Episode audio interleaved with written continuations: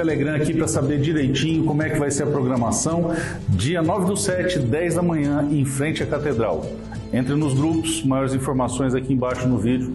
A gente se vê em Brasília. Talvez esse seja o nosso último ato por liberdade. Um forte abraço.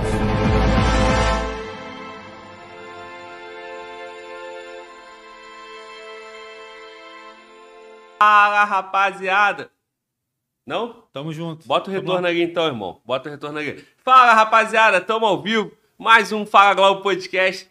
Domingão, dia de ser feliz, dia de passar tempo aqui com a gente, meu irmão. Ouvindo história de polícia, história do antigão. Meu irmão, eu já, eu já venerei, já fiz toda a deferência para vários antigões que, que passaram por aqui. Mas não teve nenhum antigão com 40 anos de polícia, não. Então, com todo respeito aos outros, antiguidade é posto, meu irmão. 40 anos de polícia, o cara tá nativa. Então, hoje é um dia especial. Mano, Walter, tu tá vibrando? Total, aqui, ó. Vibrando. Porra, eu dei uma rateada aqui no começo da transmissão, né? O que, que houve? Saiu tudo bem? Não, né? Tá tudo certo. Normal, né? Quem sabe faz ao vivo? É isso. Então demorou, quem sabe faz ao vivo. Então é isso aí. Mais um Fagol Podcast, podcast número 140, meu irmão. Número redondo, com convidado de 40 anos de polícia. Porra, deu sorte. Eu não pensei isso não, mas deu certo. Não é não, Antigão? Ó, mano, volta, abre a câmera para ele aí, ó. Olha só o Antigão. Pineg, tá à vontade? Tá Muito relaxado? Bem à vontade, bem tranquilo, honrado aí com a- o seu convite. É um tema que eu falo diariamente, polícia. É, e vocês re- representam muito bem, assim, de, de pessoas, né, que, que, que favorecem, que admiram o nosso trabalho, né? Sim. Porque o, o normal não é bem isso, né? A polícia não é bem querida, Sim, né, sim. na, na população, na sociedade. Mas nós estamos aqui vivo, forte, trabalhando e, e assim feliz de ter representação com você, Glauber, Mano Mano. Blau, é, Mano Walter. Mano Walter e tal. Mano, eu agradeço por isso. É isso aí, meu irmão. Meu amigo, vou te tratar com o máximo de informalidade, que é o nosso estilo aqui no canal, entendeu? Chamo de senhor, chamo de você, você mesmo, né? É você, claro. Você, né? Pinelli, Pinega, isso aí. Irmão, carioca é foda. Mano. Ca- É, Não, mano. mano já tem um ali. Não, né? mas pode ser também. Aqui é, é os mano. e aí, meu irmão, olha só. Como não podia ser diferente, né, cara? Com o antigão. Antigão é antigão. Antigão bebe vinho, né, mano? Ó, num Saúde, vinhozinho, Saúde saúde. aí, Parabéns pela carreira, irmão. Viva a polícia Obrigado. aí. Muito bom. Porra, Glauber, hoje tá chique, hein? É, meu irmão, hoje é no vinho, né? Porra, é um- é clássico, né, meu irmão? Afinal, polícia desde 1981, né, Pinelli? É, nem tanto, né? Porque eu sou um cara simples. É, trabalho na polícia realmente desde 1981. É, como eu tomei posse como agente da Polícia Federal em Curitiba. É, posteriormente eu fui é, removido para Campo Grande. Passei lá uma grande temporada em Campo Grande, um lugar muito feliz, onde eu aprendi muito a ser polícia, a sofrer como sendo, né? é, admitindo a nossa profissão que não é fácil. E lá por 98 eu vim a Brasília trabalhar na coordenação geral de repressão a, drogas, onde praticamente trabalhei em DRE toda a minha carreira, né? 40 e poucos anos. E aqui eu tive mais oportunidade de, de conhecer o país e trabalhar em todos os estados, excetuando é, o Acre, eh, Natal, né? Que diz que é maravilhoso, eu não conheço e também o Amapá. O restante do nosso país eu conheço. Conheço a trabalho em operações importantes que nós tivemos no nosso, na nossa Polícia Federal.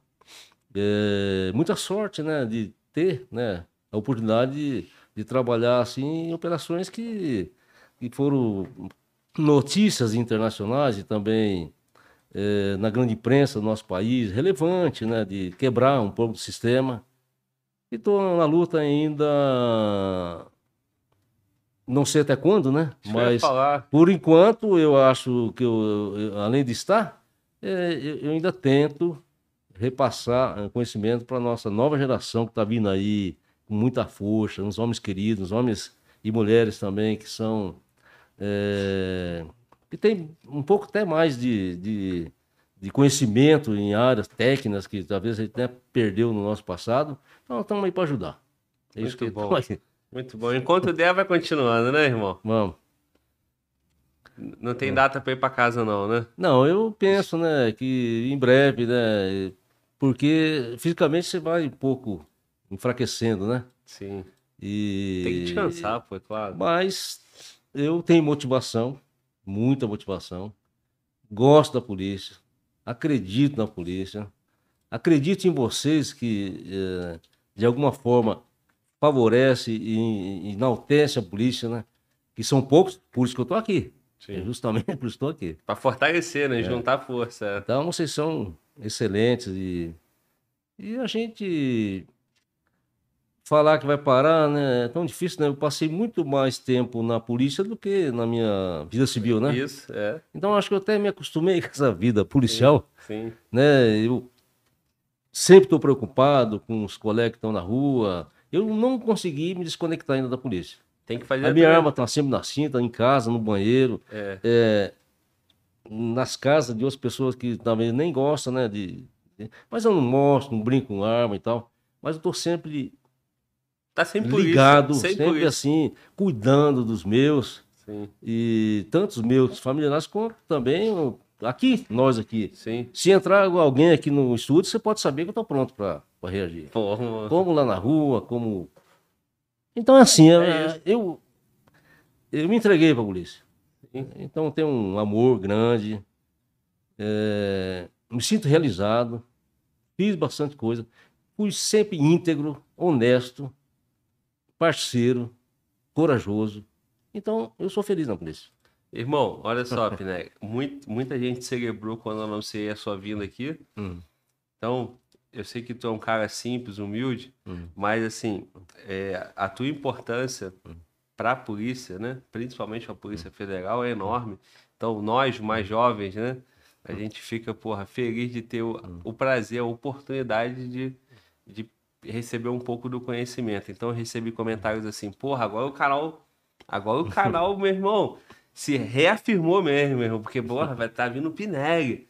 Entendeu? E outros colegas da Polícia Federal também falaram, cara, vai ser um podcast sensacional, o Pinelli sabe muito, é muito respeitado né, na polícia. Então, meu irmão, obrigado. Já te agradeci, né? Mais uma vez, obrigado por você Eu que agradeço, porque Glauber, em nossa vida de polícia, é raro aproveitar a oportunidade. Por isso que eu tô aqui. É isso aí, é isso aí.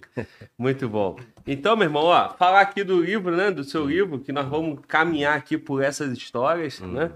Eu, eu, pô, peguei aqui vários temas que eu quero conversar contigo. O livro é um é uma obra, porra, importante aí, né? Livro, livro é muito bom. E eu falo para os colegas o seguinte, para os colegas que têm livro e para os colegas que não têm livro, eu falo, meu irmão, se você fosse escrever um livro, e você vai precisar contar, porque a pessoa não está vendo. A pessoa só está lendo. Então você vai ter que narrar os eventos. O podcast é isso, só que pelo próprio, pelo próprio autor falando. Então, nós Certo. vamos passar aqui por alguns eventos e vamos narrar essas histórias, vamos conversar sobre isso. Eu vou te, te deixar totalmente à Antes vontade. disso, para que Glauber, se possa- você me permite, Claro. É, muita gente fala assim, você escreveu um livro, é uma obra literária. Não tem nada a ver, isso aí não é obra literária. Isso aí, sabe como é que eu chamo meu livro? É um manual de instrução.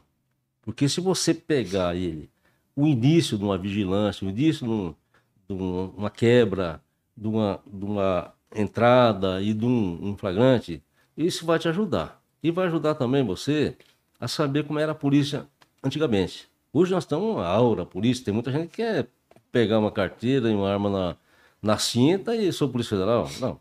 Conheça a polícia federal, como é que ela começou, como ela se moldou a ser um, é, um- um- é, representada, assim, ou melhor, A polícia que é hoje, né? é, o que é? Não, isso aí a gente não era nada. A gente construiu essa polícia aí, por isso que eu penso que o nosso novato tem que cuidar com zelo a nossa polícia, porque ela foi costurada com sangue, porrada e bomba.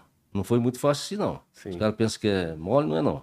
Então a gente, para poder manter esse, essa aura, esse, eu não sei exatamente como falar, né, na sociedade o respeito que- nós temos, se você conhecer o passado, você, o futuro você faz.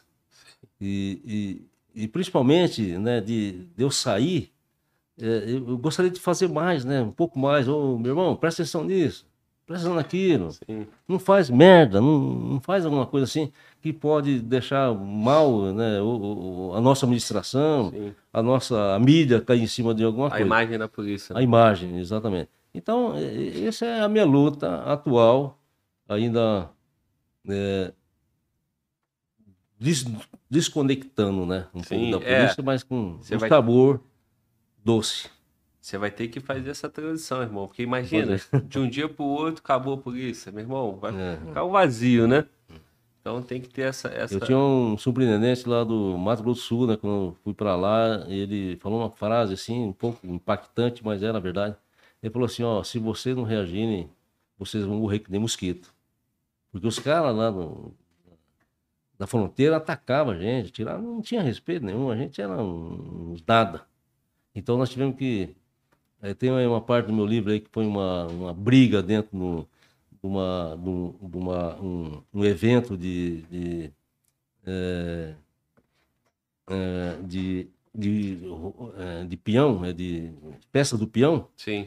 onde nós fomos chamados lá, os caras com punhambaram com o delegado, com a gente, um, escrivão, e nós fomos lá e quebramos isso aí. Começou a aparecer um, certo respeito na Polícia Federal lá nisso aí em 84, você imagina. Então hoje nós estamos bem. Então, gente, estão chegando aí no, no DP, presta atenção nisso aí. Isso, por favor, é, mantenha esse, essa, esse, esse, Esse carinho, esse legado que nós Legado. não temos, é verdade. Sim. É, É isso aí, ó. Pelo que eu, pelo, que, pelo que eu lembro, pelo pouco que eu sei, o hino da Polícia Federal fala orgulhosos De ser federal, de ser federal, não é isso? é verdade. É isso aí. Então, esse orgulho continua vivo aí e esse orgulho é transmitido para quem assiste. Hoje tem assim, ó, uma legião de de isso aí concurseiros querendo posso- entrar. Desculpa, né, que fico até te cortando, mas orgulhoso de ser federal, isso aí é, é muito né, importante para nós, mas também deve ser para a sociedade, né? Então, esse orgulho, ele transcende, né? Para nós e para Sim. a sociedade, né? Então, isso é mais que bom, né? É isso aí, meu irmão. Ó, vou, vou mostrar aqui, ó, o livro Agente 114. Tu é antigo mesmo, hein, cara? 114. Criatura. O novinho que tá chegando agora é 22 mil, 23 Lá, mil, alguma coisa. É por aí. É, cara é 114, meu irmão. Ó, e 114 não é nada. Antigo mesmo é isso aqui, ó. Isso aqui é coisa de antigão, com todo respeito, meu irmão. Ó, isso aqui é coisa de antigão, meu irmão. Caraca, mano, ó. Ó o óculos do antigo. Mas é que Dá pra ver, não dá? É que eu perdi no caminho, mas eu vou achar. É que eu tava bem apurado para chegar no horário aqui, acho que ele caiu por dentro. não. Daqui a pouco você vai tirar isso aqui, ó. Vai botar no bolso assim. Aí quando tu for ler alguma coisa, tu vai só segurar assim, ó. Aí é antigo, meu irmão. Muito bom. Parabéns, Se parceiro. perder outra perna, também dá para encostar. É, no... pô. Então, segura assim, né? E vai, pô. Esse é antigão, né? É isso aí. Meu irmão, então, mano, Walter. Tá aí o link. Como o é que link, tá? O link do livro já tá aqui na descrição. O Igor acabou de botar aqui na, na- no chat aqui pra gente. Um abraço pro Igor. Cadê aí. Igor? Tá aí? Tá sim, a galera do Telegram que veio. Muito eu avisei bom. lá que tava tendo transmissão e a galera já veio aí. Então, um abraço aí, Gustavo. Excelente. Falaram aqui, ó, porra, o Globo tá chique hoje, só no vinhozinho. É, né, meu irmão? Eu já tinha aí, né? Mas assim, a gente aqui tem. A ideia aqui é agradar os convidados para todos os gostos. Tem um whiskyzinho, tem um vinho, É, tem uma água, um refri. É. Essa é a ideia. A polícia não precisa mais disso. Mais do que isso, não precisa. Né? Não. Já até, porra, já, já tá até muito. Tem uns que falam assim, porra, Globo, tá maneiro, mas muita frescura, pô. Se a polícia chegar aqui e pedir um todinho, você pode dispensar. que É. Não dá não. A geração nova, a geração nova gosta do Todinho, gosta. Não, não, o Walter, o Walter é geração nova. Volta, volta e come uma Nutella, é, joga Nutella. Né, Walter? Porra, meu café é sem açúcar, né, guerreiro? Tá, tá de sacanagem comigo, né, porra?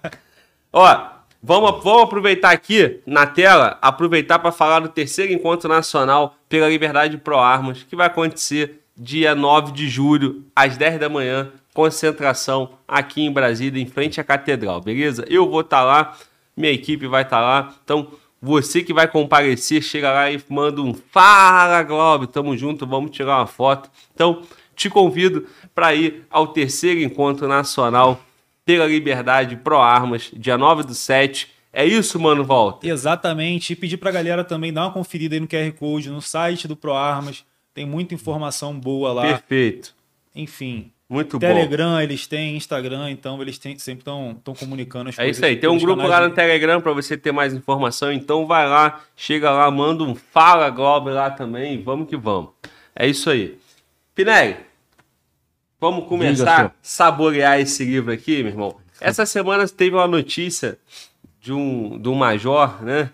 É, um major no crime. Major saiu, Carvalho. saiu Major várias Carvalho. notícias, né? O nome dele é Major Carvalho, né?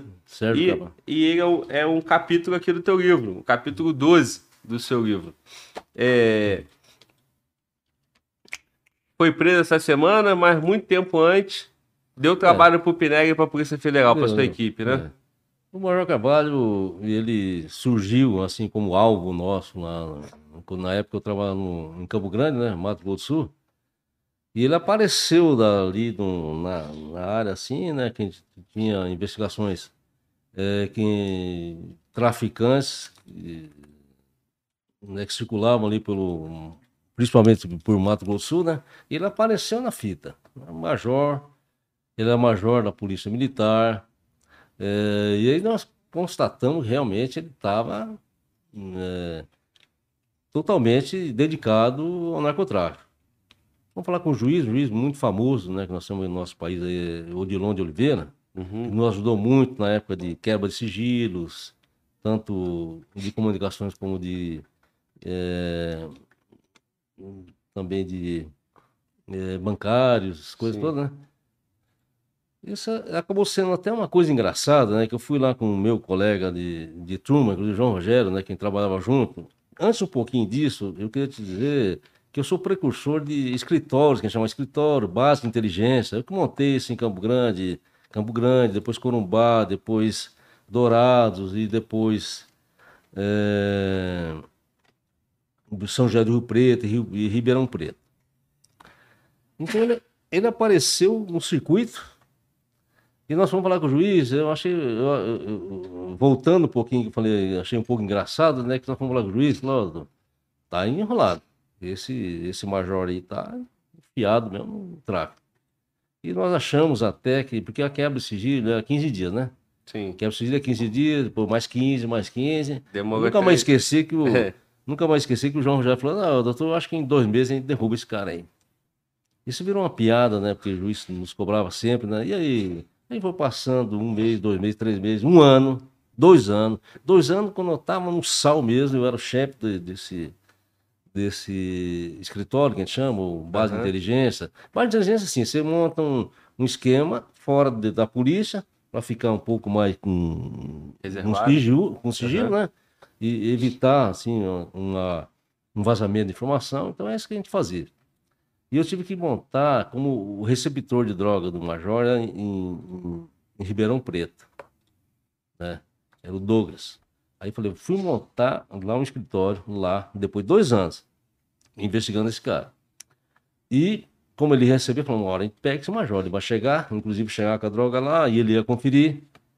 É, sempre, normalmente, 250, 300 quilos é o que mandava no avião. É, que tem, tem é coisa de autonomia, né? Uhum. A rota caipira, não sei se você já ouviu falar, Sim. mas ela é assim, é, é- é baseada em autonomia. Por isso que existe, é que sai do, do, do Paraguai e vai para o interior de São Paulo. Então, autonomia, assim, dá para o cara ir até lá E voltar. região e voltar sem precisar reabastecer. Sim. E essa droga não é do Paraguai, vem da Bolívia, vem da, da Colômbia, vem do Peru. Sim. Lá, na- é, é, o Paraguai é um local de, de, é, é, de onde coloca, né? Distribuição. Tem, é, tem assim, toda um- uma, uma logística, né? Pra, tanto para guardar e como para fazer o transporte nesse desse espaço, né? Fui para lá e, e aí fiquei mais uns seis meses, até que surgiu. e nesse período, nós que- começamos a quebrar as pernas dele, né? Aí pegamos assim mais ou menos uma tonelada dele, pega ali, pega aqui, só que não tinha evidências para poder dar um flagrante dele. Foi pego no Rio Grande do Sul, pego também lá no interior de São Paulo e tal, até que ele apareceu que ia eh, receber, né, ia transportar da, da Bolívia para a fazenda dele que a gente já tinha levantado. Essa fazenda, Glauber, eu fui dez vezes essa fazenda.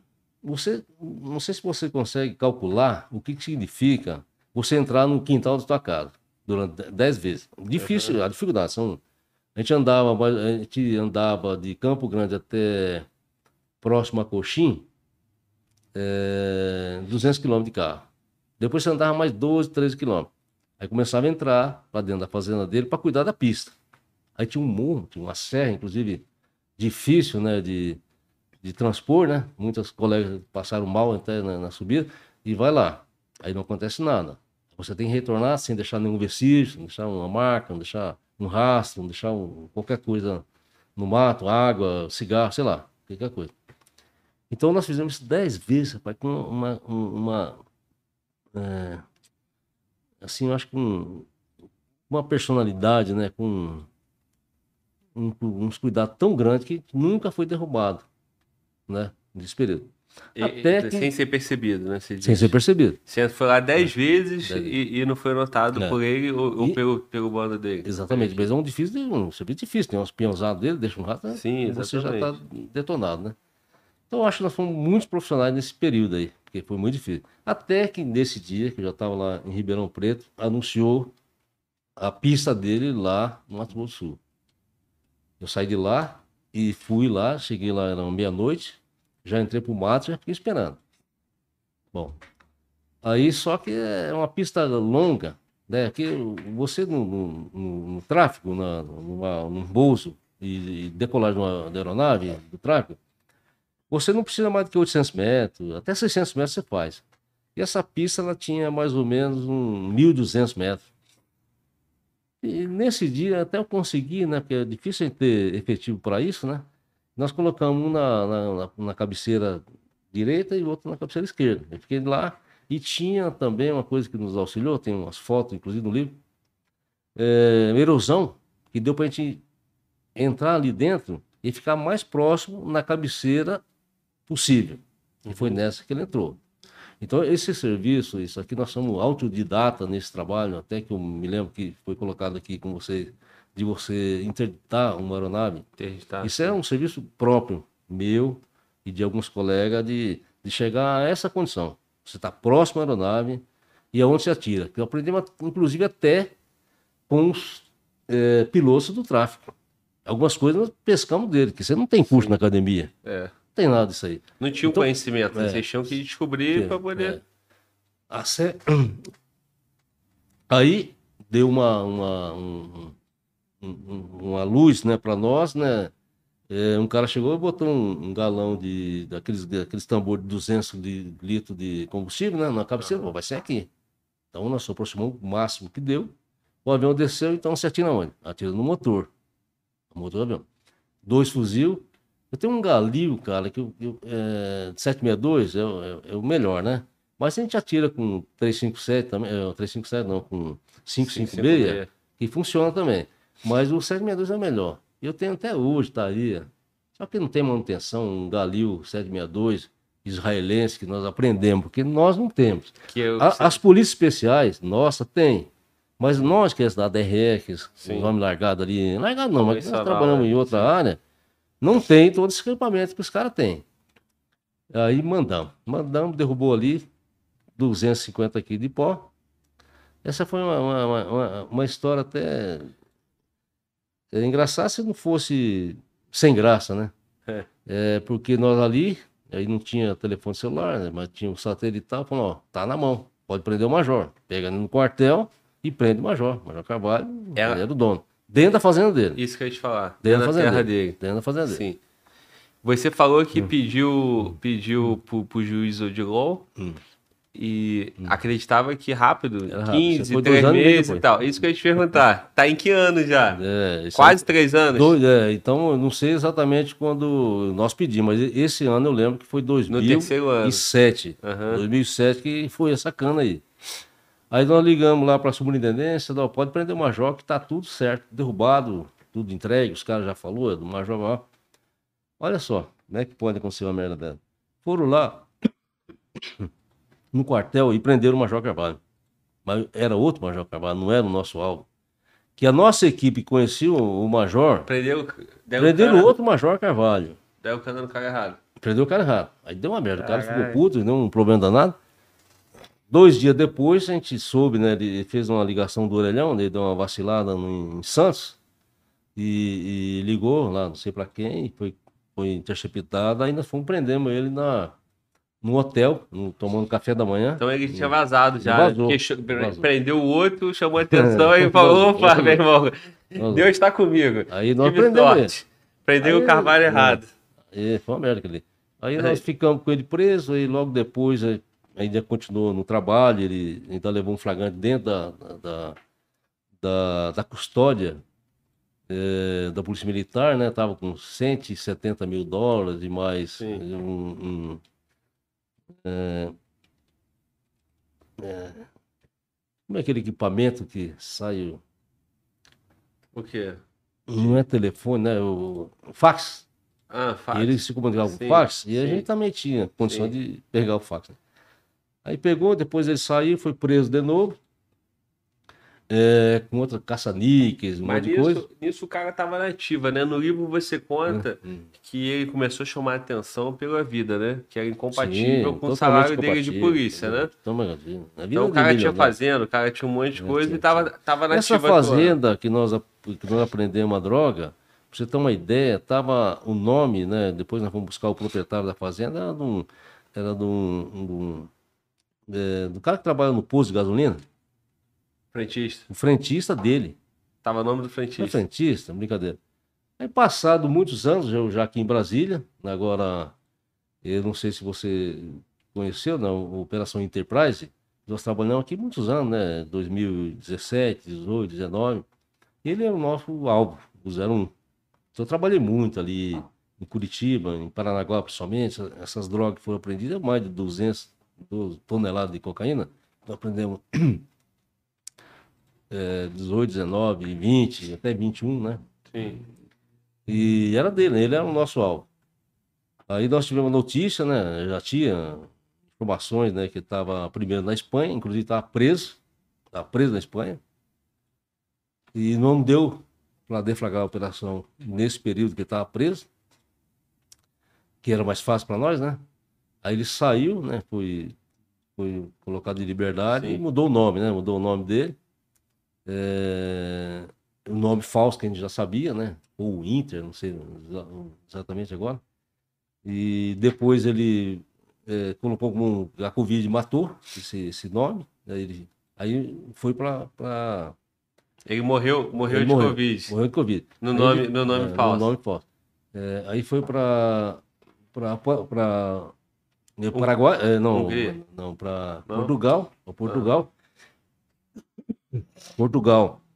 Quando nós conseguimos fechar a nossa operação Enterprise, é, não deu para achar, ele tinha saído uns dias antes, né? E aí perdemos o nosso alvo, no 01. Perdemos todo mundo, né? Um monte de gente importante, né? Só faltou. Aí Eu participei muito, muito dessa operação, né? Um, um louvor muito grande ao nosso escritório de Curitiba, né? Foi o, e começou e finalizou esse trabalho. E agora, agora, semana, né? Que ou melhor, semana passada, né? Não, essa semana, né? Foi segunda, Foi, foi no início da semana. E ele aí foi encontrado, né, através da Interpol e nosso, nossas informações, né, inteligência, foi preso na Hungria. A notícia que nós temos ah, de mais recente, né, que ele vem para ser é, vai a Portugal e depois a gente vai pedir só para ele para Extradição. o É extradição, Brasil, né? né? Cara, pra tu ver, né? Desde 2007, investigando o cara, deu cana. cara saiu, foi pra fora, Uhum. preso, solto, preso de novo, nesse período aí que esse cara movimentou, né? Mas é isso, a polícia atrás, né? É, ele movimentou muito dinheiro e nós movimentamos muito suor. Pra pegar, né? E muita canseira, né? Muita paciência. Eu Sim. sempre falo, a polícia tem muitas coisas que, né, que você tem que ter, né?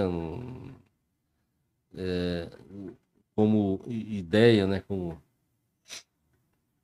que é, é, coragem, mas paciência, é- é- mas é muita paciência. Se você não tivesse Você falou, cara, tu citou que tu ficou dois, mais de dois anos pra conseguir pegar o cara. Que é mais, é, é, bota paciência Bota nisso. paciência. É que se você desistir, já era, né? Eu acho que quando você entra numa parada aí pra, é pra resolver. Mas dois anos escutando o cara, dois anos. Não, é, a escuta, né? a polícia também, ele É, tinha se você facilidade, fa- né? Se você falar em escuta hoje, e antes também, antes, vou falar dele, do Major, ele raramente falava no telefone. Naquela É. época de, de rádio, USB, LSB, Aham. É difícil, você entra na, na coordenada do telefone do, do, do rádio, cara, vai mil, desce para 50. Você perde aquilo ali. O que mais eh, traduz evidência para nós é vigilância. A vigilância é, é difícil fazer. Eu sempre falo assim, "Ó, você vai ter que olhar aquela fazenda, mas não tem como. Não tem. Sempre você vai encontrar um jeito de fazer uma vigilância. Do jeito de um disfarce. eh, alguma coisa você vai, vai acontecer você vai fa- fazer, porque a vigilância é que mata a parada. Até, E foi a vigilância entrando na Vigilância. fazenda lá que. é, entrar na fazenda, você vai entrar por capítulo, né? Aham. Por capítulo. Você entra aqui hoje até tanto, você não pode ficar seguindo o cara na área rural, você não consegue. É, hoje nós temos mais coisa, né? Mais equipamento, né? Como, como drone, como né, rastreador. Mas eu tô falando de uma época que não tinha nada. Sim. É ali, vai, vai na dureza mesmo. E aí você fica no meio do mato ali, passa o carro, volta, deixa pra lá, alcança mais um mil metros, mais dois mil. Aí depois nós temos um- uma coisa também que sempre nos favoreceu, é o voo de reconhecimento. Você vai para uma parada, o cara vai, vai receber droga ou vai trazer é, via aérea. Resultado. Você chega no máximo, que você não pode mais. Aí você faz, a gente faz um, um- um sobrevoo, é, calculando sempre aquela a- a altura né, normal que a aeronave circula, não vai baixar muito para não chamar Sim, atenção. atenção. A lateralidade, né? Você tem que passar um pouco mais de lateral para não passar em cima de uma fazenda. Aí você mata. Mata e aí você já matou geral. Aí você vai ver como é que você pode entrar. Então eu passei aqui na lateral, 10 km para a esquerda está a fazenda, está a pista. Então eu posso entrar até ali de carro. Aí tem que andar mais 10 km, mais 12. Aí você vai. E vai na perna. Vai na perna. Vai na perna. E sempre dá problema. Sempre dá problema. Dá problema de perder água, né? Já tem uma coisa engraçada, né? Que eu tenho dois colegas, um, um culpa o outro até hoje, né? Porque eu, eu sou meio assim, durão ali no negócio, ó. Água a gente só toma quando chegar. E a água não é assim, equipamento que tem aí, o- as forças especiais nossas, não. A gente leva um galãozão de 5 litros. Aí chegamos lá, até hoje ele brinca, né? Mas quem quebrou essa garrafa? Chegamos lá, não tinha água. Nossa. Acho que é um 40 horas, 40 horas sem tomar água. Vou te falar, você sabe que é secar tudo. Quando nós saímos de lá do buraco, quando foi para derrubar o avião, enxurrada, marrom assim, tomou aquilo ali e já estava próximo a, a tomar o mijo, né? Então, é, isso acontece, né? Então, a gente vai na, na coragem e na fé. Zep, né? É, e, e nesse tempo, né? Você citou o drone, né? Tu citou out- outras ferramentas que hoje tem, né? Tem. Hoje acaba que esse trabalho importantíssimo que é, é único, que é a VIG, a vigilância, né? Hum. Acaba que vai sendo substituído por outros meios da Não. tecnologia, mas não é a mesma coisa, Não, né? eu acho que não. Eu acho que não. Eu acho a vigilância totalmente insubstituível. Não tem.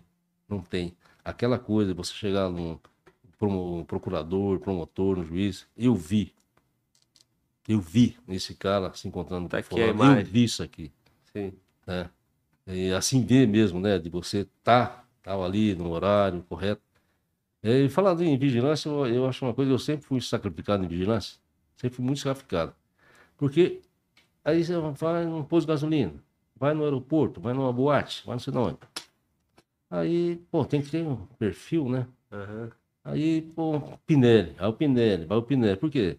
Pinelli não tem cara de bosta nenhuma. Porque, principalmente, você não pode ter cara de polícia, né? Então, como não tem cara de merda nenhuma, vai no posto, bota um chinelo, bota um calção velho, a barriguinha de chope, aí você se vira. Vai numa boate, tira um cara de bêbado, aí resolve.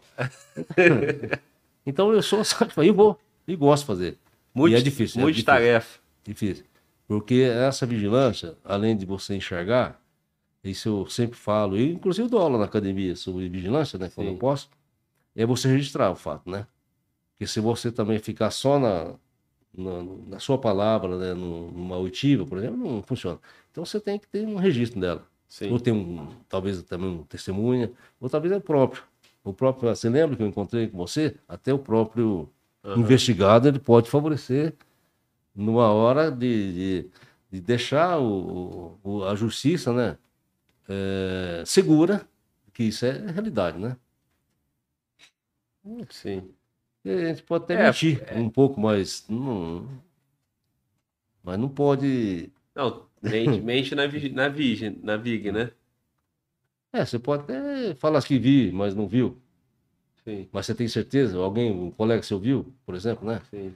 Mas você. Não, e você faz o registro, né? Tu faz a imagem, né? Naquela época, talvez até lá antigamente mais difícil, né? Muito mais. Porque até isso também não tinha, né? Foto, não tinha smartphone hoje, igual é Ah, hoje. Hoje o cara tá aqui no fundo, você tinha uma foto sua aqui, né? Pá, pegou o cara ali. Sim. Mas antigamente era, era o filme, tu tinha que revelar. Se perder. Ei, tu tirou a foto do alvo. Aí E tu botou, mandou revelar, queimou o filme. Puta que pariu. Assina outra vigilância aí pra eu fazer de novo. E tinha um- umas que pegavam de longe, pegavam um flash. Eu falei, puta merda. Caralho. Fudeu. É. Né?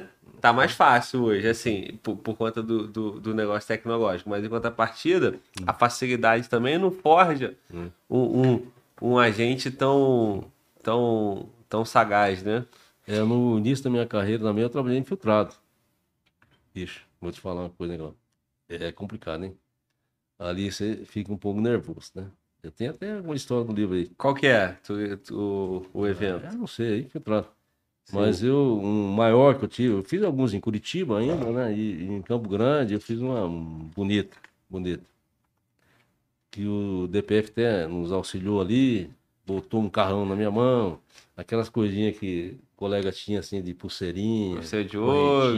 Ah. é, tudo Aí tu bonito, foi de fazendeiro então nessa, com né? um, é, pá, é, um- é, um- gol, um, é, é, é golfe, não é golfe, né? É golfe? Carrão, Um golfe. bonitão no aeroporto.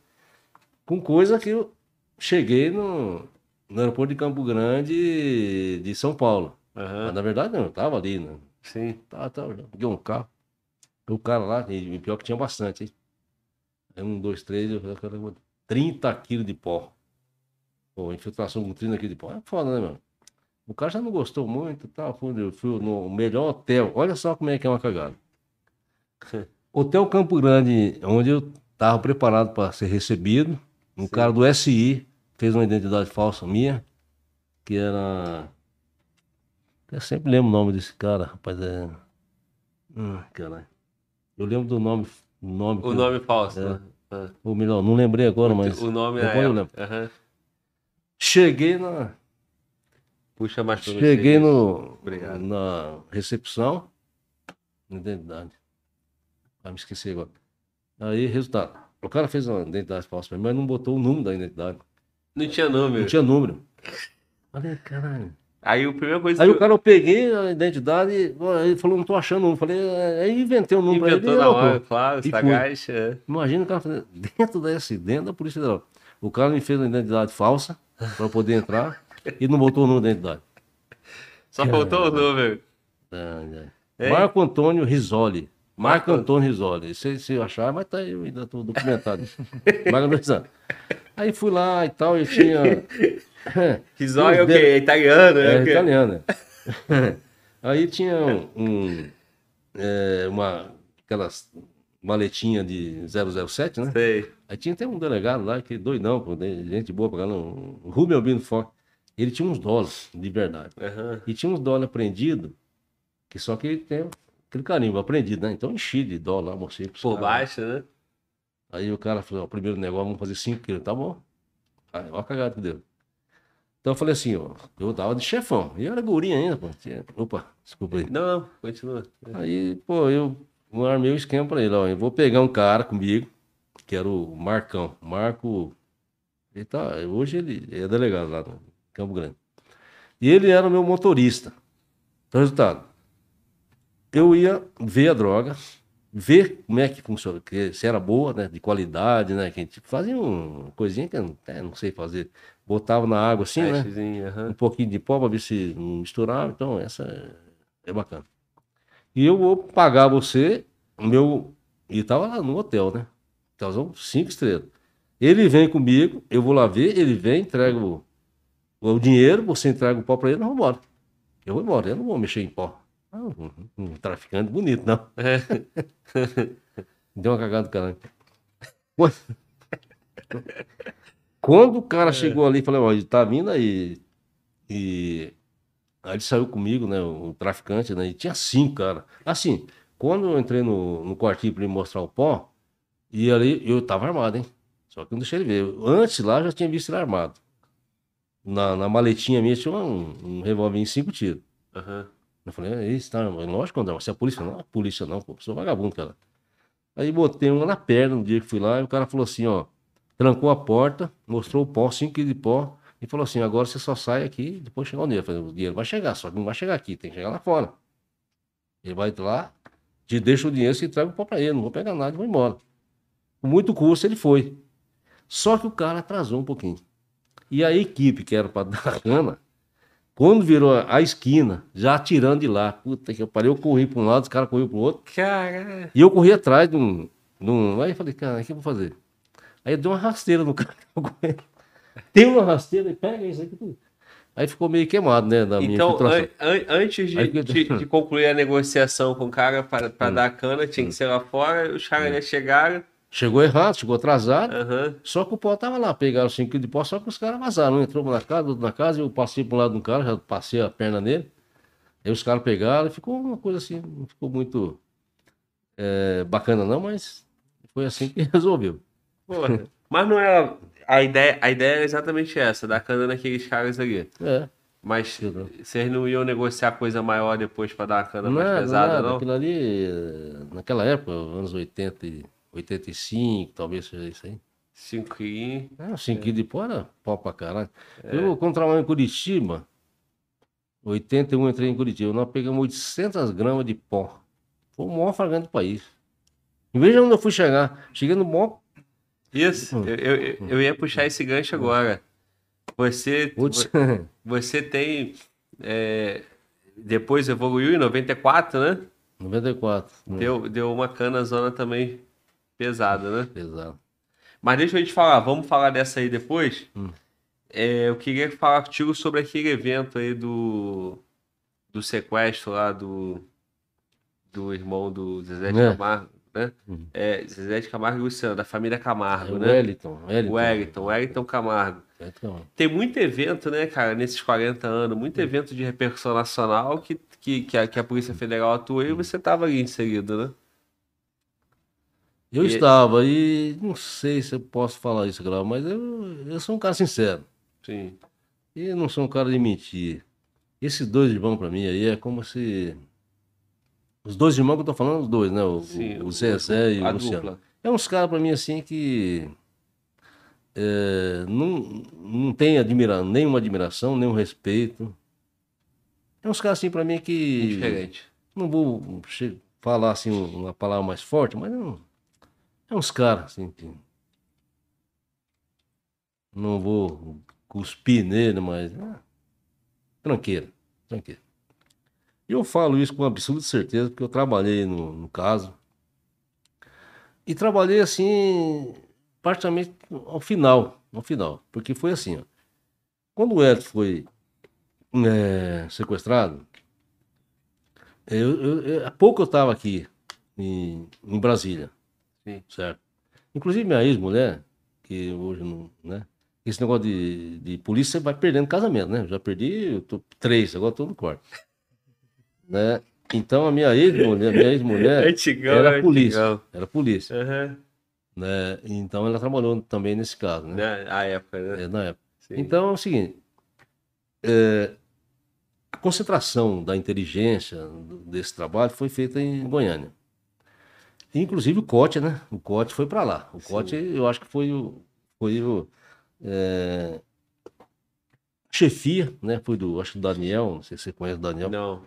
Eu acho que foi do Daniel. Daniel, mais superintendente de Goiás, blá, blá, blá. E, e nós aqui, né? Que eu trabalho em Brasília. é, a minha ex-mulher, ela tinha. A Mericel era uma. uma é, é como se fosse uma Vivo hoje. aí, não Tinha a Mericel, era uma. Sim, uma, uma operadora de, Operador. de é, telefonia. então ela tinha, ela, ela deixou um- uma escuta de alguns que surgiram né, durante a investigação lá na, dentro da empresa. Então essa minha ex-mulher, que era policial também, né? A gente também, foi fazer lá isso aí. E a gente tava aí, nós não tinha nada a ver com esse negócio. Foi rolando, foi rolando é, um mês, dois meses. Ele, ele foi, ele ficou sequestrado mais de 90 dias, acho que 92, não lembro exatamente. Pois é, isso que eu queria falar. Eu queria contextualizar isso aí, porque é, Goiânia foi a cidade onde a família morava, né? Onde ele foi sequestrado, não é isso? E ali foi a, a base da. E aí deu repercussão nacional, é, imprensa, todo mundo em cima disso, a PF tomou conta, foi o. COT, foi todo mundo, né? É o pedido do ministro, do ministro da Justiça, nós entramos na, no sim, serviço, né? sim. Depois de um mês, dois meses, sei Sim. lá. Ah, a turma do COT foi, como eu já disse, mais é um grupo nosso grande aí, né? Eu trabalho na área entorpecente, mas normalmente nós somos chamados para essas coisas. Sequestro, assassinatos, quantos que eu já fui, né? Isso aí, isso é comum. É Sim. a turma da DRE, é um, um, não sei que são os melhores, mas são uns caras assim favorecidos, assim, com Falo, né? Falo é, bom, de né? Tá nome. Pô, os caras, vamos chamar os caras. Chama os Bom de trabalho, caras. né? É bom, bom. Vamos acostumar também de viver na, Sim. no sofrimento aí, né? Não sabe. Bom resultado. Durante já, no final do sequestro, apareceu um número de telefone do 067. O 067 é Campo Grande. Campo Grande. Eu tinha acabado de vir de lá. Chama o Pinelli. Chama o Pinelli, ele conhece lá e vai verificar esse número. An- Antigamente, hoje não existe mais, eu acho, mas tinha. O número de telefone ele é agregado a um número fixo. Que você, quando você compra um celular, você- ele, ele pede um fixo. Tinha que ter um amarrado, né? Tinha que ter amarrado. Um tem um nome que eu sim. não, não sei te dizer, Eu mas é. então. então tinha dois números. É o Pinelli. Aí Sim. Pô, fui pra lá. Fui lá pro MS. Peguei esse número e o número já não funcionava, né? Ele não estava no grampo, não funcionava. E esse agregado era um telefone público. Mas deixou um rastro, né? Não Deixou um rastro, Deixou um um rastro. Esse rastro que foi que matou a parada. Sim. Matou a parada. Isso é uma, uma coisa tão interessante, até, até na, na mídia e tudo. Pouca gente sabe. Quem sabe ler o livro, quem sabe quem é nós que estavam lá, Aham. né? Como é que. É uma coisa tão inusitada, como é que quebrou esse, esse sequestro, né? Aí eu fui lá, esse número não significava nada. Nada. Aí já estava, quando chegou no período já final, né? Quando foi eh, definido né, a saída do, do, do Wellington, né? Para começar, era, 3, era 5 milhões de dólares, baixou para 3 O pedido. milhões, e no final das contas foi 300 mil dólares. A negociação. Inclusive os sim. caras. Eu, eu, eu falei com os caras, os irmãos Oliveira, eu conhecia lá do Paraná, o sequestrador antigo. Eu falei com eles, depois eu até gravei uma- um interrogatório com ele. Ele falou: a gente não aguentava mais, não tinha mais dinheiro. Nós gastamos 100 mil para manter o sequestro até Sim. três meses, né? Três meses não dava mais, tinha que vazar, tinha que dar um jeito. Então aceitou os 300 mil do, do- do- dos dois irmãos lá para poder soltar o. E soltaram com dó. Ah, tem outra coisa, muito, muito, um pouco antes para poder relatar, que é totalmente verdade. É, o próprio Wellington pediu para cortar a perna dele, porque ele é paraplégico. Aham. Então, corta, porque eles não acreditavam, os dois irmãos e a família não acreditavam que era, que era sequestro. Achava que Achava que o irmão tava o dando. irmão e a, e a, e a cunhada o armando pra pegar a grande grande. E eles não tinham. É. Não, não queria liberar a grana É, pra soltar o cara. É, exatamente. E eles não acreditavam. E o, e, e- e o Elton recebeu informação dos sequestradores, com jornais, revistas. O, o, é, o Ratinho fez uma puta de uma cagada também, querendo pegar dinheiro para poder pagar o sequestro. Ele acabou até atrapalhando ali aquela parada, né? Porque ele fez o quê? O Ratinho fez tipo O uma Ratinho- arrecadação. É, fez não, campanha. não, ele não fez, mas ele propôs. Ah. Propôs, vocês vão pegar, juntar dinheiro aqui. Aí o, o sequestrador, opa, meu irmão. Boa, vamos subir. É. Ah, sim. Você me falou uma coisa interessante que eu tenho que relatar, porque eu não posso esquecer dos detalhes. O, os sequestradores, o alvo deles era a Vanessa. Não era o Hélio, era a Vanessa. Mais fácil, era guriazinha, tinha 12 anos, 13 anos, sei lá. Sim. Aí teve uma. e Eu vi isso aí, tudo que eles me relataram, eu fui assistir depois, que o único cara que foi depois nesse caso fui eu. Um cara. sim. É, Teve uma, uma, uma reportagem do Gugu Liberato falando com, com os irmãos, o Zezé e o, e o. Luciano, né? E, e pergunta sobre o irmão, o Wellington, né? Isso bem antes do sequestro, muito antes do sequestro. E eles teceram uma homenagem, nossa, meu irmãozinho querido, lindo, maravilhoso, tal, tá na Sim. cadeira de roda, não sei o que. Aí os caras se ligaram, falou, opa, Vamos pegar esse cara que é mais fácil e deixar a Vanessa para lá. Por isso que secretaram o Wellington. Entendeu? Isso foi eles falando, tá gravado, tudo só. Já era alvo a família, já era o alvo alvo era, pegar o- dinheiro era, da família. era a Vanessa. Não, É, sim, é, mas sim. eu digo, o alvo era chegar na família lá do, do- dos dois cantores, Uhum. do famoso, Zezé de Camargo e Luciano, Sim, mas ele tinha feito todo um levantamento para pegar pra ela. pegar a menina, Aí a. Vanessa, a filha. Ela é a Badia, a Badiânia, não sei o quê, onde Aham. morava o. Então, pô, pra mole pegar o Wellington. Ele tomava som, cadeira de roda, pega e leva. Só que é o seguinte, né? Uma, ela, ela- eles achavam que era uma família que que daria muito valor pro cara, né? É. Mas na real Puta, isso aí que me dá nojo. desse é isso, né? Porque É, no programa exatamente, é. parecia uma coisa linda, né? É, tá, brincadeira. No, no Gugu, meu Deus, meu querido. Bom, aí vamos voltar lá onde eu estava, Na que era. investigação lá do, É. do telefone lá Telefone, 67. Aí a a minha ex-mulher, né, Luciane Faraco, bom, baita de uma polícia, muito boa mulher. Ela estava lá dentro da Mericel. No dia que soltaram o Wellington, ela me ligou, eu estava em Campo Grande, ela estava aqui em Brasília, na animação. Pinelli, eu vi, eu aqui não tenho nada que fazer. Ela estava num plantão, vendo as ligações que tinha desse telefone 067. Só que não tinha mais. Quando ela chegou, não tinha mais é, é, áudio. Ele já estava quebrado esse telefone. Sim. Ela foi ver as coisas antigas que existiam. Falou, Pinelli, ó, tem umas coisas aqui, ela ficou até meio com vergonha de falar. Vou é o seguinte: tem um cara conversando aqui, parece que ele é de São Paulo, conversando com alguém do MS. No número é esse que eu, que eu tinha, né? Que eu estava investigando. E ela conversou, ele conversou assim, ó, com a- o casalzinho de namorado. Aí falou que ela pegou dois eh, filmes numa locadora de, de, de filme, né? É, o Ratinho Encrenqueira é a história da Bíblia. Aí falou também que ela faz informática aqui próximo a- ao Banco do Brasil. E ela ficou até assim, né? e aí, Lu? É isso aí que ela falou. É um romance que existia. Aí, caralho, o cara foi solto na Aham. noite, né? Eu cheguei lá, até meio com vergonha também lá na, na minha base, né? Onde eu montei lá em Campo Grande. Falei, pessoal, ó, a Lu ligou e falou isso aí. Quantas, é, como tinha dois filmes, né? Quanta é, locadora de, de filme tem em Campo Grande? Aí o Kiko, né? O Kiko eu vou contar a história, que até me deu um tiro amigo no meu pé uma vez. Kiko, gente fina pra caramba. Mas ele é mais despachado. mano. O quanto? 40. Vamos lá amanhã cedo, vamos ver essas locadoras, ver se casa. Bateu, na- bateu nas 40? Não, Ah. escuta só, vê se bate os dois filmes, né? Que tinha dois filmes. Ela fala, ela fala pro namorado, namorado, né? Que pegou cinco filmes. Só que ela fala em dois. É, Ratinho Crequeira e História da Bíblia. Sim. Vamos lá, vamos. Cedinho, seis, sete, sete, mas chegam lá tudo fechado as lojas, né? Bicho, não acreditar. Avenida Amazonas, centro de, Campo de Grande. Campo Grande, que é bem próximo da nossa base. A primeira. Ele entrou lá, que era mais despachado, fiquei até com vergonha. chegava, né? A polícia lá, quando veio, Hum. Quero ver quem pegou o filme aí. Aí ele, Pinelli! Ele fala alto pra caralho. Aqui. Foi aqui que pegou. Aí ele me deu a ficha. A ficha.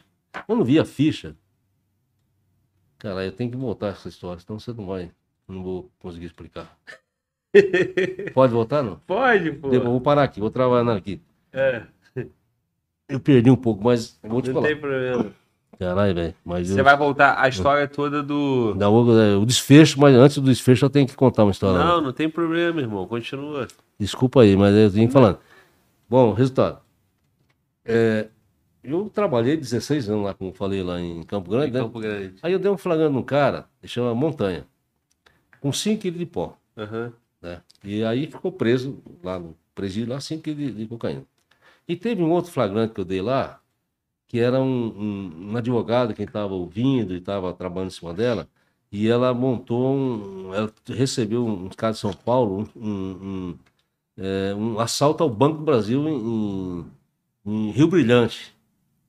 Nós estávamos trabalhando com ela com pó. Aí chegou um cara, nunca mais esqueço, tem um amigo meu que morreu aí, o Matsuda, que mataram ele. Eu fui eu com ele no, no aeroporto. Ah, vai chegar uns assaltantes de banco aí, Pinero, vamos lá. Pai, falei, bicho, como é que eu vou conhecer assaltante de banco? É a cara de... Não sei como é que é a Tá cara de assaltante é, de banco. é. Eu toco o telefone dele, toca o telefone dele aí. Aí Um cara de palitozinho, gravata, caminhão, assim, tocou o telefone dele. Caralho, velho. É um assaltante de banco. É. Resultado, esse assaltaram o banco de Rio Brilhante, né? E nós prendemos o cara, deu um confronto, ele levou um tiro no peito e ficou internado na Santa Casa de Campo Grande e, e fugiu com a, com a escolta dele da PM. A PM, ele comprou a PM e fugiu, 40 dias depois. Tá, então esquece aí, agora você vai lembrar o que eu tô falando. Vai entender. Você Sim. vai entender. Aí quando o Kiko me pega lá a, a ficha do cara que pegou o ratinho calenqueiro, olha, montanha. É o mesmo cara. Falei, caralho, velho, com esse cara. O endereço dele, falei, puta que pariu. Eu tinha aprendido esse cara, não, fazia 10 anos antes, sei lá. Conheço ele. Bom resultado, fomos lá, perto dali, inclusive, Campanã chamou a polícia inteira, ó, esse cara tá por aqui. Sim. Aí eu comecei a ligar as coisas, né? Ele tava preso. A gente já tinha notícia que os irmãos Oliveira estavam elaborando o sequestro para juntar grana para tirar o irmão dele, um dos Oliveira, que estava preso em Campo Grande. Sim. Falei, Caralho, velho, juntou tudo. Aí resultado. O cara tinha um fitzinho na frente da, na casa do cara. Bem no centrão de. eh, de Campo, Campo Grande. Grande. Não era Amazonas, mas era do lado da Avenida Amazonas, bem pertinho assim. Aham. Aí saiu o carro. Eu tava e o João Rogério. Falei, vamos, vamos dar uma cana nesse cara, vamos ver o que, que é. Bom. Glauco, você não vai acreditar. Ele foi no motorista, que era Montanha, e eu fui no, no, no, no, Carona. no carona.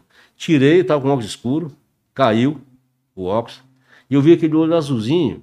Eu me lembrei do cara que eu peguei no aeroporto, né? Que fui identificar ele como o ladrão de banco Aham. aquele outro. E ele já virou, já se entregou, falou assim, puta, eu dou azar na cidade, né? É, tá É mesmo, o mesmo cara mesmo cara. que tava no Aí fomos lá, já, né? Aí fomos lá, pegamos a grana, eh, 300 mil tinha 260 mil dólares, 40 ficou para um, um irmão dele que foi para Campinas, o resto nós prendemos tudo. Depois prenderam o cara lá, né? O- um dos irmãos, Oliveira. Sim. Nós pegamos todo mundo ali e resolveu o sequestro. Resolveu o sequestro assim. Nós fomos convidar para ir para Goiás, para Goiânia, que tinha uma festa de tal, com, patrocinada por esses dois, dois a- da- essa dupla aí de né, sertanejo. Eu não fui, não fui. De jeito nenhum, não fui. É, é, e na imprensa, né? Na grande imprensa, eu acho que mais é de Goiás, saiu que tinha é, um chip no dinheiro que, que era que foi entregue, né? E aí foi o segundo dinheiro e achou. É. E nós achamos através disso que eu te contei. Do filme da locadora, pegou o nome Assim, do cara e chegou no cara. Tem gente que não acredita, falou Pinelli, mas é, é verdade. Não, é porque, tipo assim, fantasiou, né? Como se a maleta que tivesse pago o, o resgate Hum. Tivesse um chip, né? E É, por é, isso que não, pegaram o o chip cara. no dinheiro. Né?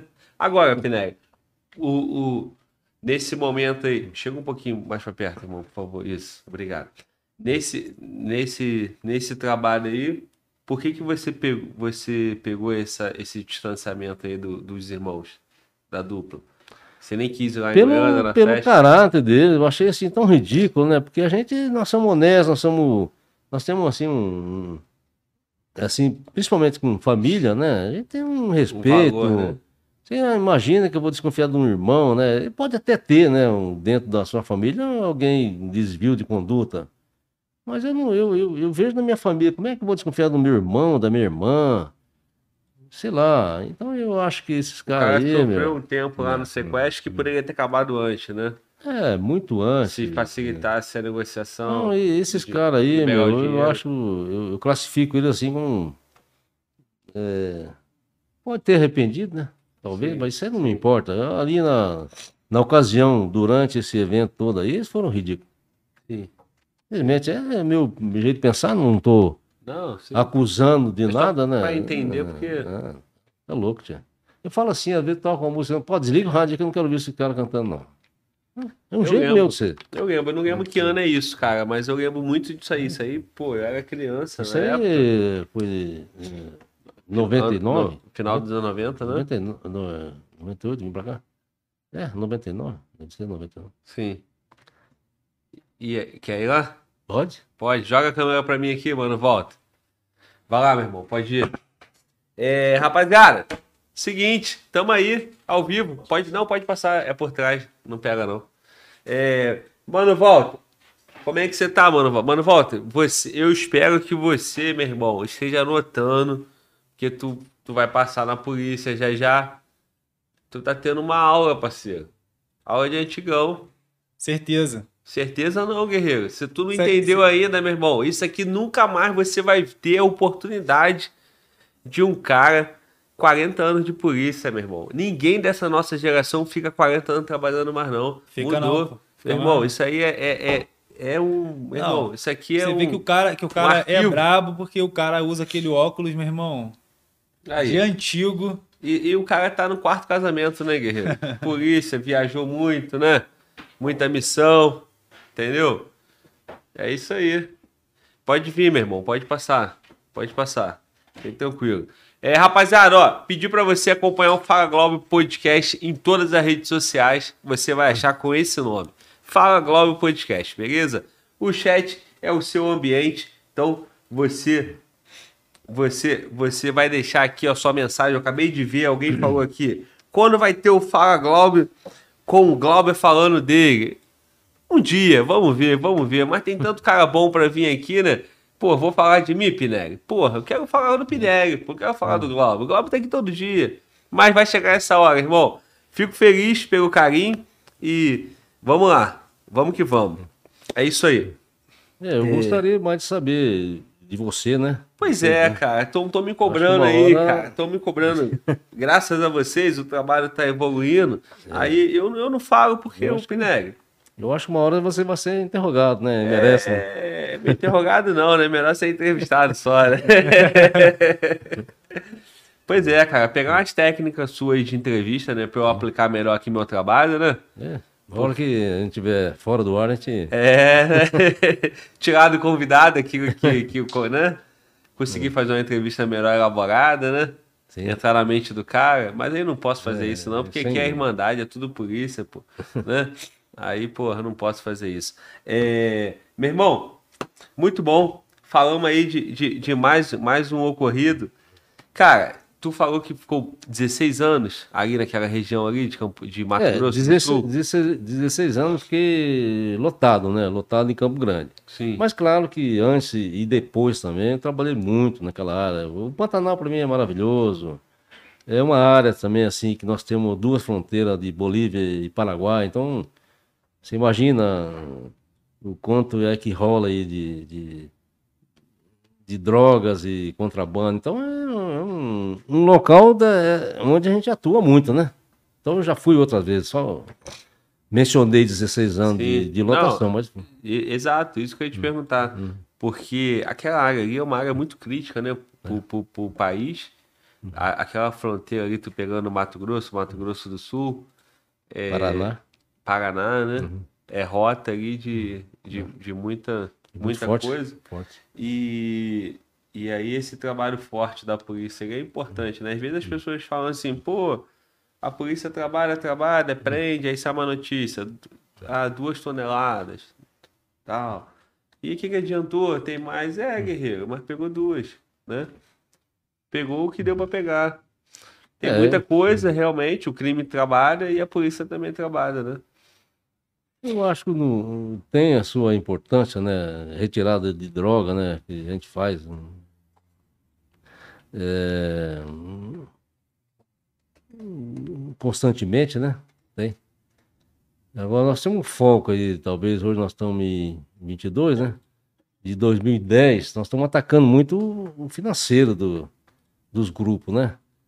Então a gente está avançando mais, né? Porque antes não, você não conseguia, né? Porque você tem que depender, né? De muita. de outras fontes, né? Como Receita Federal, como os bancos, como tudo, né? Mas hoje nós estamos mais alinhados, né? Então a gente está conseguindo quebrar os caras assim no, na grana dele, nos bens que eles têm, né? É, tudo oriundo do, do tráfico, né? Então, quer dizer, daí fala que tá enxugando gelo. Não, peraí. A gente pega, só que vincula isso a, a um ganho, né? É, que, que tiveram, né? De, de- qualquer coisa, né? Que você pode colocar aí de é, de aplicações, de compra de, sei lá, fazenda, carro, aeronave e tal, né?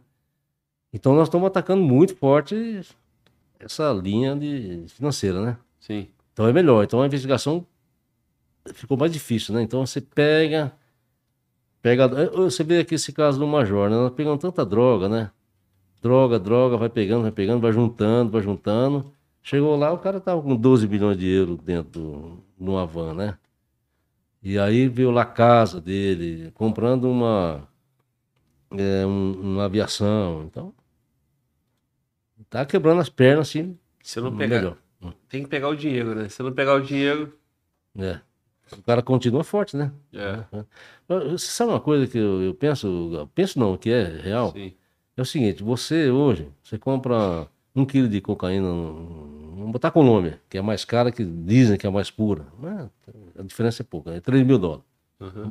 Se você comprar 100 quilos, ela vai baixar um pouquinho para um 2.700, né? 2.700. Se você levar ela para os Estados Unidos, você vende a 30. Se você levar a Europa, você leva a 50 mil dólares. Se levar para a Ásia, você leva a 70. Então, o que, que significa você perder 100 quilos, mil quilos? Nada. É, é. Nada, se perder, você ganhou de novo.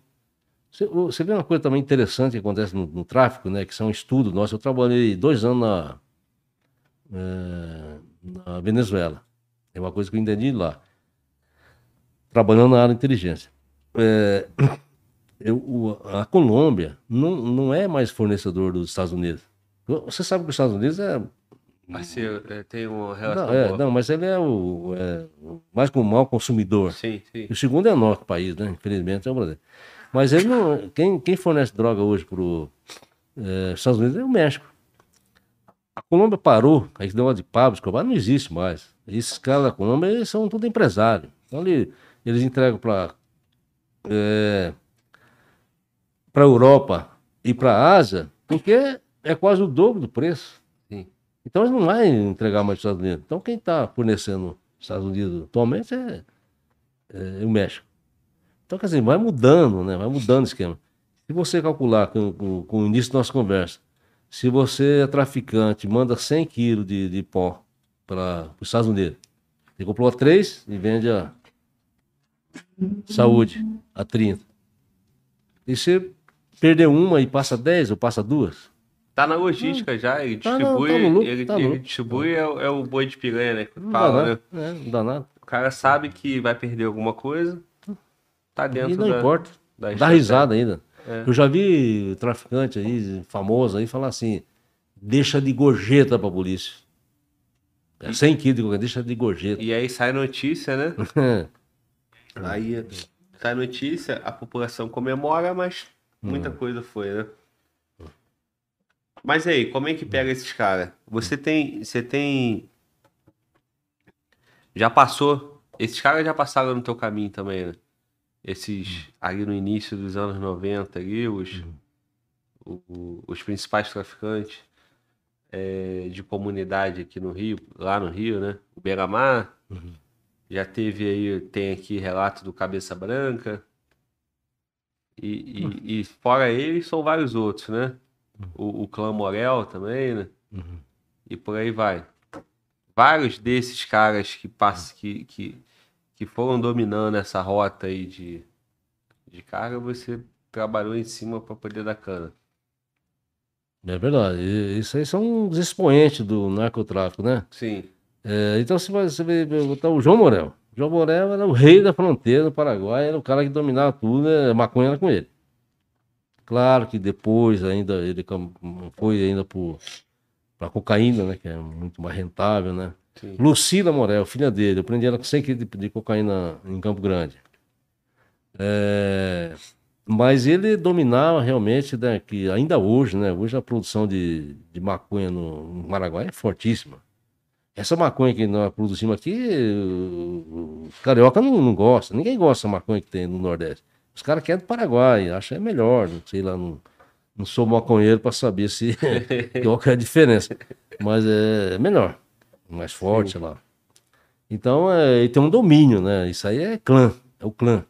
O domínio de maconha aqui, os produtores que tem todo lá, tá no, no região do Chaco, por exemplo, na- sim. É, no Paraguai, que é onde tem muito mais plantações, que é mais isolada, mais difícil de, de chegar, que nós, nós apoiamos a, chama-se Operação, que ela tem mais de 20 anos, né? Desde quando eu morava lá, que é Aliança, era Aliança, era, e hoje é Nova Aliança. Então nós trabalhamos ali, nós oferecemos de tudo ali, tanto o transporte, aeronave, pessoal, dinheiro. E a gente pega, eh, nós fazemos quatro por ano. Não sei se você sabe, mas quatro operações por ano. Que é essa aliança. Ela hoje é a nova aliança. Sim. Então a gente pega muita co- maconha, mas o que passa? Segundo a ONU, né? Não da maconha, mas segundo a ONU, é, um tempo atrás, hoje não, não tem assim se, é, é, Mudado, esse, né? Atual. esse, né, isso, é, que nós pegamos 10% da droga que passa pelo país. Imagina pegar 10%. Se você calcular 90% que passa, quer dizer, não pega nada. 10%, Que nós pegamos, que é Sim. apreendida. sim. né? Então, né, Isso é. Aí é vamos lá. Se a gente pegar o número aí de, de apreensão, assim, que é alto, né? Hum. Às vezes sai a notícia, né? Polícia bateu recorde e apreendeu não sei quantas mil toneladas. Hum. É só tu fazer a regrinha de três aí. Vai chegar no número total aí que é, que é, É. que é transitado por aqui. Meu irmão, mas olha só. Sim, mas deixa eu vou responder para você. Fala, você fala, fala do, do, fala do Morel, do Morel. Qual é cabeça esse- branca, isso. Morel, cabeça branca. Fala do. É, e, fala- e, o- e o fala- Fernandinho Beiromar. Fala um de cada. Fala do Hã? Morel. É, Não, então esses caras é, é o clã, clã Morel. Aí quando o, o Fernandinho, esses caras, uma coisa que tem assim que é, facilita todo o trabalho deles, né, é o crédito.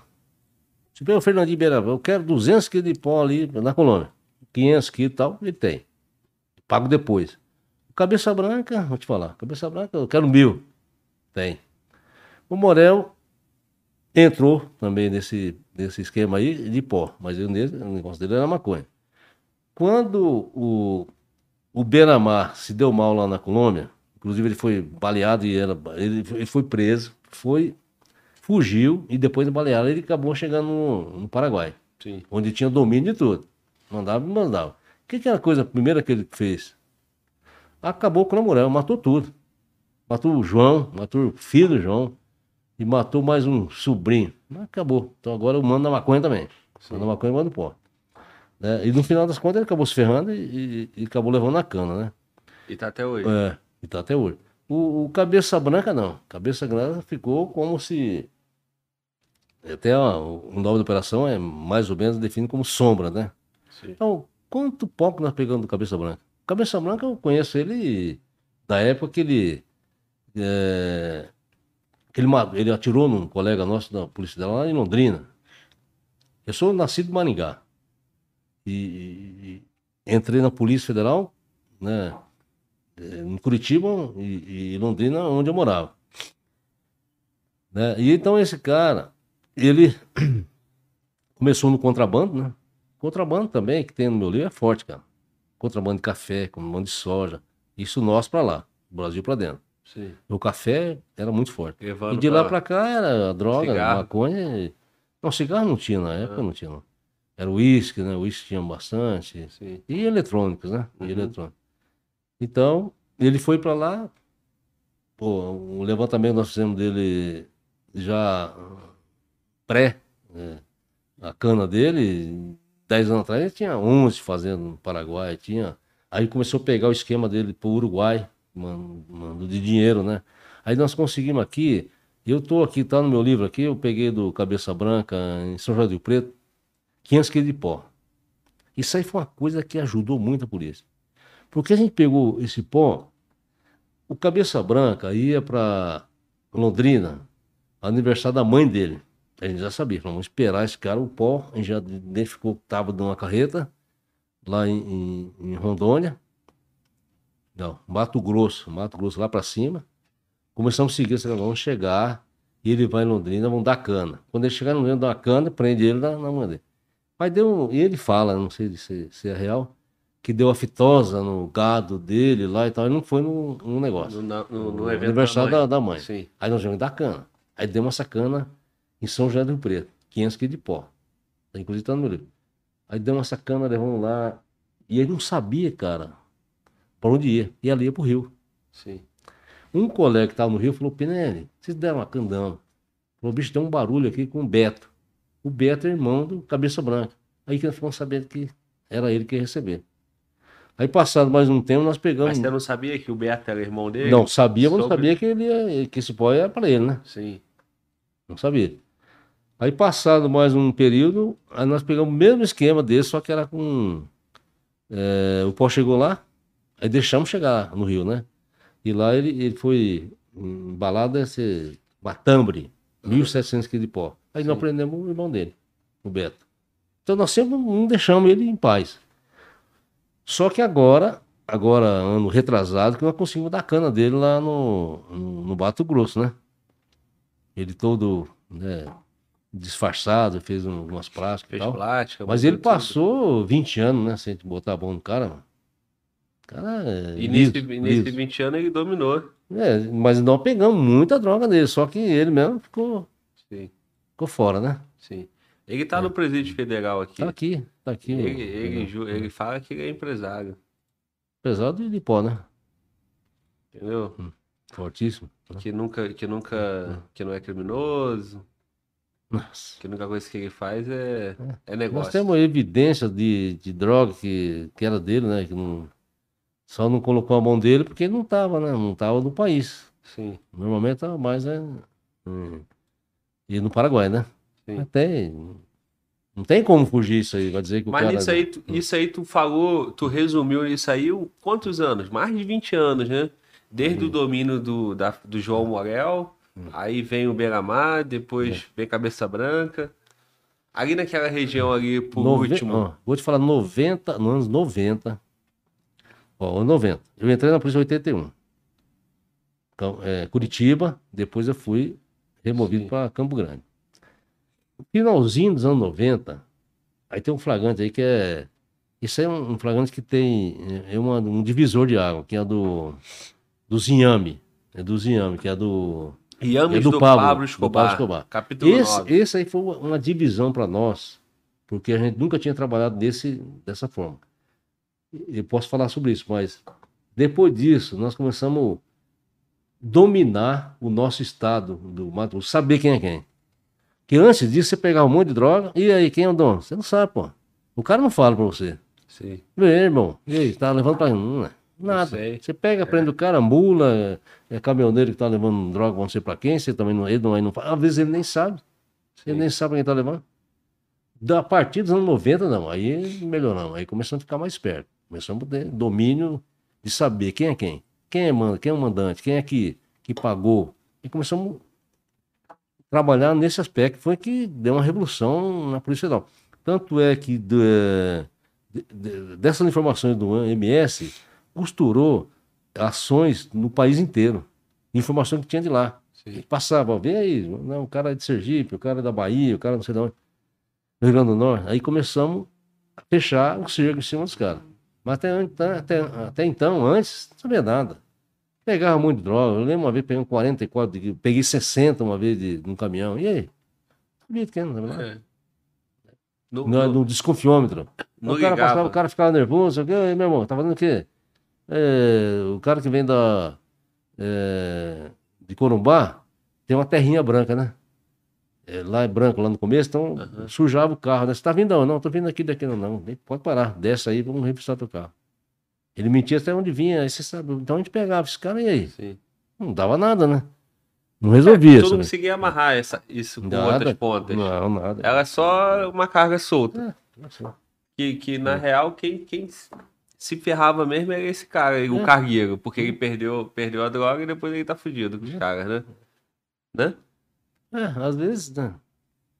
É, Às vezes é, o cara, é, o dono é beneficiado, né? Porque o cara, às vezes, nem sabe quem é. Que, Sim. e se soubesse o cara, se ele fechar Ele a boca, É. o cara vai dar uma grana pra ele lá, manda um advogado pagar as contas dele pra ver se sai mais rápido. Sai, e sai, né?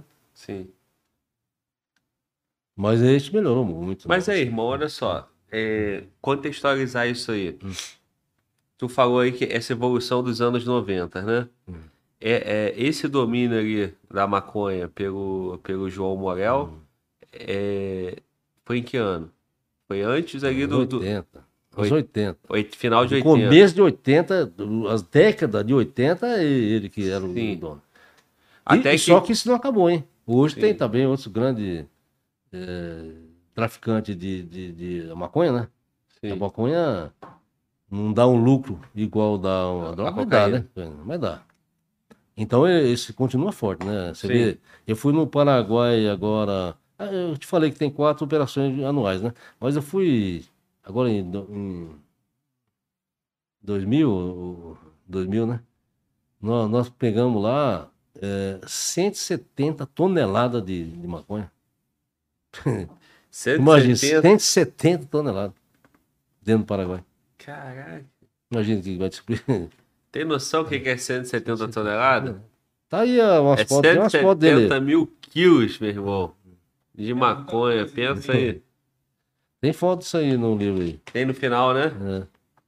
É, é brincadeira, né? Então,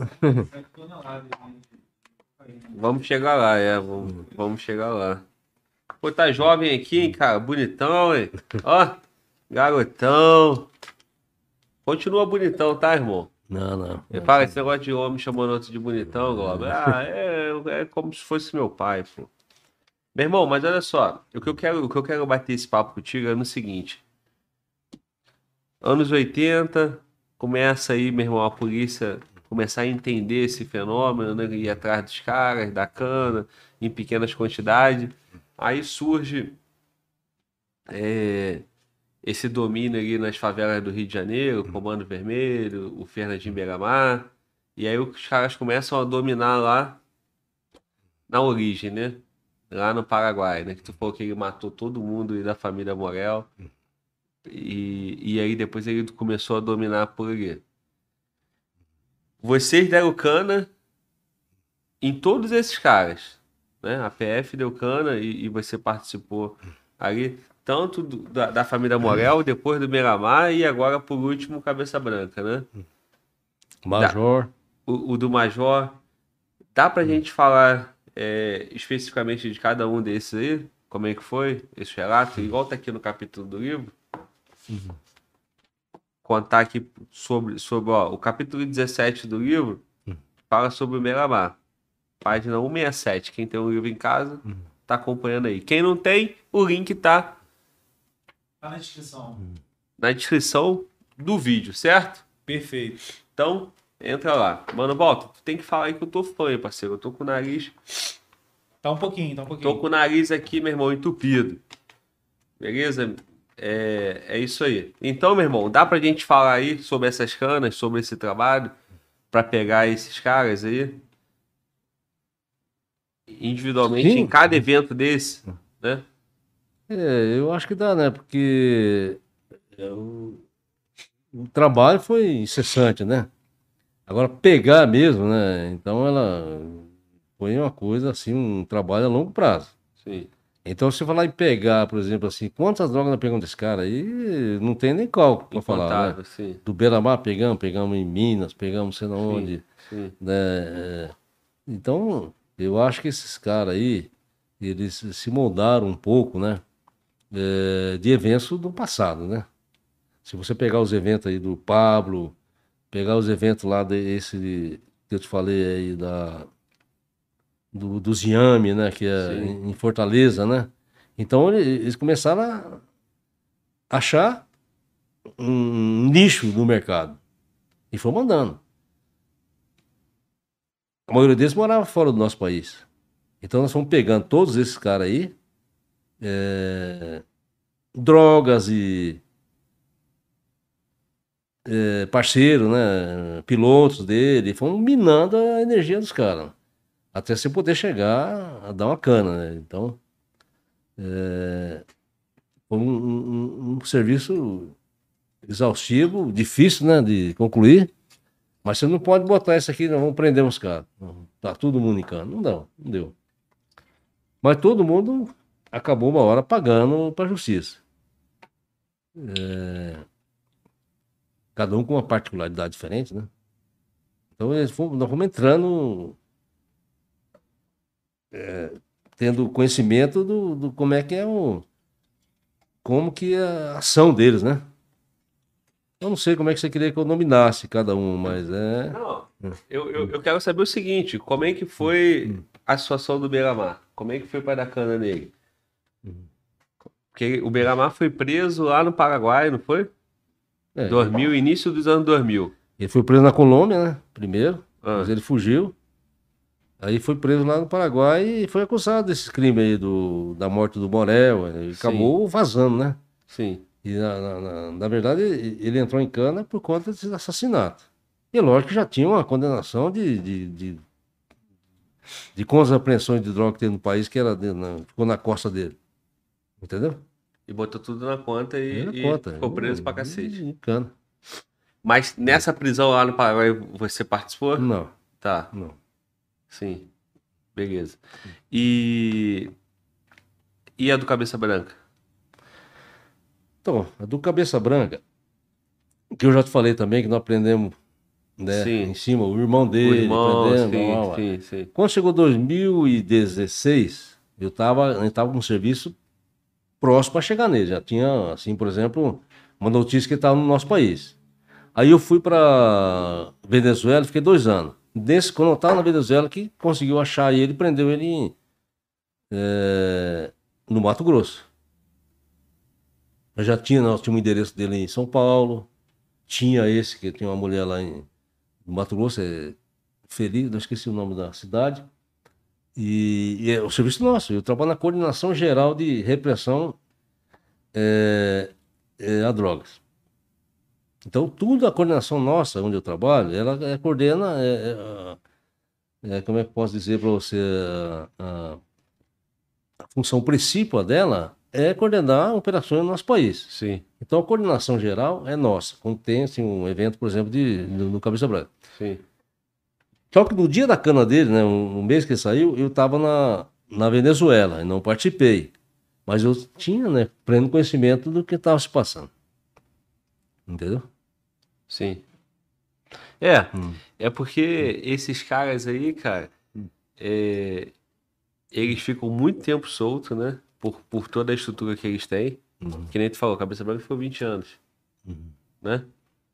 E, e, e o Beira-Mar um pouco menos, mas eles movimentaram muita coisa. E, o- movimento ainda, né? e movimenta ainda, né? E o Cabeça Branca teve aquela guerra lá, não foi? O Cabeça Branca estava envolvido. É, ele, ele tava ali naqui- no, no, mesmo, no mesmo evento, naquela mesma região que teve a guerra do, do PCC com, com o Rafat. E aí teve aquela morte lá do, do Rafat, e o Minotauro, o Minotauro, e, e dominaram aquela região lá, explodiram o cara lá, ponte 50, cacete. Isso também foi por aí, 2016, não foi? Pô, o Rafat, e ele já foi sócio do Cabeça Branca. O Rafat, na verdade, se associava com, com- com muitos. Sim. Né? Desde, vamos botar os turcos lá, né? Os Fuad da vida lá. Então, ele vai. Tem uma notícia que eu também não, não vou colocar ela como. é, não quero colocar ela assim como verdade, assim, de, de investigação de polícia. Uhum. Mas tinha- a gente sabia que tinha um, um, um pouco de bronca ali entre o Rafat, que acabou sendo o rei da fronteira, contra o PCC. Então tinha notícia, não sei também se é verdade, nem pode chutar ela no escuro, né? Sim. Que ele queria tirar o PCC da área. E tinha, assim, gente, mas não tem. O PCC entrou de mercado dentro do, do Paraguai, né? Ah, se você botar só de quantidade de, de guerrilheiro ali, o próprio pessoal do Paraguai não aguenta. Sim. Aí vem também problema de corrupção, vem com as autoridades que tem ali para poder é, poder dar um pouco de, de reforço para o PCC. É verdade ou não, mataram o Rafat, eu acho que cada rio da fronteira já mataram tantos outros antes, né? E o PCC está muito forte, né? E dominando a área no Paraguai. E, infelizmente, né? Paraguai é que sofre com isso aí. Para arrancar Paraguai e Brasil, essa né? raiz, né? A raiz aí tá enraizado, né? Né? Tem um, tem um capítulo do seu livro que você fala sobre PCC também. Uhum. Esse eu não, não consegui Uhum. não consegui chegar nele lá, mas tem um título aqui Uhum. Que fala sobre PCC. E aqui você, o que que você conta aqui nessa parte? Tu tem memória? Lembra ainda? Deixa eu ver aqui, página 233. Mano, volta. Tem um camarada aí no chat aí, que eu acabei de ver, o Igor. Tá? Igor Leonardo? Tá atento aí? É, Igor. É, isso. O Igor mandou um superchat no último podcast com outra pessoa, outro nome, um superchat de 109 reais. Você lembra disso? Tu não lembra, mas eu lembro. Vagamente. Eu vi. Eu vi esse superchat, só que veio sem mensagem. Sim. Que era uma mensagem pra publi. Tá bom? Pô, bacana. Só que não, chegou, não fizemos a publi, porque a Não mensagem, mensagem. a mensagem estava no chat, aí você não viu. Então Certo. fica atento aí na mensagem que ele vai mandar para a gente poder fazer a leitura Claro, da publi claro. do último podcast, beleza? Sim. Conversa com ele aí. É, eu vi que a mensagem aqui foi retratada, eu não sei o que, que é, apareceu É, aqui. também apareceu pra mim aqui, eu não consigo ver. Então conversa com ele aí, irmão, pra gente Igão, poder manda fazer. mensagem aqui que eu, que eu falo com você. Ele mandou um superchat de R$1,90 agora. Isso. Eu acho que é para poder sinalizar, mas ele deve estar com dificuldade de escrever lá. Perfeito. Então, se tu vê uma mensagem no chat, tu seleciona aí. Beleza, irmão? Certinho. É isso. É... Tá aqui o capítulo do PCC. Mas, assim, é, é uma grande questão, né, cara? Essa, essa... Como funcionam as coisas. né? Citou Colômbia, citou Paraguai, citou México, citou Estados Unidos como grande consumidor de cocaína. O valor que, que custa para pegar quanto que se paga na Europa, quanto que se paga na Ásia. A solução disso, meu irmão, assim, os produtores, não dá para chegar no, no produtor, não dá para pegar lá no, no Paraguai, na Colômbia, os países lá, o que, qual é o grande mal aí dessa, dessa... Nossas ações diretas né, contra o narcotráfico, já te falei, é atacar o financeiro dele, né? Sim, Agora, você veja bem, é, fica muito difícil, né? É, se você vê, se eu falar nossa perce- percepção política, né? Eu, eu trabalhei também na Bolívia, duas vezes como oficial de ligação. Sua ligação né, é- significa você se associar à polícia deles de contra o narcotráfico e trocar informação. trabalhar junto, né? Então, o resultado.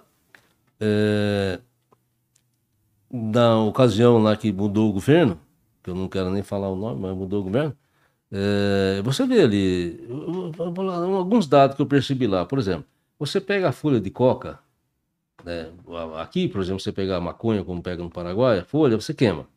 Lá é proibido.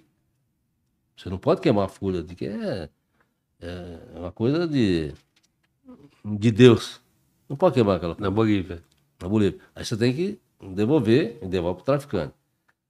O consumo de, de, de folha, né, para os campesinos lá é, é real. Eu via, todo mundo fica é, masti- mascando, mastigando aquela, aquela coisa, né? Mas aí quando mudou o governo, ele aumentou é, os hectares para plantar aquilo ali. Que lógico que não, não era a quantidade que necessitava os consumidores. Então essa é só para ir para os grandes traficantes, né? Então você vai brigando com você, vai no Peru é a mesma coisa. Aquilo ali você não pode queimar, né? A, a Colômbia já expandiu para outra coisa, hein? Tem um detalhe. Além de ter expandido para a Venezuela, expandiu agora para o Paraguai também. Se você hoje encontra, que não encontrava antes, é, refino. Sim. Refino. Bota os colombianos, vem lá refinar dentro do Paraguai, que não tinha antes. Então, por conta de ter esse valor é, é, tão hum, grande, né, de, de- não sei como é que se fala assim, de, de lucro, né? Sim. De lucro, Sim. é meio difícil de, de você controlar isso aí. Então, essas políticas de, de governo que, que pô, acho que poderia você- auxiliar, né? É porque, assim, é... não depende só do Brasil, né? Você quer dizer isso, né? Claro que não. Tá, tá nos países lá, né? Hum. E aí a gente tem uma fronteira imensa, né? Então é, é muito comum essas perguntas, né? Uhum. Pô, o que fazer, né? Porque o, o Brasil não é produtor de coca, Não, é. né? E, e é o segundo maior cons- consumidor Segundo. e é o que e, e passa tudo por aqui também, né? Boa parte É, além de ser o segundo aqui. consumidor, também rota. é rota. é- não sei se, é, se tem um índice aí, mas deve ser é, o maior também, né? Sim, sim. Não tenho certeza, mas é uma rota é, continental, né? Agora, meu irmão, pra pegar esses caras é trabalho Árduo, incansável, demorado, né? inteligência, canseira. Porque, e, e muita gente fala assim, né, nos jornais, né? Ah, tem que investir em inteligência, Uhum. né? Aí quando tem os confrontos na comunidade lá no Rio, não adianta esse confronto, tem que pegar na origem. É, mas não tem como, né? A origem. Eu acho que a origem, então, cada país tinha que cuidar do, do seu, né? do seu terreno. Falar que nós abandonamos as fronteiras. Pô, e a fronteira que no- nos abandonou? No- Eu, é, acho que- eu me lembro que estava no Paraguai e falei assim: o que é bom para nós a gente vai. É que nem o, o Brasil recebia eh, madeira. Uhum. eh, madeira de lei do Paraguai, falando: o que é bom para nós pode deixar entrar. Isso é Receita Federal, então deixa Sim. entrar. sim, sim. Meu irmão, conta essa história dos iames. As histórias dos iames do Pablo Iame. Escobar. O que, que foi isso aí? Não, é boa essa? É boa, boa. Muito boa. Ela é tão boa, eu acho tão boa porque foi o primeiro evento que eu participei eh, que me deu noção para os serviços posteriores. Que eu te falei, a, a gente fala muito, a área de inteligência e tal, né? Então, na verdade, foi o primeiro trabalho que eu peguei assim, com essa Que noção deu uma expertise pros próximos. né? que deu para né, pra poder desenvolver isso aí no outro estado, que isso aí foi o começo desse trabalho aí foi em, em Cuiabá, no Mato Ah, tá. Grosso, Mato Grosso, né? Um serviço muito difícil, muito complicado, inclusive deu muitos problemas também. Vamos chegar lá, contar tantos problemas que, que existiam nessa operação. Mas nós montamos uma equipe lá, né? Eu fui convidado, uns colegas de Brasília e outro do outro de Santa Catarina. Eu trabalhava em Campo Grande. Nós vamos para Cuiabá, tem um serviço muito interessante. Então começamos aquelas coisas assim. Muito de, de, de iniciante, né? sabe que você. Eh, não existia celular, mas tinha um telefone fixo. Você botar um grampo num telefone fixo e não tinha legislação que autorizava. Só que o juiz poderia determinar. Sim. Então, o resultado, tinha um juiz lá que, que meteu a cara, então autorizo, quero o sigilo, o telefone de fulano, Beltrano. Só cara fera. Delegado da Polícia Federal, desembargador, um, um, um outro juiz, não, é, é, um outro juiz, um desembargador e tal. É, Polícia Federal suja, agentes e, e, também alguns delegados, tudo sujo. Escondemos lá em Cuiabá e começamos a monitorar esse cara. É... Aí, o que aconteceu? Ah, sim, o Morel tava nessa aí. Morel, só sim. que não é o João Morel, é um dos filhos do Morel. Ele também tinha, pô, você conhece esse cara? cara é esse fulano. Aí tinha um advogado, esse advogado, ele tinha uma. Ele morava num, num prédio redondo, no centro de Cuiabá. Eu consegui alugar um apartamento do lado do dele. Ao lado dele, eu aloquei esse apartamento. E, e, e como ele era redondo, eu consegui botar uma escuta. É, é, uma escuta ambiente. Sim. Mal que se ouvia, mas ouvia alguma coisa. Pela, pela entrada da, da, do apartamento dele, que o meu era do lado, eu via quem chegava. Sim. Não dava muito para filmar, mas dava para ver aquele buraquinho do, da, da porta. Né? porta. Aí via delegado da polícia, agente da polícia. Tal. Aí começamos por aí. Começamos aí, essa investigação. Aí, presentes que eles recebiam, né? Eu lembro de dois, é, dois carros lá, muito famosos na época lá, com, não lembro o nome agora. E ganhou lá, aí conseguimos fazer uma filmagem e coisa e tal. É, presentinho para o desembargador e para Disney. Aí nós estamos ali, estamos ali. Até que um dia, eu tinha um, o meu alvo principal, ele, ele era um cara muito rápido, era um senhor, e ele fazia a correria, né? ele era o, o SO do, do, grupo, né? Então ele fazia as correrias para chegar pó, ir para lá, pó, mas não sabia onde que ia, não sabia porra nenhuma. Bom, e esse cara é que eu seguia mais, né? Fui numa fazenda chamada Feliz Natal, nunca mais esqueça, é uma cidade que tem no Mato Grosso, chama Feliz Natal. Uma fazenda, eu tava lá com mais um outro cara, olhando aquela fazenda. Aí eu vi sair um carro, um caminhão de lá. Aí eu fui nesse caminhão, e o caminhão tinha, nunca mais esqueço, não lembro a placa, mas ele era uma placa de Curitiba. Eu vi aquela placa, anotei, é só uma coisa assim de vigilância, não sabia nada que estava se passando. Aí passado um tempo, o meu alvo, né, que é o Silvestre Granata. É tranqueiro, hein? Eu é. falei o nome dele aqui, mas é, é, é até solto já. O bicho era bom, hein? Parabéns desse. Dava trabalho. É, é muito trabalho. Aí ele, ele, ele, ele comprou uma passagem para Fortaleza, uhum. Levando a, aí que ele falava, ele falava uma coisa no telefone, e levando a filha que passou no passou no, no vestibular, ou passou de ano, não lembro exatamente, que ia levar para um passeio. Sim. Aí nós ficamos encucados lá, né? os, os caras mais antigos que eu falaram, Pinelli, vale a pena a gente acompanhar isso aí. Você vai? Eu falei, vou. Mas só eu, só eu, só você. Até dinheiro para nós era fraco, né? A administração pagar, sei que pagava a passagem, fui atrás do velho. Do velho, lá tinha. Aí começou a dar problema lá na chegada. Então era para eu chegar, tinham uns agentes me esperando no aeroporto, e a gente ia seguir o velho, onde ele ia. Uhum. Né? Já deu cagada aí. Quando nós saímos atrás do velho, os colegas tinham um cara com um carro que eu tinha pedido e uma moto. Perdeu o cara. E eu fiquei nervoso dentro do carro. Só que na hora que, que ele pegou um táxi, eu gravei a, a placa do táxi, né? Aí não achou, não achou, falei, volta lá. Aí fiquei lá, aí veio um, um, o táxi, né, que voltando, né, pro aeroporto. Aí eu falei, meu irmão, eu tava com meu tio aqui, vim pegar meu tio e acabei chegando atrasado, e parece que ele pegou o seu táxi. Então, um senhor, uma senhora, uma, uma guria. Sim, eu deixei no hotel tal. Beleza. Toca pra lá. Rapaz, você não vai acreditar, Glauber. Quando eu cheguei, quando ele falou hotel ali, o colega do Ceará, ali, ele, o cara tava caminhando. O cara, desce aqui. E vamos lá, vamos seguir. O cara, é, o cara é aquele ali, eu já conhecia, né? E o cara saiu andando. Aí lá de, de Cuiabá, o cara falou assim, ó, disse que vai comprar alface. Aí foi andando, entrou numa... Num, é, é, lugar que vê uma feirazinha assim, um, é, esqueci o nome, assim, um, um corredor assim no meio da, perto da praia, assim, que é.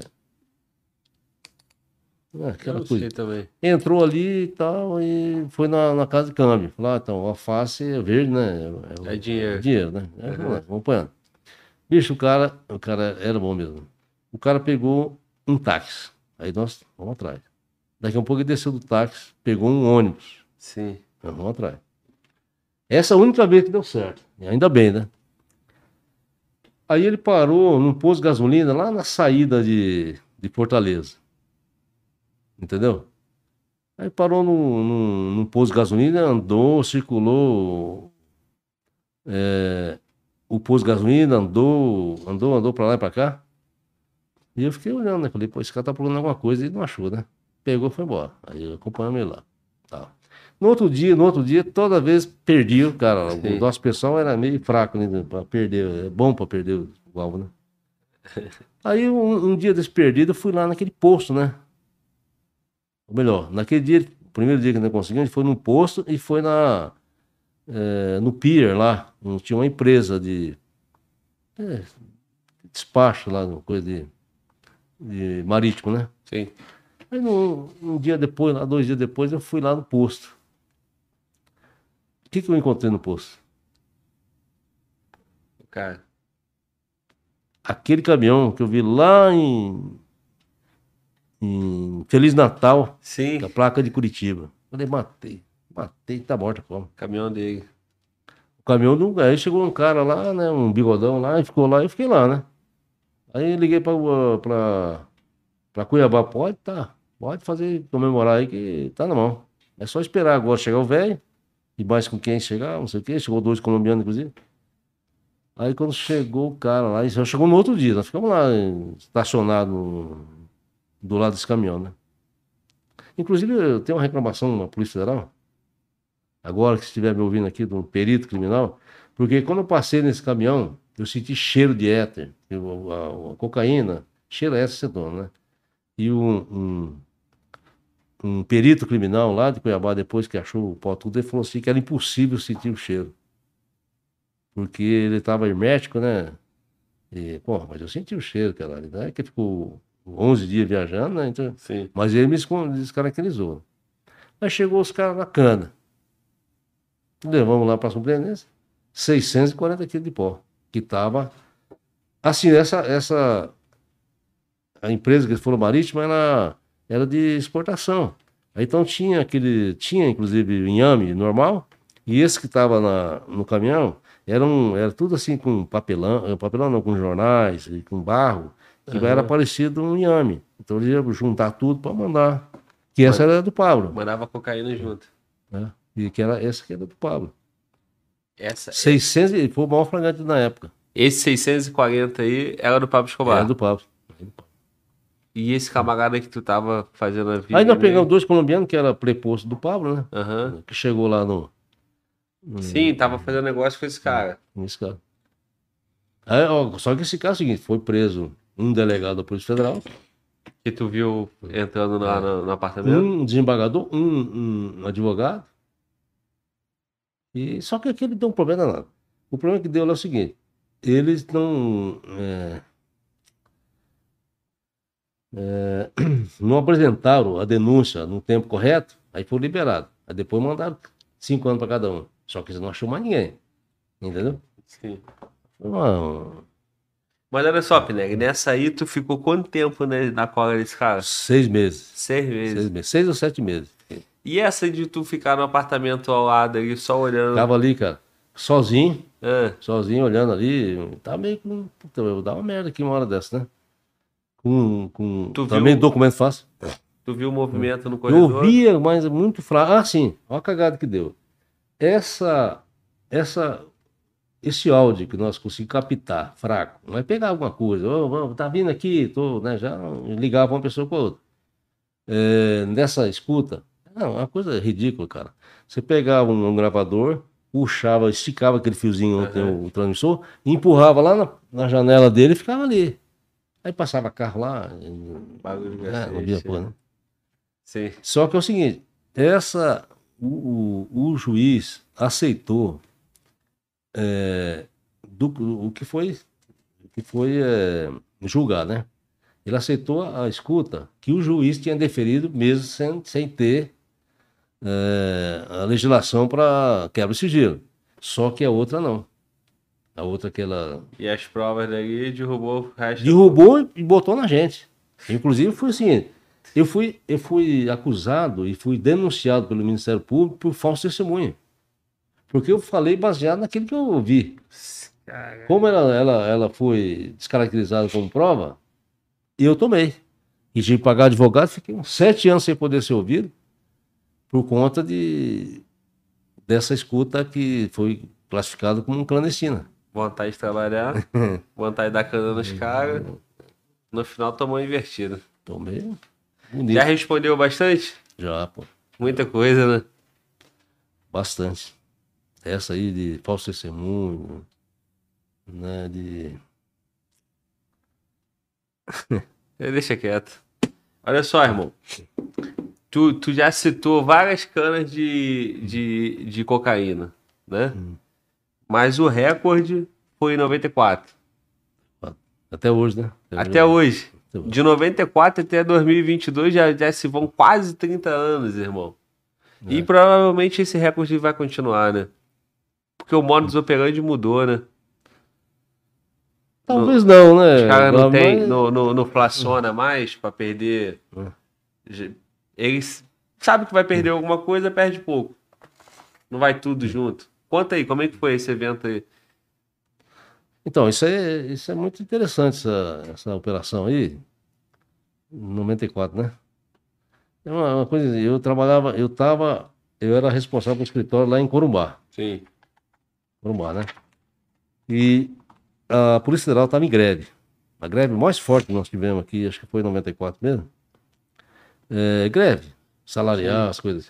Então não tinha, né? Como eu estava lá de, de chefe de uma base, né? Então a gente escolhe quem fica na greve, quem não fica. Então a gente é solidário um com o outro, né? Não é que não, nós não entramos em greve. Entra todo mundo, vai, vai. Mas aí eu fui acionado por um delegado aqui de Brasília, chama Urbano, Lopinelli. Tem um serviço muito importante aqui. Não tinha muita coisa, né? Tinha muita coisa assim de evidência, mas ó, é um serviço deve ser importante. E não tem gente. Nós precisamos seguir um cara que vem do Rio Grande do Sul e para onde ninguém sabe onde vai. Eu falei lá no sindicato, falei com o colega, falei, quem quer ir comigo? Vamos lá ver isso aqui, pode favorecer a nossa greve, inclusive. Mas nem sonhava em quantidade, não sonhava nada. Aí eu peguei um avião, vim para aqui para Brasília, né? Campo Grande. O caminhão estava chegando aqui em Brasília e vamos acompanhar esse cara. Na verdade, era uma carreta e um caminhão. Já começou a dar errado aqui, logo na saída. Ele parou aqui na Bahia. Barreiras. Barreiras. Parou ali, ficou, quebrou ali, já ficou uns três dias. Sim. Aí nós estávamos com três carros só. Cada um com duas, dois colegas, né? Então estávamos em seis com três carros. Passei um caminhão e uma carreta. Aí saber para onde, vai saber. Então, ideia alguma, né? Aí ele ficou quebrado ali e tal, é que não dá conselho, né? Porque caminhão, você. Seguindo.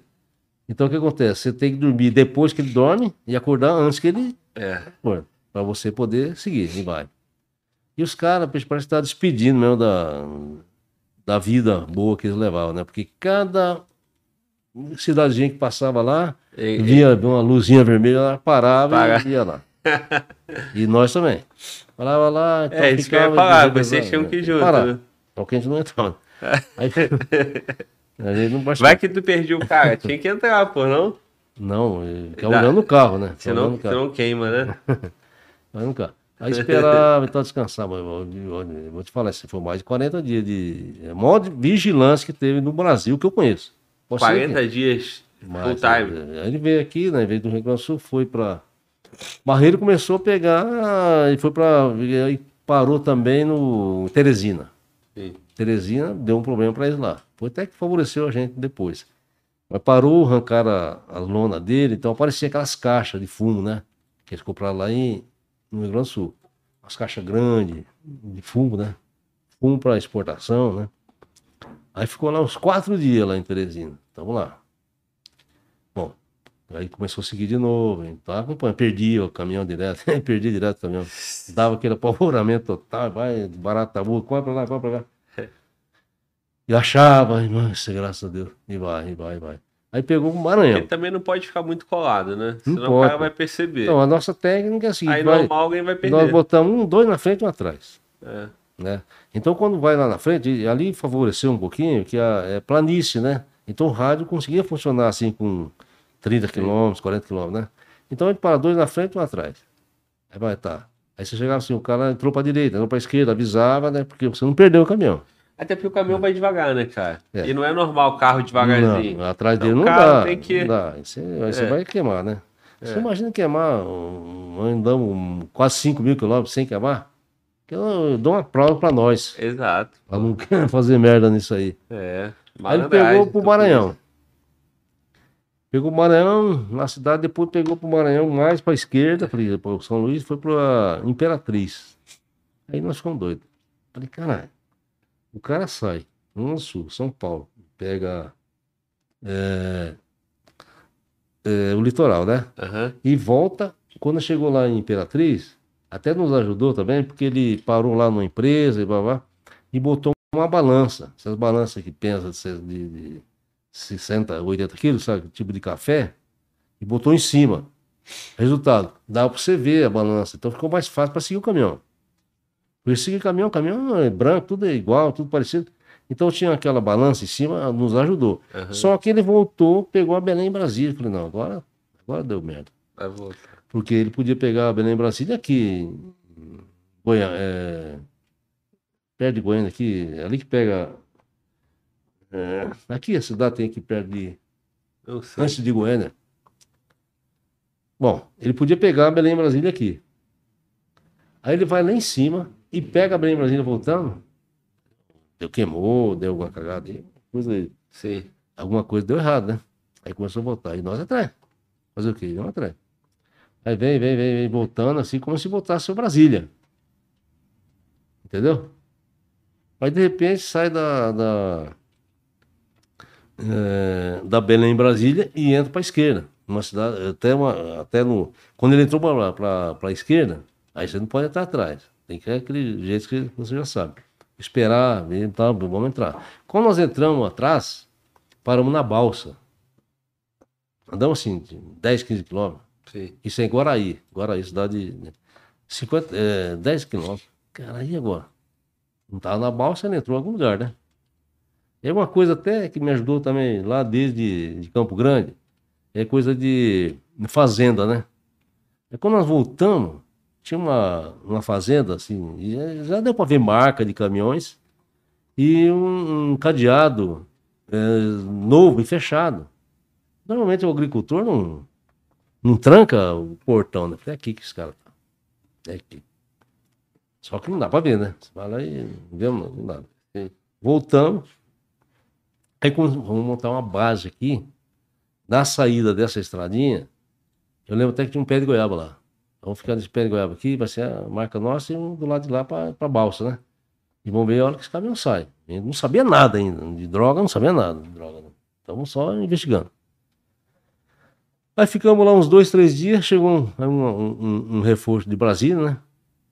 Me lembro do- um delegado que chegou lá, que é meu amigo, Urbano, ele era bicho, era bom de mato, assim, né? Fez, nasceu, eu, sempre, eu sou peão. Eu sou, eu sou do, do mateiro mesmo, sempre, sempre fui mateiro. Bora, Pinheiro, vamos lá, vamos subir pro lado da rodovia, chegar nessa entrada que a gente achava que era, pra ver se a gente vê uma coisa. A gente levava uma, duas latas de sardinha e, e um pão, dois pães, né? Dois. Andava, andava, andava 12, 15 quilômetros. Até que um dia que a gente viu um, um clarão, que era um teto de um, de um como é que chama? Um galpão? Um galpão, um Sim. galpão, exatamente. Bom, vamos se aproximar mais. Num desses dias, aí não fomos todo dia, fomos lá uns 15 dias mais ou menos.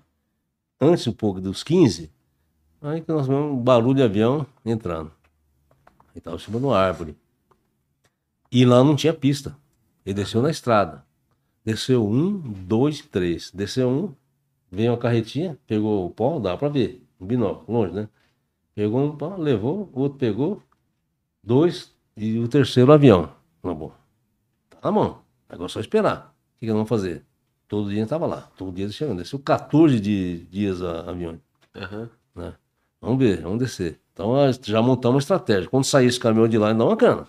Agora a gente não sabe quanto vai ter, né? Não sabia, não, não tinha nem ideia que poderia ter essa quantidade, né? Aí chegou um dia que nós arriscamos. Eu sempre falo, uma hora você arrisca o seu couro, né? Eu já arrisquei, já levei três tiros, inclusive. Mas é, a gente arrisquei o couro na frente, vamos assim, ó. É, vamos checar a segurança. Para gente já ter um, né, um, uma- um planejamento para quebrar os caras depois, né? Aí já tinha, um- já tinha um comando. Vamos deixar os caras sair e entram pra pegar os caras. Aí fomos, nós fomos arriscando muito, cara. Ainda bem que não deu errado. Nós chegamos a 50 metros, cara. Bicho, só tinha colombiano com fuzil. Sabe aqueles caras cara de bandido mesmo, né? Andava pra lá, andava pra cá, andava pra lá, andava pra cá. Bom, vamos entrar. Então até que o Cote foi junto com o Cote era novinho. O Cote não tinha muita habilidade ainda, mas ele já sabia trabalhar, né? O Cote foi pra lá também. Nós entramos em 30, assim. Aí o caminhão saiu lá um certo dia. Aí essa, o, o pé de, de goiaba identificou saiu o caminhão. Nós deixamos ainda uns 50 quilômetros. Parou um posto de gasolina pra abastecer, cana. Pegamos dois batedores junto lá. É, inclusive tinha um turco. E mais uns caras lá. E aí falou, bom, agora vamos entrar. E entramos lá, meia-noite, começamos a invadir para esperar clarear o dia, né? Aí quando nós chegamos lá, dormimos, dormimos não, né? Então ali por ali. E quando clareou, cana os caras. Só que acabou dando uma cagada. Teve um tiro de advertência que até mal colocado, até fala aí. É, e fugiu cinco. Pegamos um cara, foi baleado, galinha morta, tudo quanto é lá. Aí levou mais três dias para caçar esse cara no mato. E dentro do galpão tinha essa sete Era a base toneladas e dele. 300 de... Era a base dele. E ah, lá de manhã, depois que nós prendemos os caras, o avião sobrevoou, viu alguma coisa e vazou. Que vinha para um resgate, porque era um consórcio. Era um consórcio. Então, cada traficante daquele, daqueles caras de segurança, ele é a segurança do pó do, do dono dele, né? Já tinha um cara muito famoso lá do cartel de Cali, que tinha 3 toneladas. Aí o outro tinha 500, outro tinha mil, não sei o quê. Sim. Era o Então- centro de distribuição. Cada um deixava o seu Não era? segurança ali. É, exatamente. Sim. E aí, pô. é, Depois de uma correria danada de desses foragidos, acabamos pegando todos. Pegamos todos e. Mas ali no evento foram 7 toneladas e, e teve toneladas. confronto também. Hã? Teve confronto. E já ficou. Já, já- alguém já ficou neutralizado ali. Não, ele foi balear dois, né? Mas não, não- não apagou, não. Tá. Não. E aí. E o resto nós pegamos depois ali, tudo arrebentado, né? Com os pés, né? O cara pegou três dias caminhando. é, Sim. Nós chegamos madrugada, ele tava descalço, né? Tava tudo meio arregaçado, né? Sim. É, meu irmão. Então, tu- assim, 7 toneladas, né? Mas o que, que foi feito para chegar nessas 7 aí? Foi, foi cruel, né? 40 dias aí de, de Nossa. VIG, mais. Ou mais um pouco, né? Porque nós de, de estrada e mais lá na, na espera, né? Sim. E tu vê, né? Todo mundo envolvido, né? Tu falou colombiano, turco. É, Daqui do Brasil tinha dois turcos. Não, não sei se é bem turco, libanês é mesmo, coisa. Sim, turco, é. né? É, não sei, é. Da região lá, né? Então, Então, os caras fortes, pô. Os caras fortes. tá? É... Eu não tô me lembrando exatamente do nome agora, mas são caras top no, no tráfico, né? sim, de nome, né? Hum, De, de liderança. Fala, mano, volta. É, vou ler aqui o superchat do nosso amigo que deixou o superchat. E, Be- pô, vi o site dele aqui na Publi. Meu irmão, top. Bom, não é? O material dele é muito bom. É, Fala aí. Pedir pra galera deixar o like pra gente aí. O nome dele é Igor Leonardo Fer- Fernandes Correia. Ele mandou aqui. Luiz Spinelli, lenda da PF. Muita história boa. Merecia um seriado Netflix. Saudações da equipe Blackstone Brasil, a marca dos operadores. As melhores camisetas do mundo tático militar. Muito bom. Deixou o arroba aí da, do, do Instagram deles? Não deixou, Mas com entrei no certeza é, é Blackstone, arroba Blackstone Blackstone. Brasil. Isso. Muito, Muito top bom. o material dele, eu dei uma olhada Muito bom. camisas. Então, rapaziada, bom. vai lá, vai lá conhecer a, a loja do, do colega, do Igor, né? Que deixou o comentário pra gente. Então, mandou aí o superchat dele no podcast passado pra fazer uma publi. A publi tá feita. Como é que é, mano? Volta. Site Luiz deles- Pinelli é uma lenda. Isso, perfeito. Ele mandou aqui. Cadê a mensagem? Deixa Luiz eu procurar Pinelli aqui. é uma lenda, muita história boa, merecia um seriado do Netflix. Saudações da equipe Blackstone Brasil. Luiz A Pinelli, lenda da. PF. Muita história boa, merecia um seriado Netflix. Saudações da equipe Blackstone Brasil, a marca dos operadores. As melhores camisetas do mundo tático. Então, E militar. se você quer conhecer aí a loja da Blackstone Brasil, vai lá no Instagram e no site que o Mano Walter acabou de falar. É isso aí, meu irmão. Obrigado aí pela parceria. Tamo junto. Fala, Mano Walter. O Felipe Fontinelli mandou aqui, mano, Walter, o Machado deixou uma mensagem pro Pinelli. Depois comenta com ele. Machado é um dos precursores do COT. Machado, mais um antigão, né? Certeza que sai alguma história desses dois. Tem história com o Machado, irmão? Tenho, tenho até uma um pouco engraçada, né? O Machado é, é, Eu acho que ele talvez seja um precursor do Cote, né? Sim. Ele aposentou há pouco e também escreveu um livro recentemente, né? Mas tem uma história. É para eu falar com o Machado? Sim, por favor. Então, Machado, não sei se é uma história. A Se história- ela não fosse trágica, né? ela Podia ser mais engraçada, né? Se não fosse uma piada, talvez, né?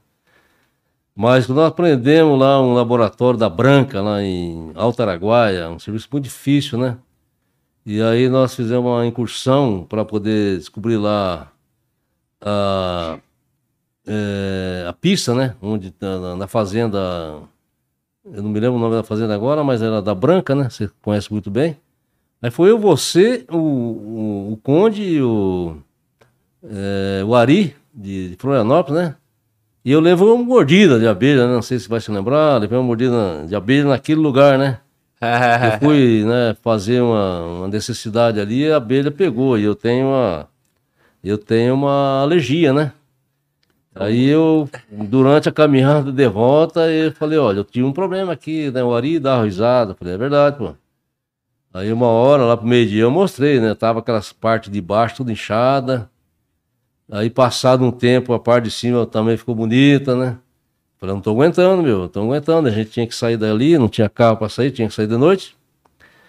Mas o desfecho dessa operação, apesar dessa parte que engraçada para vocês, né? Para mim não foi nada engraçado. E eu andava com as pernas abertas, né? Então foi difícil aquilo ali. Mas o desfecho foi bacana. Nós entramos. Isso aí, Machado, foi o maior laboratório que nós prendemos no país. Porque nego fala, um laboratório em São Paulo, Mato Grosso, Mato Grosso do Sul, como já fizemos. Mas é, é- não é de refino, é, para misturar a droga, né? Aquele foi o único que eu sei, né? De, de refino, você se lembra? Nós entramos lá na, no, na, na, nas pedreiras, né? Que tava lá o. o, é, o- aqueles negócios de esquentar ali, meu Deus do céu, como é que chama ali de. é, como é que chama aquele negócio de. Caralho, velho. Continua depois. Forno de micro-ondas. Forno de micro-ondas. Forno, é. Pegamos uma porrada de boliviano, né? Uns caíram dentro do buraco e se quebraram todo. Eu e você viemos com a Branca, né? Fazendo interrogatório dela e ela queria entrar no, na, na caminhonete dela que tinha ar-condicionado, né? Você falou, não, vai aqui atrás. Aí passamos dentro da cidade de Alto Araguaia com ela em cima, né? E ela banana, né? Para os corretores dela, o, os, uh, o pessoal dela, amigo dela, mas ela tava em cana, né? E levou uma cana pesada e ali foi muita droga, mais de 200 quilos de cocaína e um laboratório, né? Laboratório perfeito, né? É, tem uma coisa engraçada também, se você pode recordar, né? Nós prendemos um cara que era o olheiro, o olheiro, né? Prendemos ele no outro dia, no dia depois, né? Aí ele falou, ah, eh, qual que era a sua função, meu irmão? Ele falou assim, não, não, ficar de olheiro, se chegar alguém aí, né, diferente, para avisar o povo lá que está trabalhando no, eh, na cozinha, né? Chamado de cozinha, que é o laboratório. Aí não sei se lembra, né? Nós estávamos nós dois juntos no carro, né? Um carro da Polícia Federal. É, e a gente estava com roupa camuflada. Aí vinha outro carro com, também com os colegas nossos de com roupa da Polícia Federal e vinha um helicóptero nosso, né? Aí o olheiro que me contou no outro dia depois, não sei se você estava junto, Isso que ele avisou, o pessoal, ó, tem uma coisa estranha aí, tá chegando aí um pessoal do exército, que era nós camuflados, né? O olheiro avisando os traficantes. Aí depois falou assim, ó, e tá indo, acho que é um carro, um homem de preço que é da Polícia Federal. E aí também tá vindo atrás um helicóptero que eu acho que é da aeronáutica. Aí o cara lá de, da, da, cozinha falou assim, ô, mas você tá buracho? E é tudo boliviano. Você tá buracho? Você tá louco, né? aí os caras cagaram, né, pra isso aí, nós prendemos todo mundo. Mas o olheiro tava fazendo a função dele, né? O, o olheiro fez, fez o certo, né? Não deram e lá, né, Machado também, que eu acabei de contar aqui da, da 7 toneladas, mas você tava presente também, né? Na, Machado tava? Na nossa, tava, o Machado tava. Nessa correria nossa lá, vocês chegaram depois, né? Eu já estava meio enrolado muitos anos, muito tempo. Mas foi, né? Nossa mãe, entre outros, né? Também lá no Mato Grosso, no, como melhor, no. É, em Mato Grosso também nos encontramos, né? Que o Cote, eu até contei aqui que é verdade, o Cote era novo, mas já estava em atividade, né? E operando bem. E operando bem. Beleza, irmão? Um abração para você aí. Muito bom, Machado. Um dia Machadão chega aqui também, né? De antigão e antigão, nós vamos continuar a história aqui no Fala Global Podcast. É isso aí, todo mundo é bem-vindo demais. E sem dúvida o Machado será um excelente convidado em breve. Fala, mano, volta. Pedir pra galera deixar o like aí, link do Telegram tá na descrição. E... Dei uma agitada lá no Telegram, pedi pra galera vir na transmissão, já recebi alguns feedbacks. E chegou aqui também um, um superchat do Felipe Chagas. Ele mandou aqui: Fala, Glauber. Estou lendo o livro do Pinelli e, e é muito motivador para entrar na NP em outubro. E muito motivado, desculpa, para entrar na NP em outubro. Melhor podcast policial. Um abraço, mano, Walter. E aí, qual o conselho pro novinho aí? Pro Muito mais bom aí. Mais, mais um aluno aí para tu passar. O conselho, eu não sei se é exatamente isso que eu quero falar, mas eu acho que nós estamos precisando de reforços. Então seja bem-vindo atenda assim esses requisitos que a polícia deve, né, esses conceitos que a gente pode repassar para você, de coragem, de persistência, de paciência, e venha, por favor. Você pode ter certeza, os antigos vão, recebê-los muito bem, porque além da necessidade, nós temos uma, uma, uma vontade assim de chegar no cara, ó oh, meu irmão, vem para cá, vamos para rua, vamos te mostrar isso, fica, fica frio, fica forte, né? Então, é isso aí que eu posso dizer assim, que a nova geração de polícia é que vai comandar a nossa polícia. Então nós precisamos de você. Venha, venha com fé, venha com, venha com um espírito de, de, de, vocacional, né? Que é que nós precisamos, né? Porque tem muita gente também, companheiro, que às vezes quer ter uma carteira e uma arma assim, não é. Nós temos que ter aquela vontade mesmo de prender vagabundo, de trocar tiro, porque isso aí é a nossa função. Vai fazer o quê? Se você é, não quer né, ter essas dificuldades, então é melhor é, buscar um, um, um, outra, um outra outro atividade, né? Aqui nós precisamos de, de gente, né? Bastante. Quanto mais vierem, é melhor para nós. Nós precisamos de um exército aqui, porque a vagabundagem só aumenta. E as nossas, é, as nossas também que é, é funções e, e, e, atribuições só cresce, cara. Nós temos aqui, aqui eu falo que a Polícia Federal ela é uma grande casa, tem lugar para todo mundo. Onde você quiser trabalhar, vai ter lugar para ti. Né? Então venha, venha com Deus. E o, o, o pré-requisito do, do polícia, do policial é querer pegar o vagabundo, né? Tem que pegar, pegar pô. o bandido, né? Pô, o vagabundo tá o ali, bicho, tem... você tá ali. O vagabundo tá ali. O vagabundo tá ali você tá aqui. O que você vai fazer? Pega ele, mão na cabeça. Chão, depois caixão. aí sim. Muito bom, irmão. É isso aí. Pô, agora falei bom. Falou bom, viu? Aí. É isso aí, esse é o ritmo. É só manter agora. Só manter, só manter. Ó, Machadão mandou um abraço pra tu aí. Falou que tá lembrando, falou, tô lembrando, meu camarada. Melhor foi a bifa que ele levou. Dezenas de operações Júnior, inclusive nas 7 toneladas, você já tinha citado. Né? E com a cana do Vicêntico. Vicente. Vicentico. Vicentico. Vicentico. Vicentico. Vicentico é, é o filho do é Vicente Rivera Ramos. Vicente Rivera Ramos. Esse cara é, é o seguinte. É, o, o, Machado não está, mas quando ele parou lá no, no carro, lá no. É, em Teresina, que deu um, um bel lá, vieram que pagar uma propina lá, chegou esse cara. Vicente, Vicente Rivera Ramos. Ele simplesmente é o filho do chefe do cartel de Cali, que é o Vicente Rivera Ramos. Esse é o Vicentico que nós prendemos no último dia da, na, na fuga que deram lá em. eh, que eu te falei lá na hora da, da, da, da nossa entrada né, na, na fazenda. Esse é o cara mais forte. Cara, Sim. sabe aqueles top assim, tipo um filho do Pablo Escobar, por exemplo, né? Eu ia te fazer essa pergunta. Qual foi o, a, o cara mais, assim, a cana mais difícil, o cara mais forte que tu deu? Foi esse aí? Não, o incentivo é forte, mas eu acho que eu não vou saber responder para você, porque é, tem muito tempo, né? Uhum. Por exemplo, você vai falar assim do. Você falou, não, eu já aprendi um cara que você falou que morreu aí, o, o Jorge Afate. Sim. Eu aprendi ele com arma, no Ceará, com 70 e tantos portos de arma. Ele não era forte como foi depois. Sim. Nós aprendemos aqui o Cabeça Branca agora já fortíssimo, né? Não era se fosse preso lá nos anos 80, não, não seria. Não, sim, não seria, sim. né? O Beira-Mar nós pegamos já na, caindo também. É... Esse cara, pelo fato esse o Vicentico, né, que o Machado se referiu, pelo fato de ser filho do dono de um cartel. Cartel de carga. Né, por exemplo, o PCC, ele é um, é um, um grupo organizado, né, um crime forte, mas ele não é cartel.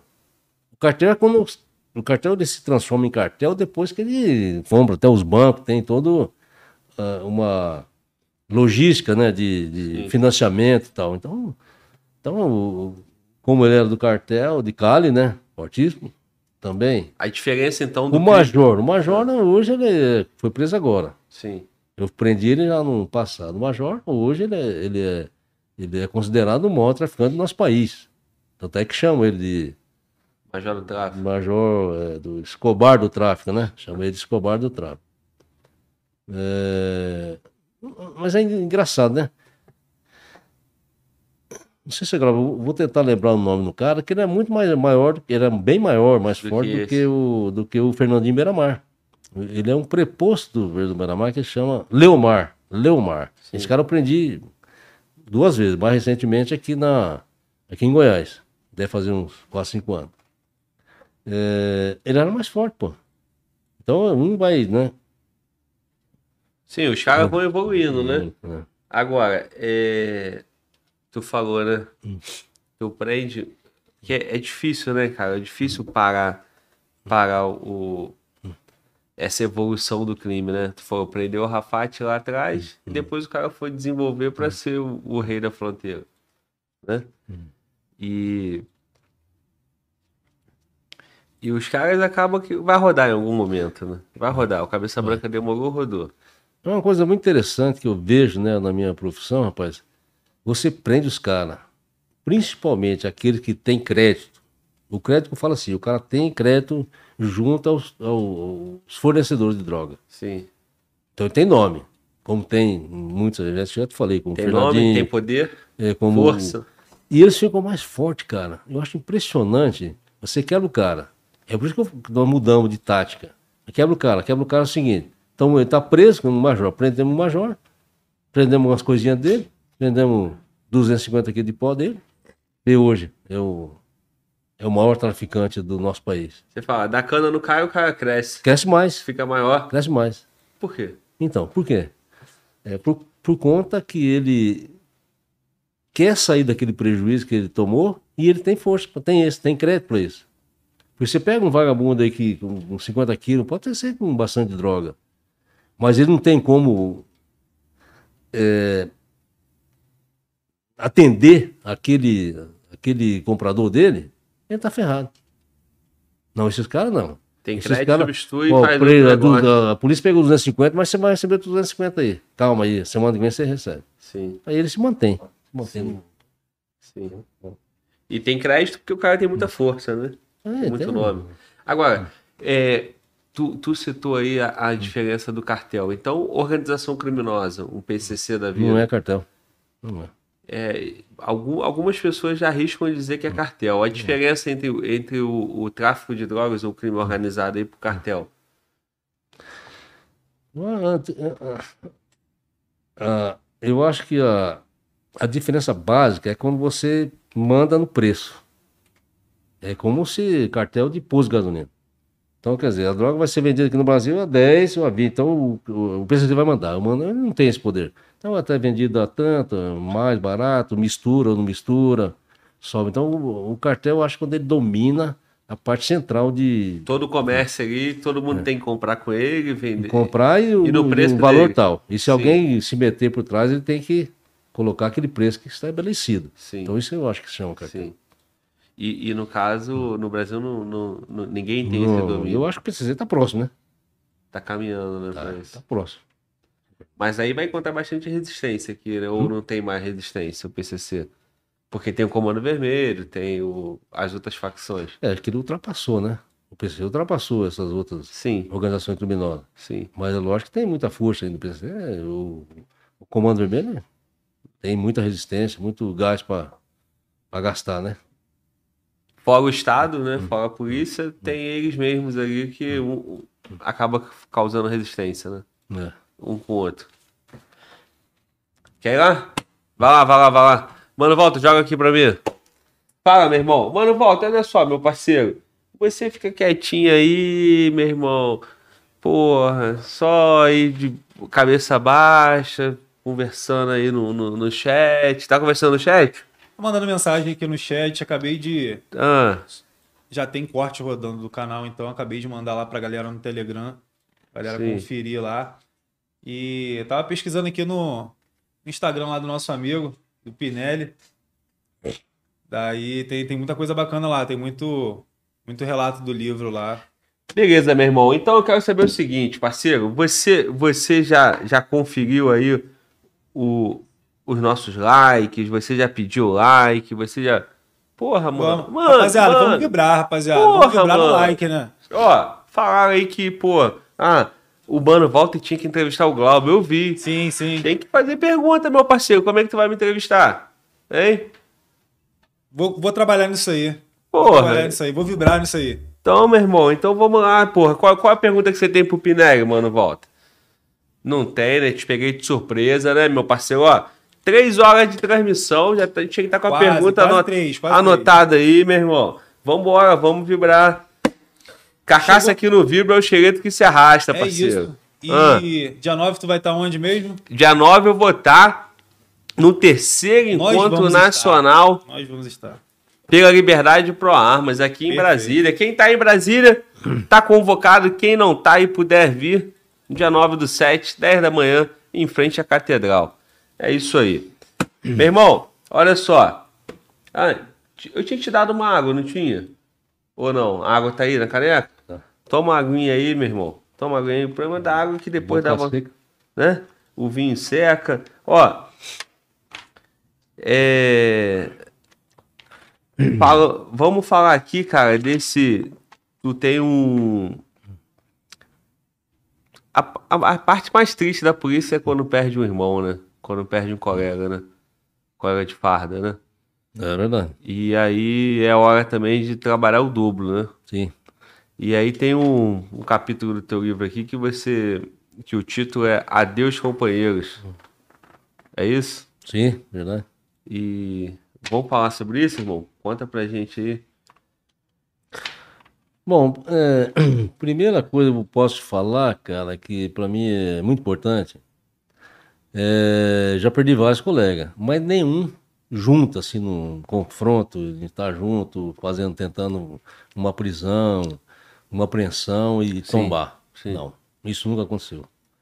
Então foi assim, em situações diferentes, eventuais, que perdi um parceiro. E foram vários, né? Então a dor é. e talvez é, não seja igual para você não estar perto ali, levando ele para o hospital. Mas ela é dolorida, né? Umas mortes doloridas. E, e nós, né, na Polícia Federal, eu acho que, ou melhor, fizemos isso aí, tem um meu retrato aí. E, e acho que deve ser feita sempre, né? Cobrar um funeral caro por essas perdas nossas. Então Sim. nós fizemos isso aí. Se, né, acabamos, tivemos algum problema aí judiciais por conta disso, Não é que foi vingança. Nós fomos atrás dos caras que, que assassinaram o colega, mataram o colega. Então você vai tratar o cara com, conforme é, a regra é, indica, né? Você vai pegar um, um bronca, né? Uma bronca. O cara.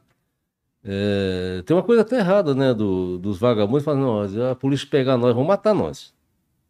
Talvez não é, você vai que aprender. Mas nesse afã, é, a gente até torce para ele reagir. Vamos dizer assim. Então, esses, esses que tem aí. Né, foi um beijo na testa e uma cobrança radical. Infelizmente, né? É assim que tem que fazer também. Porque se a gente deixar isso passando hum, a limpo, sem nada ser feito, eu acho que você pode sofrer um revés aí, né? De cara não respeitar mais, não. Mata um federal aí, não dá nada. Não, vai dar merda pra ele. Vai dar pesado e a gente vai em cima. Eu falo assim, pô, se você matar um federal, você tem no mínimo 15 mil homens atrás. Fora o. Rapaz, você sabe que eu tenho uma amizade e gosto muito do pessoal da PM. Eu tenho um- uns amigos da PM que eu trabalhei. Mato Grosso do Sul, São Paulo. Os caras são parceiros pra caramba. Tanto nós pra ele como eles pra nós. Então, se um cara matar um polícia hoje, tanto federal, militar ou, ou civil, ele pode saber que tem 100 mil atrás dele, pô. Então é melhor o cara pensar duas vezes. Esse negócio fala assim, Rio de Janeiro, o cara pega lá um assalto, o cara é, é federal, é civil, um policial. Aí vou matar o cara que é um troféu. Isso é um erro fudido desse vagabundo. Ele, ele devia. Faz o que ele tá fazendo ali, ó, o, o, o evento dele de assalto, alguma coisa, e tchau, mano. Se um dia eu for pego, eu, tô sempre preparado. Mas é lógico que não é 100%. Sim. Eu, eu até falo a minha mulher lá em casa, falo assim, ó, aqui nem pode entrar em casa. Agora para sair vai ser difícil. Eu tenho esquema para poder não deixar o cara sair. E, e se o cara chegar assim, vem cá, meu filho, se, se você ganhar, se você tá ganho mesmo, ganhou, tá, ganhou. Ó, e aí, você é o quê? Eu sou polícia. Você vai arrumar um B.O. fudido pra você, pra sua família, pro seu pai, pra sua mãe, sua irmã, seu avô. Nós vamos atrás de todo mundo, até pegar você e pegar o resto que foi. Você não vai se safar disso aí.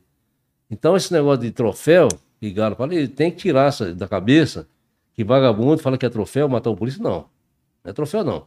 Isso aí vai ser um veneno para ele e para a família dele. Então, na Polícia Federal, isso é coisa, você vê, tem morte aí que é 89. Fernando Luiz Fernandes. Mataram Luiz Fernando de graça. Vou, falar deles aqui. Lu- Fernando Luiz. Fernando, 89. 89, ele não trabalhava no DRE, eu sempre trabalhei em DRE. Ele trabalhou comigo em DRE. Nós trabalhamos junto em Curitiba e também em, em Campo Grande. Resultado, ele estava fazendo uma vigilância na casa de um cara que ia receber contrabando, computador, na época. Na casa, na frente onde ele parou, uma quadra de distância, onde era o, o alvo dele, é, moravam uns traficantes, viu aqueles caras ali, dois ali e tal. O pai e dois filhos mais um cara falou: não, isso aí é, é os caras que veio cobrar, que eles tinham, não tinham pago uma droga lá em Corumbá. Não, esse é vagabundo, vamos quebrar ele. Atirou. Matou o meu amigo, um tiro no peito, Sem nem coração. saber de nada. Sem saber porra nenhuma. Troca de nada. Eu tava dormindo, era meia- eh, meia-noite, tocou o telefone, todo mundo pra, pra Suprinense que mataram o Fernando. Caralho, velho.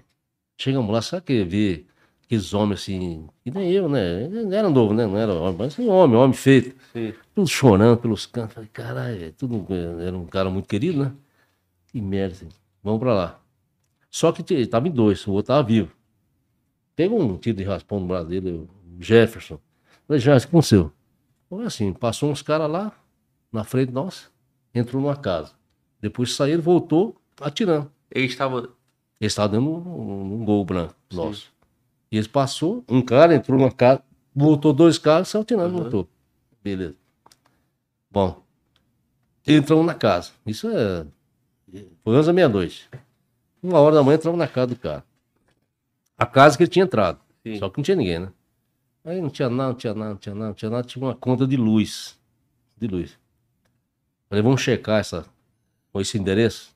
Assim ele falou, tem um- uma Brasília Hum, Uma Brasília. Ele falou a cor, não me lembro. Uma Brasília e um Fusca. Passou atirando os carros. 81, 89. E o pessoal da, da sobrinha já tava chamando nós de volta. Então vamos checar esse endereço aqui. Vamos lá checando, tinha uma... os dois carros estavam lá. Ah, Aí o sangue esquentou, entramos pra dentro lá, só que era, um, era uma espelunca, não era uma casa normal. Era assim, um quarto, é, como é que chama aquele ali? A kitnet. Não, é, é um quarto. Conjugado. Não, é um quarto aqui, outro quarto ali. Tem outro nome essa porra aí. É Um pensão. quarto, quarto, não. Tem um quarto aqui e tal. Aí entramos ali, rapaz. Você entrava ali e acabava a casa. Entrava no outro, acabava a casa. Até que achamos o cara, então, uma arma de embaixo, com dois tiros parados. Pronto. E começou, né? Aí já abriu também. Foi ele, o pai, o irmão. Aí fomos pegar o resto, que era em outra casa. Aí acabou rodando um lá que atirou, né? E na outra cana ele acabou rodando, né? Aí na mesma noite resolvemos. Né? Esse cara que eu abro aqui, o Massonac, é meu compadre. Isso aí foi agora, em 2010. 2010. É, lá na rua Doutor Murici, é centro de Curitiba. Vocês conhecem Curitiba? Não conheço. E aí do lado era um, tem um lugar lá que era uma. um- um- era um, um- onde a gente fazia passaporte, era da Polícia Federal. E do lado tem uma. é, uma lotérica. E lá dentro nós tínhamos um trabalho de inteligência, trabalhava esse meu compadre. Teve um assalto ali, dentro da lotérica. E a, uma mulher que trabalhava embaixo, ela percebeu e avisou o pessoal, tá tendo um assalto aqui. Ele foi lá. Ele mais uns contas. Chegou em cima ali, a porta estava fechada. Da lotérica, o cara baixou para assaltar. Sim. Inclusive tinha um dentro, lá, lá dentro tinha um polícia lá. Saiu, saiu atirando pau. Coração de novo, matou o Bolsonaro. Isso é uma história interessante que está no meu livro, que eu estava em 2010, dia 4 de outubro de 2010. Eu lembro que era. Eu estava namorando essa minha atual esposa, e, e era aniversário dela, 4 de outubro.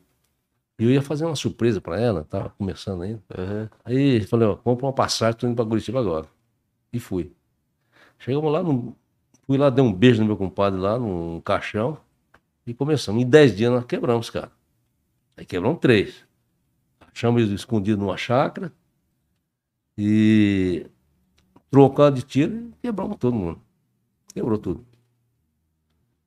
Tem um daqui de Brasília, você viu, um, não sei se você não leu aí no cemitério? Não, Outro não colega ver. O, o, o, o colega, o Tapajós, foi ali na, no cemitério é, visitar o túmulo da, da mãe. Quebraram o cara ali e roubaram o carro. Caralho, velho. Aí no- nossa. A linha nossa de investigação que começou, não era minha, mas chama, sempre chama nós. Eu falo assim, sempre chama a Seja Pré, né? Sempre. Era que tinha alguma coisa assim de, de, é, de dívida, não sei o que, não sabia porra não. Eu cheguei logo depois de, um- de alguns dias para investigar. Eu, minha, minha, minha turma aí, né? É o Feinho, você já o Feinho, né? Que ele fala, o Feinho é o parceiro aí. Aí fomos lá conversar no cemitério, resultado. Um mês antes tinha acontecido um fato idêntico. Eu nem, nunca a gente podia supor. Pegaram uma mulher, roubaram o carro dela lá dentro, meteram a arma nela e roubaram o carro. Sim. Então é, já era. um- Então é um Já furto. tava praticando ali. Era um né? furto, né? Não, furto não, é um roubo, né? É um Sim. roubo. Falei, caralho, velho. Então é outra coisa. Tava todo mundo desviado, fomos, fomos, fomos, pegamos, cara. Pegamos todo mundo. Então a cobrança do que. eu- E tem mais ainda, umas que não, não estão no livro, né? Mas a cobrança nossa com relação à morte de colega, ela é Prioridade. prioridade do tamanho que exige o- a capacidade. É, o, o crime foi perdendo medo, né, cara? O crime foi perdendo medo. Então, assim, se o cara matar um, um polícia e não ter nada, caras começaram a fazer tatuagem, né? Tatuagem de palhaço. É, que indica que matou a polícia, E como se. E, e isso aí pra ele é, é sucesso. é sucesso, é, pô. Não Então, tem, não assim- tem dessa não. Matar a polícia, pode esquecer que a gente vai atrás. E não pode. Não pode mudar isso. Não pode, não pode. Não pode, não É deve. né? assim, Porra, matar a polícia, matar todo mundo. Mas a questão é o seguinte, o polícia é o Estado, pô. Uhum. Quando a polícia, se a polícia não, não, não fizer nada, né? Uhum. O, o, o policial é a representação do Estado, porra. É autoridade, é poder. Uhum. O, acabou que ficou. O negócio foi indo de um jeito, né? É, Que acabou virando um comum, pô. Toda hora notícia, ah, policial morreu e tal. E a tropa da PM, que é uma tropa maior, Hum. acaba tendo mais, em número absoluto, maior quantidade, né? Eu tenho um amigo da minha turma, né? Inclusive ele vem aqui agora, eu falei com ele, eu, Mariano Beltrame. Mariano Beltrame. Mariano Beltrame foi o, foi, foi o secretário de Segurança do Rio de Janeiro. Ele era da minha turma, e a gente, né? Depois ele passou a delegar. Passa pra delegado. E nós temos uma amizade, falamos, a gente fala direto, inclusive vamos pescar agora em setembro. Ele é de 81, cara? Entendeu? É da minha turma. Aí, né, você vê ali, rapaz, o. Eu ia uma vez almoçar, né? Ele, ele comia lá dentro da, da secretaria, né? Ficava ali, sempre. Nunca teve muita mordomia com nada, que não quis, né? Inclusive, eu achei um cara Simples. simples e honesto. Íntegro, pode ter certeza que isso aí não teve algum problema lá na, na- eh, no governo, né? mas ele não tem nada a ver com isso. Mas aí ele falou, Pinelli, o que, que eu posso fazer, cara? A única coisa que eu podia fazer, eu achei que que quando chega, um- além de cobrar, né, pedir pro batalhão ir atrás, era ir lá no, no velório. No velório lá, cara, dar um, uns pesos para a esposa, para as crianças, né? É difícil, né? Pois é, lá no Rio ele passou por isso. Ele ficou Hum. muitos anos lá. Por 10 anos, né? 10 anos. Ele ficou 10 anos. 10 anos. Nem Foi, lembrava eu acho que que o mais longevo que teve lá. Nem lembrava que tinha sido tudo isso, cara. Ele escreveu um livro também, tem inclusive é baseado. É, cara, ó, ó, o. O, o Beltrame, né? Hum, é. Ele, ele, pô, ele teve vários momentos lá no Rio, momentos de muita celebração em cima do trabalho dele, né? Claro, pô. E depois ele passou os momentos mais de crítica, né? Por Hum. conta da, da questão da UPP, né? Começou o negócio não, não evoluir mais. Mas no início, lá no Rio, ele era É. destaque total. Eu acho que essa ideia das UPPs, ela foi muito correta. Só que faltou o peso do Estado para resolver outras questões, né? Sim. Questões mais de apoio às comunidades, né? Não, e também eu acho que eu acho que o, o, o governo quis fazer muita política em cima disso, né? Abriu muito. É. Muito UPP, pô. O Estado não tinha condições de fazer aquela quantidade Segurar, toda. não tinha nem efetivo para isso, né? Toda hora era uma UPP nova, pô. É. Era, era, era um. Era, era o principal linha de campanha do governo lá. Meu irmão, Se vocês tiverem interesse, em- eu tenho, eu tenho- falando, nisso, falando nele, né? Você pode um dia talvez querer entrevistar, eu, eu faço a ponte, né? tenho Mas interesse. tem um, tem um cara, é, ele, ele é solista, vai gostar. Mas tem um, eu eu falei de tanta coisa, mas não falei assim do apoio que nós tivemos. Eu Aham. falei até mais ou menos do apoio que nós tivemos, assim, a parte de judiciária. Aham. Então nós temos caras assim que são ícones. Tipo o doutor Odilon lá de Campo Grande e o doutor Emílio Migliano, que está de São Paulo. Sabe aqueles caras que botam ah, o peito na frente para poder nos auxiliar? Então, eventualmente, futuramente também. Difícil trabalhar Se você quiser pegar esses caras, meu, eles vai te dar uma luz assim. Sim. Diferente até que, por exemplo, você falar comigo, né? Não tem aquela, aquele conhecimento jurídico para poder defender uma causa com você e falar. Então, esses caras podem trazer uma luz, Sim, não é só para nós, como para os ouvintes, para os polícias né, que Claro. estão entrando, os que já estão. E complementa, porque sem, sem é, se não tiver um juiz autorizando lá, a polícia fica amarrada. Não vai, não vai. não. Você sabe que isso acontece algumas vezes, né? Que você tem um pleito seu negado, né? E agora, fazer o quê? Negou, negou. Você voltou para o buraco. tu tem a informação, né, cara? Tu quer trabalhar, mas tu não consegue. Pode, isso acontece, né? Muito, acontece, né? acontece. Meu irmão, nesses anos todos aí, cara, o que, que tem de história engraçada aí, cara? De, de risada aí, porra, de, de perrengue. Tu já contou uma da abelha aí que foi, foi, foi boa essa, né? A abelha tem- eu não contei tudo, hein? A abelha, depois que eu tava lá, depois que eu saí do hospital, eu olhei aquilo ali, meu, falei assim, ó. O médico veio me visitar, falei, tira a dor e deixa o resto como está. É, Ai, ai, ai. dá só, uma- só uma vacina ali, né? Uma injeção.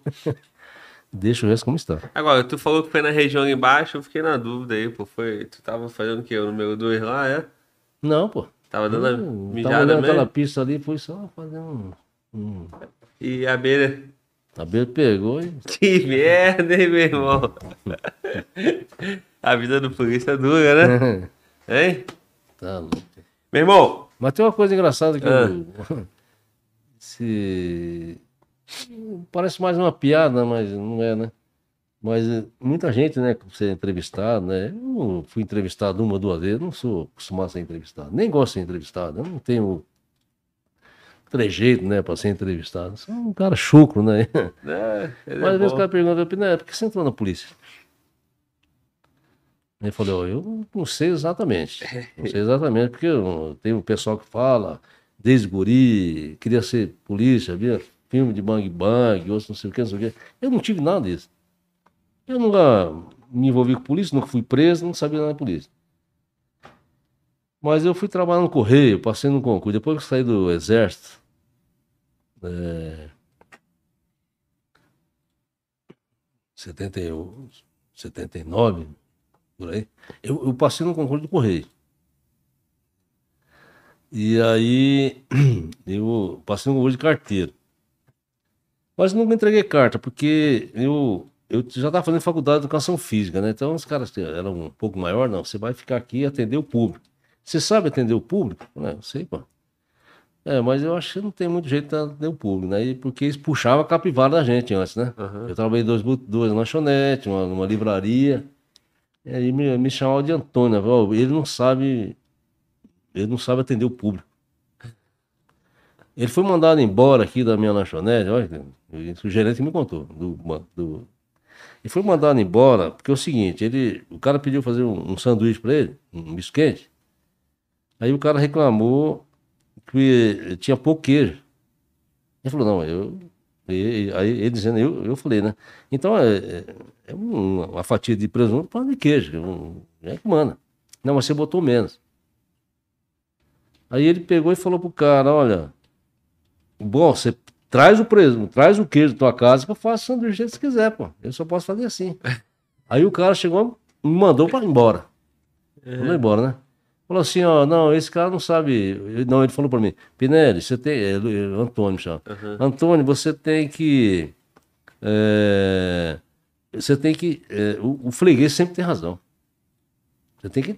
Assim, mas tem razão, mas até então pode, não pode. Aí a outra lá, a vitamina. Cara, vitamina, você botou água? Falei, não, só leite. Não, falei, então você tem que trazer a vaca aqui e botar aqui. Eu não sei, pô. Aí fui embora, você não sabe atender o público. Aí em São Paulo. Pô, com bobeira, Abriu né? na, na, na, na editora Libra. Aí tinha que ficar raspando. Era... é, O nome do cargo era bonito pra caramba. pô. É. Restaurador de, de livros didáticos. Sim. Era ficar pegando a lixa e raspar o negócio aqui, ó. Caraca, É velho. Eu, aí, caraca. Aí o cara falou, não, mas não tá certo isso aí. Cara, como não tá certo? O que eu vou fazer? O cara surge, mete a mão aí. Aí fui pra rua, novo. fui três vezes mandado pra rua.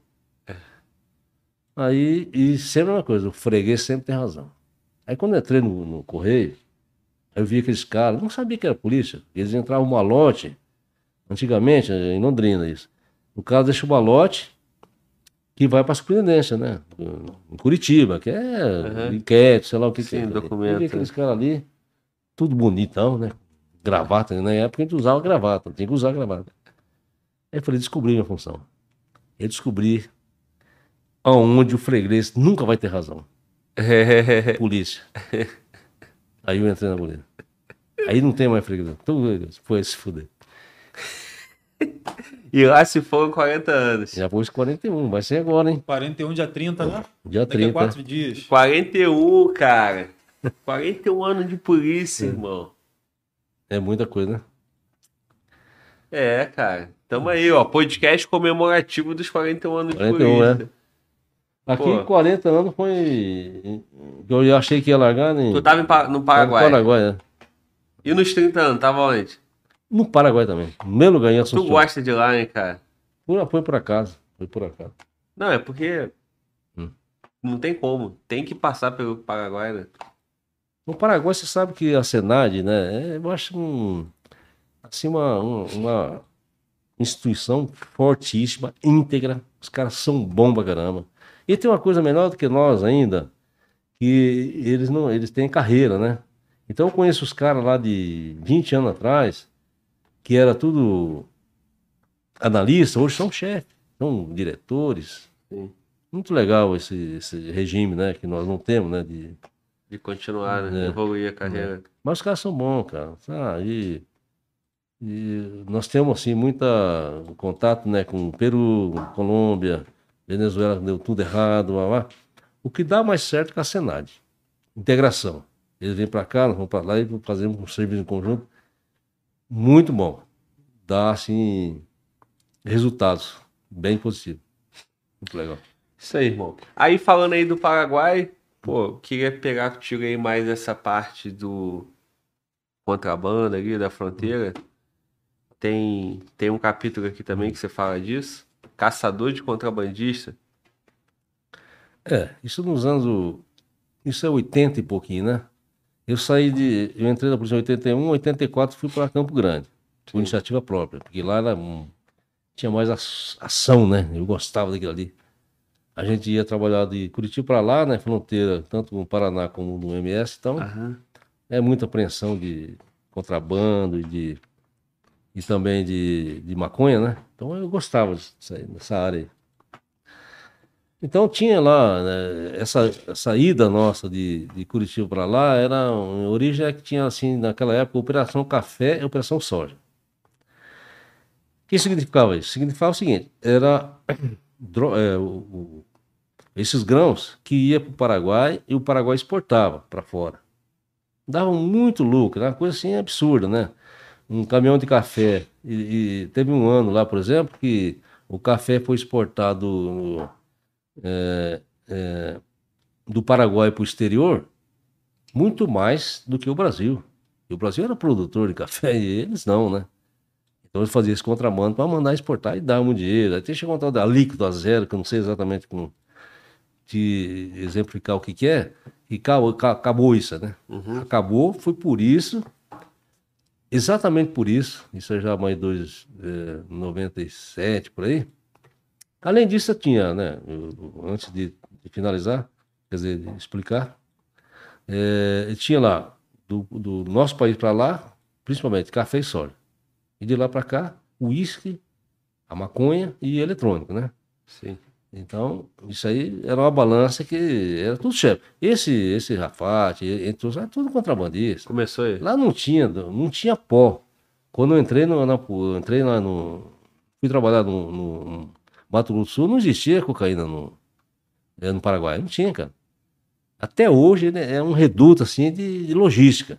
Até hoje. Até hoje não, até hoje um pouquinho, a gente já sabe que já estão metendo um laboratório lá. Mas tem tudo ali, para armazenar, para esconder, compra a polícia, não sei o que, rolo. E os aviões para ir, né? Então e- eles saíram desse, desse, desse contrabando e ingressaram na, na cocaína. Né? E saiu por causa de, eh, de governo, né? Que não, não valia mais a pena. Então, mas o forte deles era, era tudo. Dava mais dinheiro. Muito fala. mais. Tanto o café, como- e tem mais coisas. Eu lembro que nós aprendemos é, leite em pó, um monte, muito desses produtos que, que entrava do Brasil para o Paraguai e eles, eles exportavam, né? E davam uma grana muito forte. Sim. Ó, o DP montou uma operação que, que juntou o, o polícia do país inteiro. Então nós ficamos lá dois ou três anos, talvez até mais, não lembro exatamente. É, 24 horas por dia na estrada. E revezando, né? E Ia lá ficar 60 dias do, país inteiro, para cuidar da, da fronteira. Para principalmente não deixar sair essa, essa mercadoria do nosso país. Mas é, é, é- não, não dá pra pagar todo mundo, né? Não, Não dá. Não, não dá. A gente tinha um- alguma coisinha de inteligência, né? Sim, Tinha sim. informa, informa, informação também. Teve uma, uma vez lá que o, deu um problema assim, né, político, que o, o surpreendente nosso lá pegou toda a área de fronteira e, e mandou botar umas patrolas lá e fez aqueles buracos para os caminhões não passar. Porque às vezes você tinha uma informação, conseguia pegar os caras para trás, e às vezes você, você ia atrás, né? Desses caminhões, ele buracava para lá, você não conseguia pegar, né? Você vai parar um caminhão carregado. Ah, mas era uma quantidade inimaginável, né? De, desse tipo de produto. Eu, Aí eu- acabou. tinha, tinha uma época que era muito forte, né? As pessoas iam para lá, Paraguai, para comprar e revender as coisas, né? Então, assim, se essas pessoas, pessoas, pessoa física ia lá isoladamente comprava, do que não passava nas cargas, né?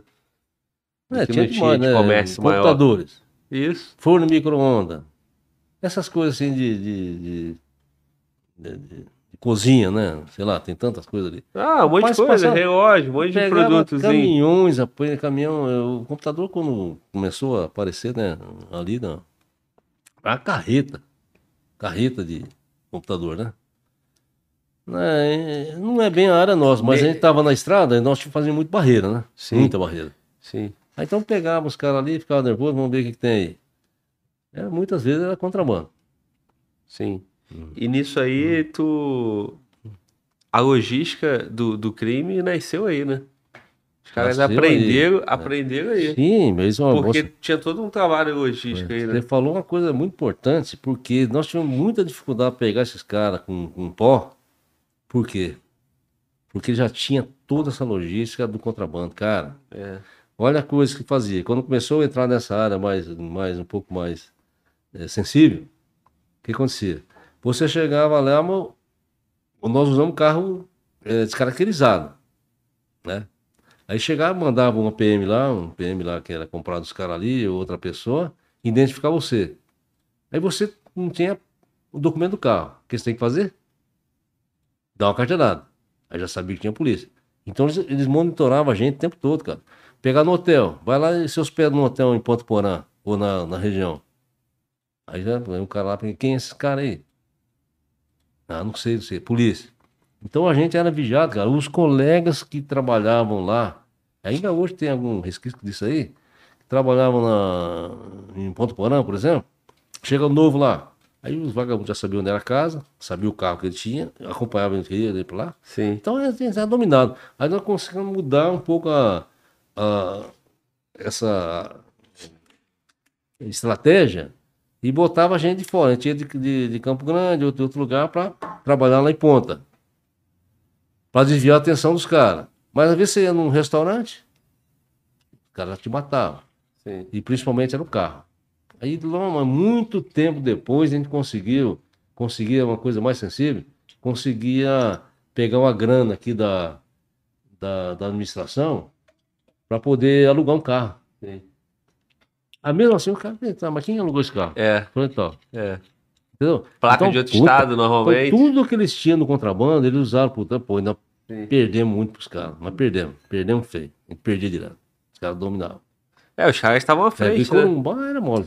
Ele trabalha com é, duas fronteiras nós temos. Ele trabalha em Corumbá também. Corumbá era mole. Corumbá, o cara que tiver grana, vai lá e compra um quilo, dez quilos, cem quilos.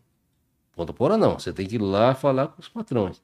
Chefão, uma, tudo, uma logística para ver de segurança. Não, Mas é não. porque Corumbá não tem esse domínio, então. Não, assim. não tem nada, pô. Tem, vai- Pulverizado. Solto. é, é grana. Tem dinheiro, você compra. Lá, não põe em ponta, não. É muito mais, assim, vamos dizer assim, profissional, né? O serviço, vamos dizer, Sim. É, Mato Grosso do Sul foi escola, então. Escola. E não só para mim, hein? É uma escola, você sabe que nosso pessoal, o pessoal que passa pelo, pelo, pelo Mato Grosso do Sul, vamos dizer assim, endeusar não, mas são os nomes disputados no no nosso país afora com, com relação a serviço de inteligência, de desenrolar.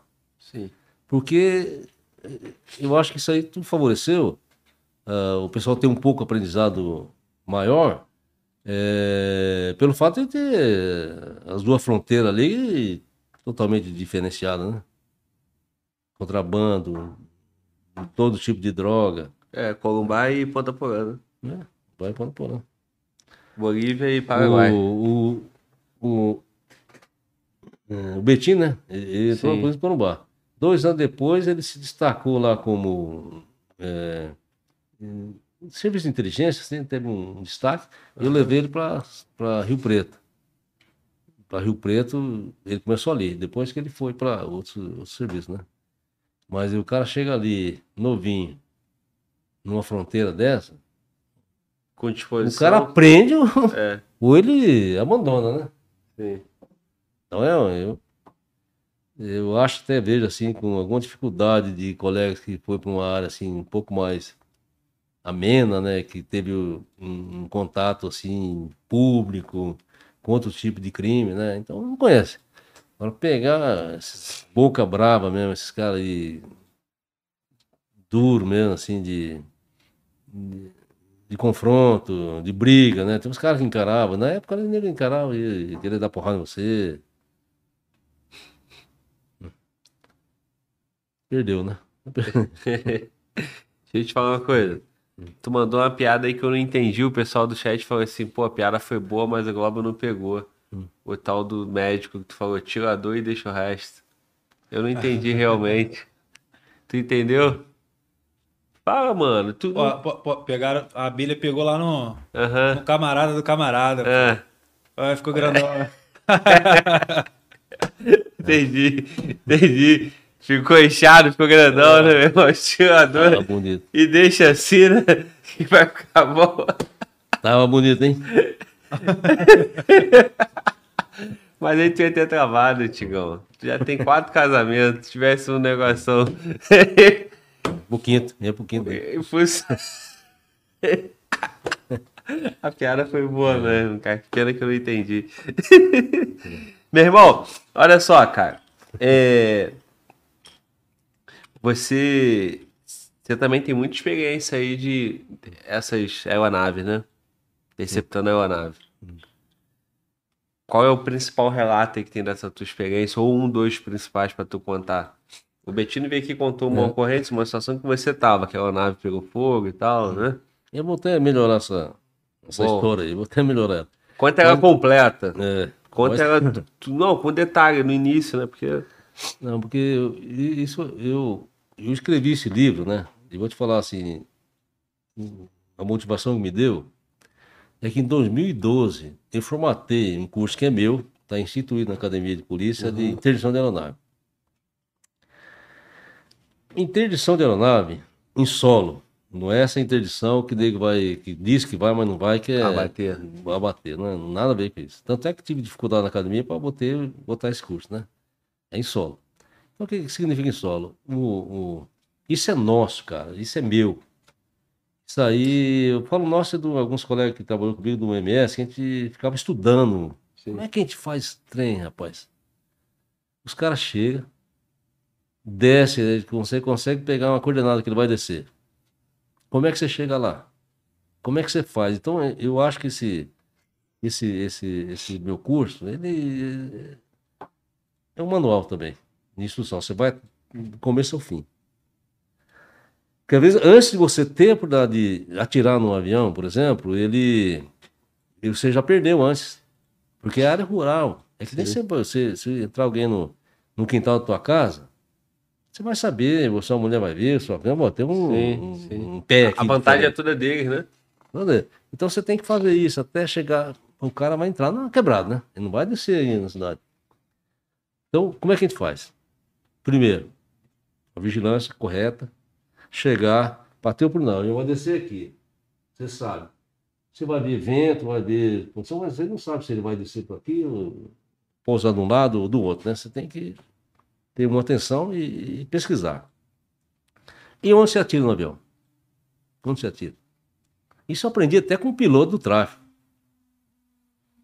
Piloto, você não vai tirar. Eu, nós fizemos essa várias vezes eu nunca matei um piloto, nunca dei um tiro no piloto. E nem teria, nem teria coragem. Que isso é uma isso é uma covardia. Você pegar, dar um tiro no piloto para pegar um. Não, não faço, não, de jeito nenhum. Entendeu? Não vai, tu, não vai, tu não vai dar tiro no piloto. E normalmente é uma mula, né? Hã? E normalmente o, o piloto é a... Não, não, ele tá no tráfico. Ele tem que se fuder também. Só que eu não vou atirar no carro. Isso é- eu acho foda. Tenho que ser profissional, né? Não, atira, atira no motor. Eu comecei lá. Eu- o primeiro. Não tenho certeza do primeiro, mas o, você pode ver o, o avião do Major. Você vê as fotos aí, desse, do Major que eu te falei. Foi um dos primeiros que eu fiz. E o tiro é assim, tipo um metro da, da hélice. Aí você regaça o motor. Dois fuzis. E não pega a aeronave na hora. Acabou. Você pode ver que tem, você vai ver. Aquela aí, ó. Não, essa é uma de. Essa aqui eu quase morri nessa boca. É outra. Você pode ver que, que tá saindo óleo. Que rebenta o motor, estoura, quebra o motor. E Sim. começa a correr o óleo. Entendeu? Sim. Então assim foi feito. Aqui. É. Tá vendo aí? Esse é do Major. Vendo? Então, o tiro é aqui, ó, perto ali. Aí você atira. E, e quanto tempo você tem pra fazer isso, Glauber? Um minuto. Um minuto só. Que é o tempo Então, que... se você conseguir se posicionar próximo, e ele vai, ele chega, ele pousa, mantém, mantém o- o- os motores acelerados, abre a asa, o carro encosta atrás e joga tudo baixo. desembarca. Um minuto. Então, normalmente, no caso do Betinho falou, eu vou até é, confirmar isso aí. É, você espera, por exemplo, assim, 30 segundos. Não dá pra você ficar olhando o relógio. 30, 40 segundos. Entendeu? É Pra ele começar a descarregar. Porque se ele voar com o bagulho tudo em cima, você perdeu o flagrante. Então tem que deixar descarregar. Então você Sim. tem que calcular. 30 segundos, 40 segundos, pau. Aí você atira. né? Aí você quer o motor. Aí você entra pra cima. Nós estamos aqui nesse espaço que já foi levantado e que já foi estudado. É, gente em volta, né? Que se não der pra você fazer isso, ó, pega. Não deu pra, não deu pra tirar no avião, o avião foi. Aí você pode pegar ele é, num aero, aero, a- aeródromo, é, numa, numa pista qualquer, né? Entendeu? E, então é tudo calculado, deu, deu. Então já pegamos alguns. Esse caso aí do Boom, né? Boom tá comigo, inclusive. É um ser- um serviço difícil, cara. Todos eles são difíceis. É difícil. É, nós fizemos, faz um voo de reconhecimento, tá, a pista tá lá. Tá. Que horas ele vai chegar? Seis da manhã. Isso a inteligência falou, seis horas da manhã vai chegar. Tá. Entrou meia-noite, começou a entrar. É, até ele falou, uma Kombi, uma Kombi, nós fomos de Kombi, sem banco, tudo batendo aquela merda, tudo 12 quilômetros. Entramos meia-noite. Aí estamos lá, né? Aí quando chegou clareando o dia, caminhonete preta, essa que ele pegava depois, começou a, a circular. Vai chegar o avião. Prepara, tal, que eu tô aqui, ó. A pista tá isso aqui, eu tô na ponta da pista. Na ponta da pista. Isso aí é o que faço. Sim. Se de repente eu fico no meio da pista, ou ver se é o movimento dos carros, se ele vem para cá ou vem para cá, ou o vento, né? Se tiver muito vento, vento para ir para cá, ele pousa contra o vento, né? Puta merda. De repente, era 6 horas, 7 da manhã, foi embora. O cara foi embora. Não voltou mais, e agora? Bom, eu, isso aqui é conduta minha, já fiz isso aí, porrada de vez. Uhum. A gente entra de noite, sai de noite. A notícia nós tínhamos que chegar pela manhã. Não chegou. Só que eu só saio daqui de noite. Porque se eu tiver que voltar amanhã, se eu deixar errado, deixar algum, alguma dica ali, eu vou perder o serviço. O cara Sim. vai ver. Né? Esse do Major, que eu já te falei, foi 10 vezes lá, cara. Tá louco, tia. É difícil demais. E passar batido, né? Porque às vezes você entra um dia, eu, tenho uma outra história pra contar que nós pegamos, uma- chupando uma laranja lá, e um cara deixou uma casca de laranja e ferrou com a gente. Deixou fora, é pra enterrar, né? Sim. Deixou a casca de laranja, o cara viu e, e matou a gente dentro do mato. É. Ah, foda. Aí nesse aí daí, né, e, bom, vamos esperar. Quando chegou 5 horas da tarde, essa é uma coisa que o, o Betinho não sabe, que ele te falou, mas ele não sabe, porque ele tava no helicóptero, né, ele não tava lá, o Boom tava lá comigo. E o Feim. Aí, meu, quando chegou às 5 e pouco, começou a movimentar a pista. Olha só o Feim, que é o parceiro nosso aí, ele é, ele é especialista em arma e munição. Olha o que ele me falou. Pinelli, vai escurecer. Eu não sabia se avião ia chegar, não ia, né? Vamos botar uma munição traçante, vamos botar traçante sim, traçante não. Vamos mudar. Eu falei, bora. Ele quer especial, bora. Eu, na verdade, nunca tinha usado munição traçante lá, né? Nesse tipo de evento, né? Aí, mano, não chegou nem a escurecer. Pá, movimentou, falei, vamos corrigir 400 metros pra lá. Bora lá. Então eu, Bum, o outro tava junto com o Bum, o Feinho, o outro Felipe, bora pra lá, bora pra lá. E eu, e eu que dou, eu que dou, eu, eu que dou comando. Sim. O primeiro tiro é meu, porque eu tenho que ver, começar a descarregar. Aí que eu ver que já descarregou um pouco, para não deixar dar um problema, aí eu, pum, motor, nós vamos tudo em cima do motor. Resultado. Cada tiro que batia ali, cara, isso aí é que nem uma vela, acendia uma vela assim, que é munição traçante. Resultado. Quando. é, isso já deu polêmica em várias pessoas, vários lugares aí, nem falam, ah, aqui atirou na, aqui atira na asa, ninguém atira na asa. Aí, quando desceu o óleo e regaçou o motor, pegou fogo na, na aeronave. Isso que foi. Foi nada diferente que isso.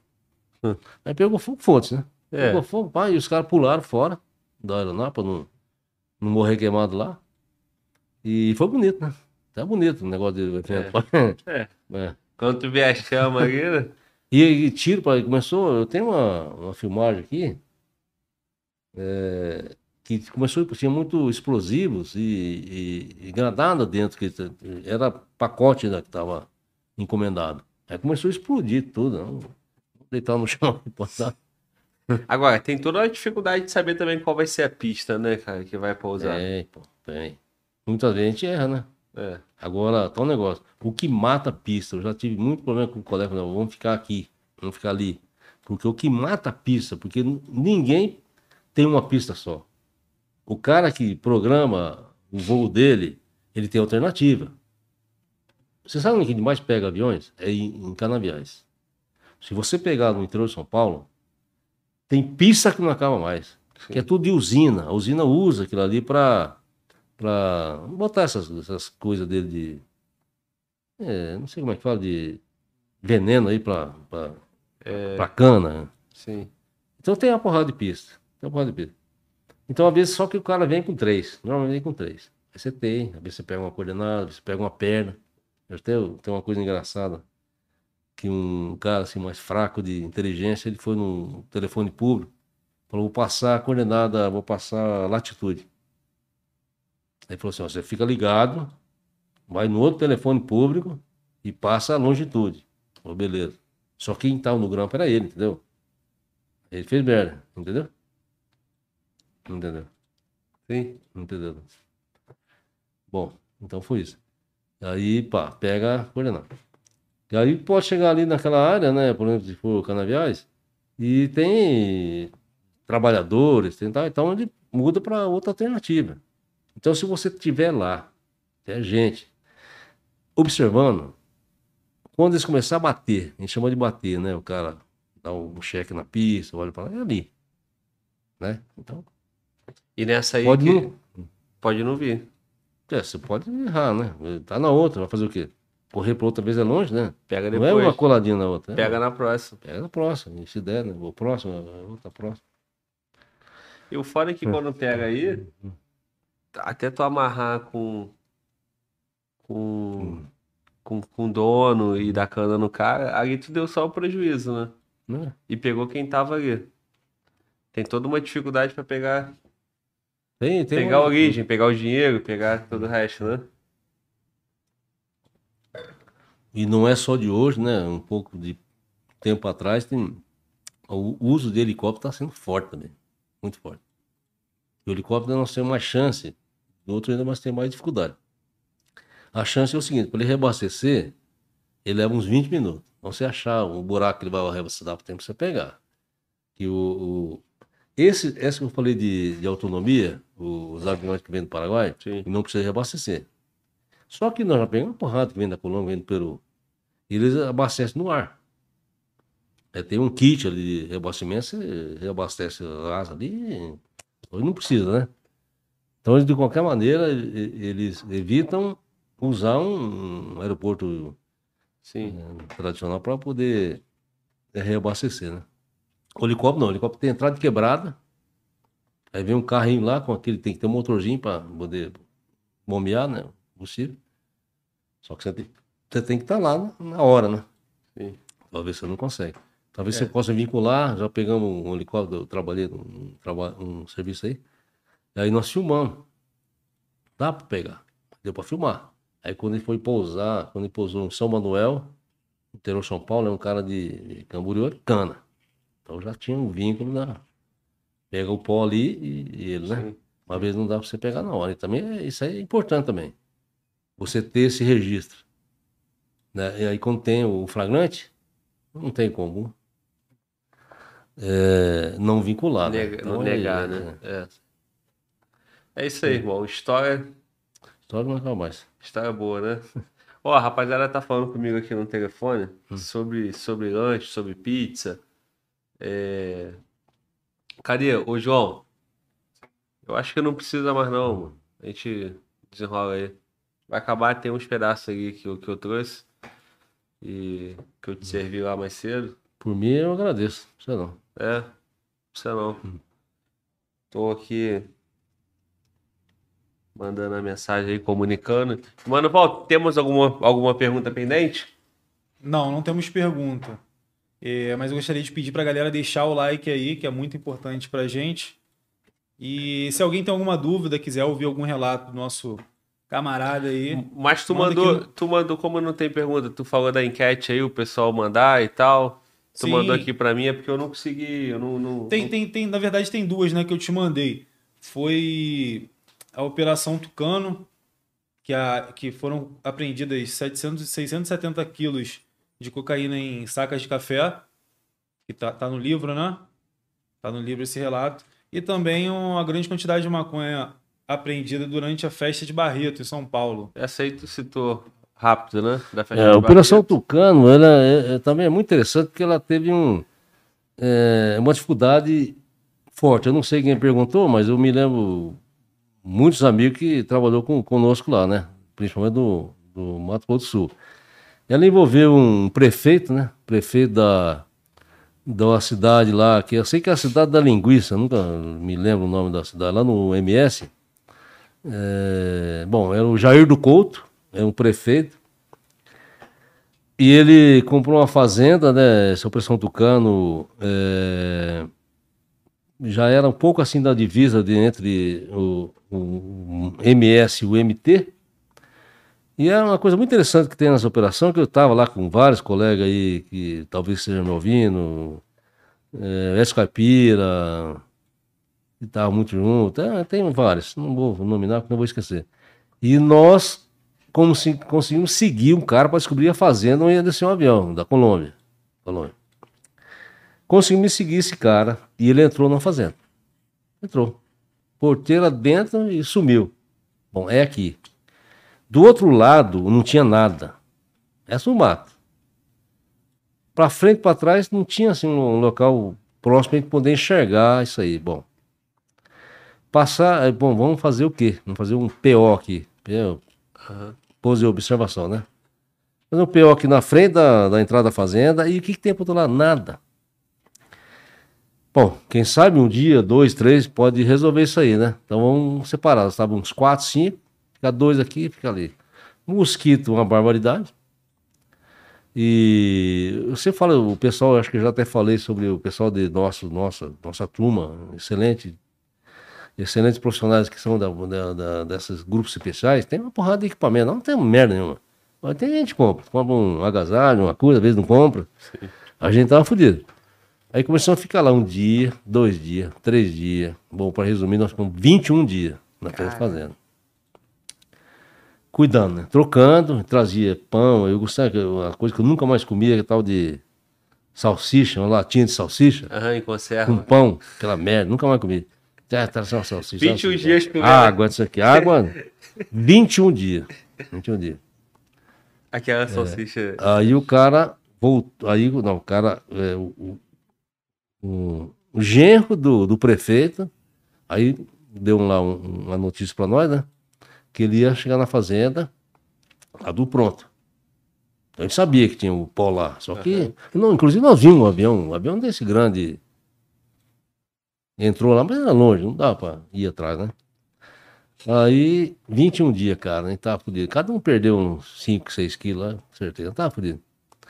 Aí o cara chegou, nós pegamos ele numa ponte, né?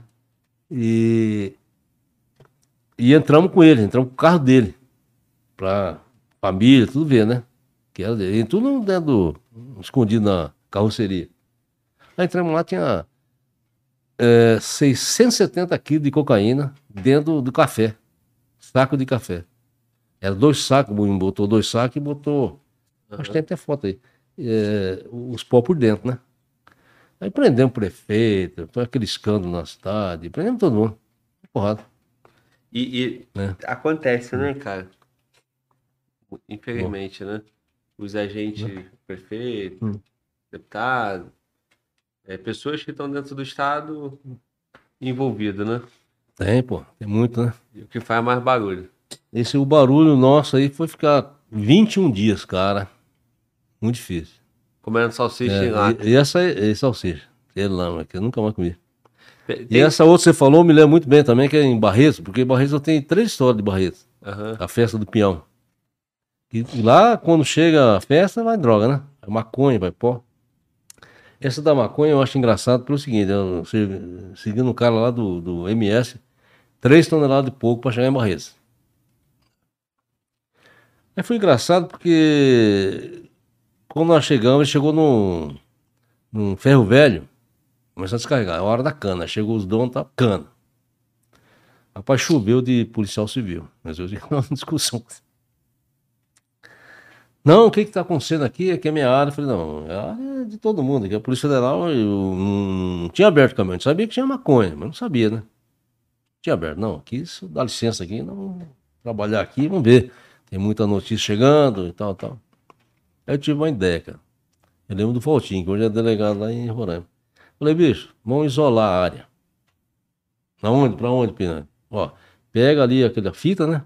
Aham. A fita e traz, vamos ver aqui, vamos isolar aqui para não entrar. Tinha gente, tinha uns delegados, tinha um delegado, um gordão, querendo saber de tudo, aí não é possível.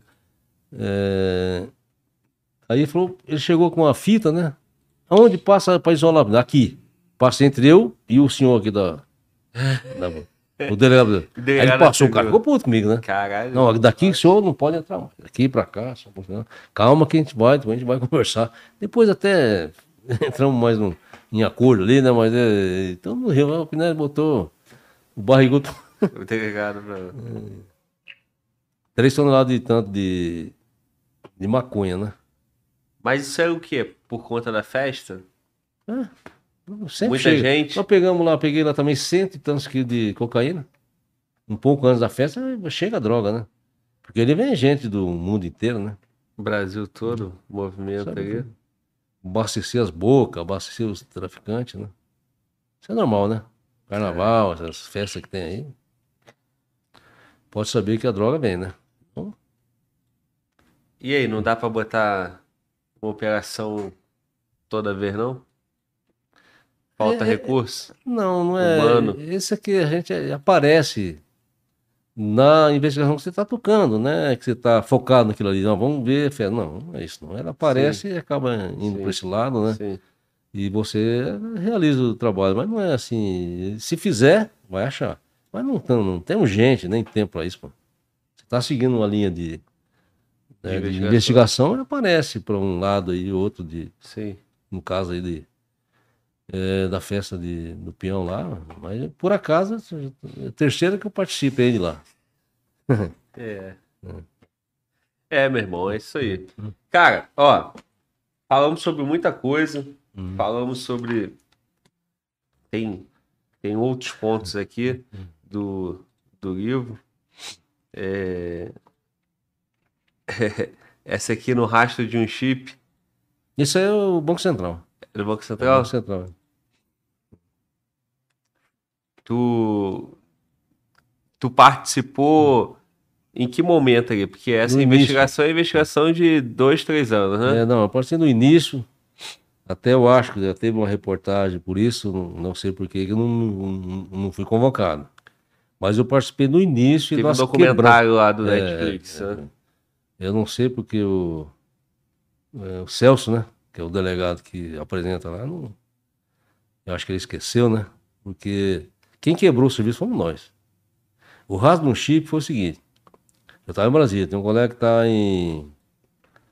estava em São Paulo, e mais ele cita um, um- um delegado também, o Sabadinho, que era da DEPAT, né, que cuida desse. né, de- é, da, dessa, desse tipo de trabalho, é com eles, né? Mas gente- nós somos sempre chamados, né? Sempre falo que a sempre é chamada.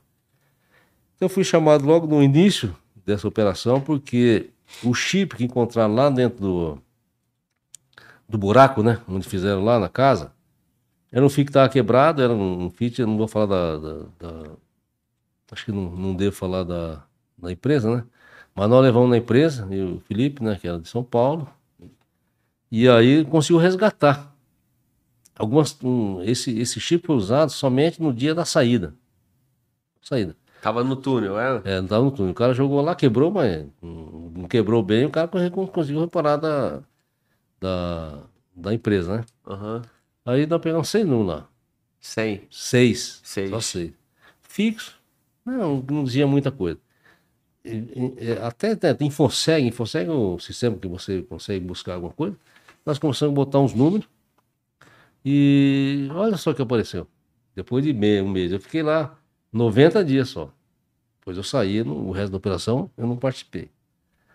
Mas nós quebramos, nós quebramos uma coisa pelo seguinte. Os 90 iniciais. É, 90 ensaio. Aí o que aconteceu? É, nessa, era mulher. Que nós pegamos de, pra ouvir. Uma era mulher e outra era a ex-mulher de um cara que era buraqueiro. Aham. Eu não lembro o nome dele, mas ele, ele aparece também lá na. Resultado. Eu nunca mais esqueço, né, que o Felipe, né? Ele brincava comigo, eu, eu brincava com ele, falava assim, a mulher falava assim, ó, vai 50, vai 50, vai 50. Opa, tem alguma coisa. Que ela pegava para poder depositar envelope, né? Aham. Aí uma conseguia no banco mil, a outra conseguia mil quinhentos. Aí um dia eu falei assim, vai 50, e vai 50, e vai 50. E vai 50? E vai 50, e vai 50. É. Caralho, velho. Aí, tá aí. Até chegar na, nesse ex-marido e o atual, que era o buraqueiro que estava no, no Ceará. Consegui o telefone dele. Então, aí teve um dia, né, que o- até o Felipe, né, que é, matou, mas é, até assim. Ela começou a falar, ele começou a falar assim, ó, vai comprar na liga, né, que nós, um sulista, a gente fala borrachinha, né? Vai enrolar dinheiro. Aham. Aí, aí ele eu falou, ela falou, liga, liga, aí ele, ó, Pinelli, isso aí é borrachinha. Aham. Aí o Felipe falou, então tá mão. Passado um pouco, ela pediu mais, pacote de borrachinha. Aí nós tinha o endereço, falamos com o Celso, entraram lá no Ceará, lá na casa, tinha 12 milhões lá, né? Porque tudo ficou claro ali em São Paulo, né? Sim, A borrachinha que foi, que foi a, a dica, né? sim. Aí foi, pegou lá, pegou 12 milhões, aí o cara abriu E tudo, aí, pô. esse endereço era o endereço do cadastro dela. Aonde ela tava? O dos 12 não. milhões? Não, não, não Não, peguei. não. O, o- o telefone dela é São Ah. Paulo. Sim. Aí ela falava que esse telefone. Aí começou a falar com ele. Nós pegamos no início os telefones que, que falou, esse fixo. Sim. Aí, do, através do fixo, nós pegamos ela ligando para outro, outro telefone, Sim. sei lá. E bateu nesse cara, Sim. que estava lá no, é, no Ceará. Aí você rebateu Aí lá. quando isso, aí o pessoal nós já estava em cima, né? Para levantar a casa, blá, blá, blá. Quando ele falou da borrachinha, pode entrar que tá na mão. Entraram, 12 milhões. 12 milhões e o cara contou tudo, né? Quem é? Um, ele abriu, quebrou, a gente fala assim, né? Nós falamos, meu, meu amigo, nós quebramos o sistema, né? Quebrou o, o, o, o furto, quebrou o furto. Então é pula, mas daí foi desenrolando, Sim. entendeu? Essa aí que é essa história do. E daí desenvolveu, né? É, Desenvolveu. Você viu o documentário lá na Netflix? eu vi, eu vi, São três episódios, eu acho. Eu vi também. eu vi. Não gostei porque eu acho que nós ficamos para trás, né? Sim. E não deveria, né? Porque a gente quebrou isso aí, mas tem umas vaidades que ultrapassou é, a nossa colaboração, né? Sim. Mas isso também não importa, né? Que vaidade, pra mim, ela quase que não existe. É, incomoda, né? Mas também não, não muda a vida. É, né? muitos colegas falam, e aí, meu filho? Por que não falou? Não sei, pô. Eu não vou perguntar pra você, é problema dele, isso aí não, não vai me afetar. Mas não foi uma coisa correta, né? Sim. Uma coisa que foi. É porque foi Hum. o ponto inicial, né? Pelo que você tá colocando, né? o ponto de partida Não ia ficar coisas. feio pra eles, não ia ficar menos, né? Não ia ficar mesmo. Mas, né? Mas aí, é, pelo que eu acompanhei ali, Hum. eles foram vários eventos, né? Que um Hum. foi ligando o outro e foi pegando até que pegou uma boa quantidade, né? Acho que pegou 80 milhões de novos de volta, né? Recuperou. Nesse teu evento aí que você participou, foi só desses 12, né? É, Inicialmente. não, um aí pouco- depois não, desenvolveu. Não, é um pouco antes desse nosso, que também não é nosso, mas foi na- durante a que você nossa, participou, cara? do nossa participação, foi pego 5 mil, 6 mil e pouco, foi nos carros, né? A primeira coisa saiu os carros. Isso, da carreta, na né? carreta.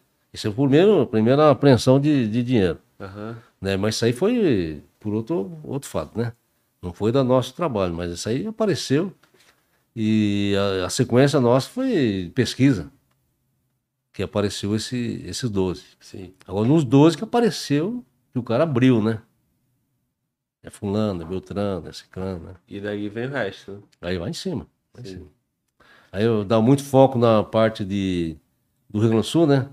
Que é real, mas isso aí eu não participo. Mas eu, inclusive, fui chamado para ir lá também, falei, não quero. Ah, daquele, É, Grande do que poderia ter lá no eles investiram, eles investiram parte desse, de- de- desse furto para comprar um prédio lá, para fazer outro, né? Sim, Mas gente foi quebrado antes. sim. Foi resolvido de quebrar antes. E bem e acertadamente. É porque podia dar um, né, sei lá. É, já tinha tudo caracterizado, o túnel. Então, para que vai deixar arrebentar? É, mas o Foi- problema ali é que não dá cana, né, nos caras, né? Pouca cana. Não, Não? mas- Então, dá para caracterizar, né? Um túnel. Que não teve ato executório, né? Não sei. Só botando dúvida aí. Vou te falar uma coisa, rapaz, que eu, eu, eu, eu já falei, mas eu me esqueci. Você lembra que eu estou contando do. Eu contei para você, você falando do, do executório, Aham. que eu contei do. É, do, do sequestro. Eu te falei que eu conheci dois caras antes do. né? Do Um era o do- Montanha, o Aham. que, que tava a ficha dele, e Na o outro era, outro era o, o- o olho azul, que era assaltando de banco. Sim.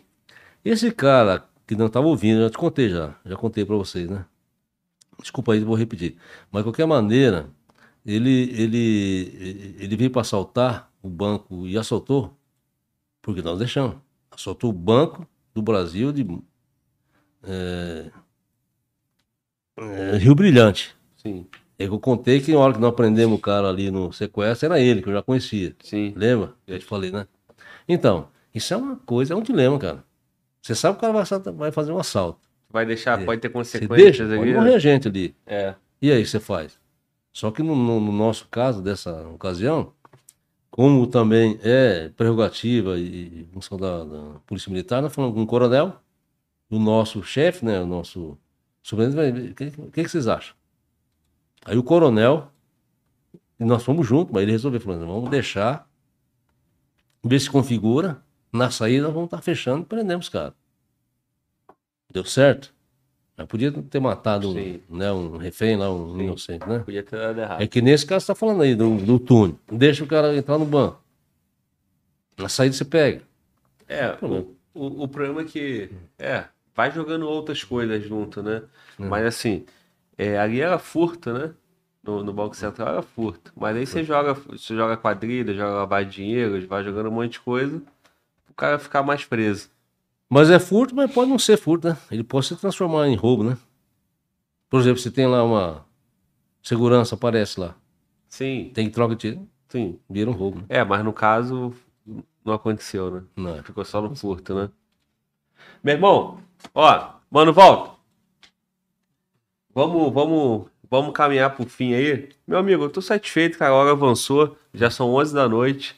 Nós estamos aqui quase 4 horas já. Tá vendo aí? Tu acha que não fala? Fala, pô. Fala e fala pra caramba. Fala, Glauber, né? É, antigão, é isso aí. Glauber, eu não Ah. consegui achar, mas citaram de um de um um rapaz que foi preso, Curica, no cartel de Cali. Você- eu não consegui achar a pergunta, mas eu, É. eu frisei bem nesse nome.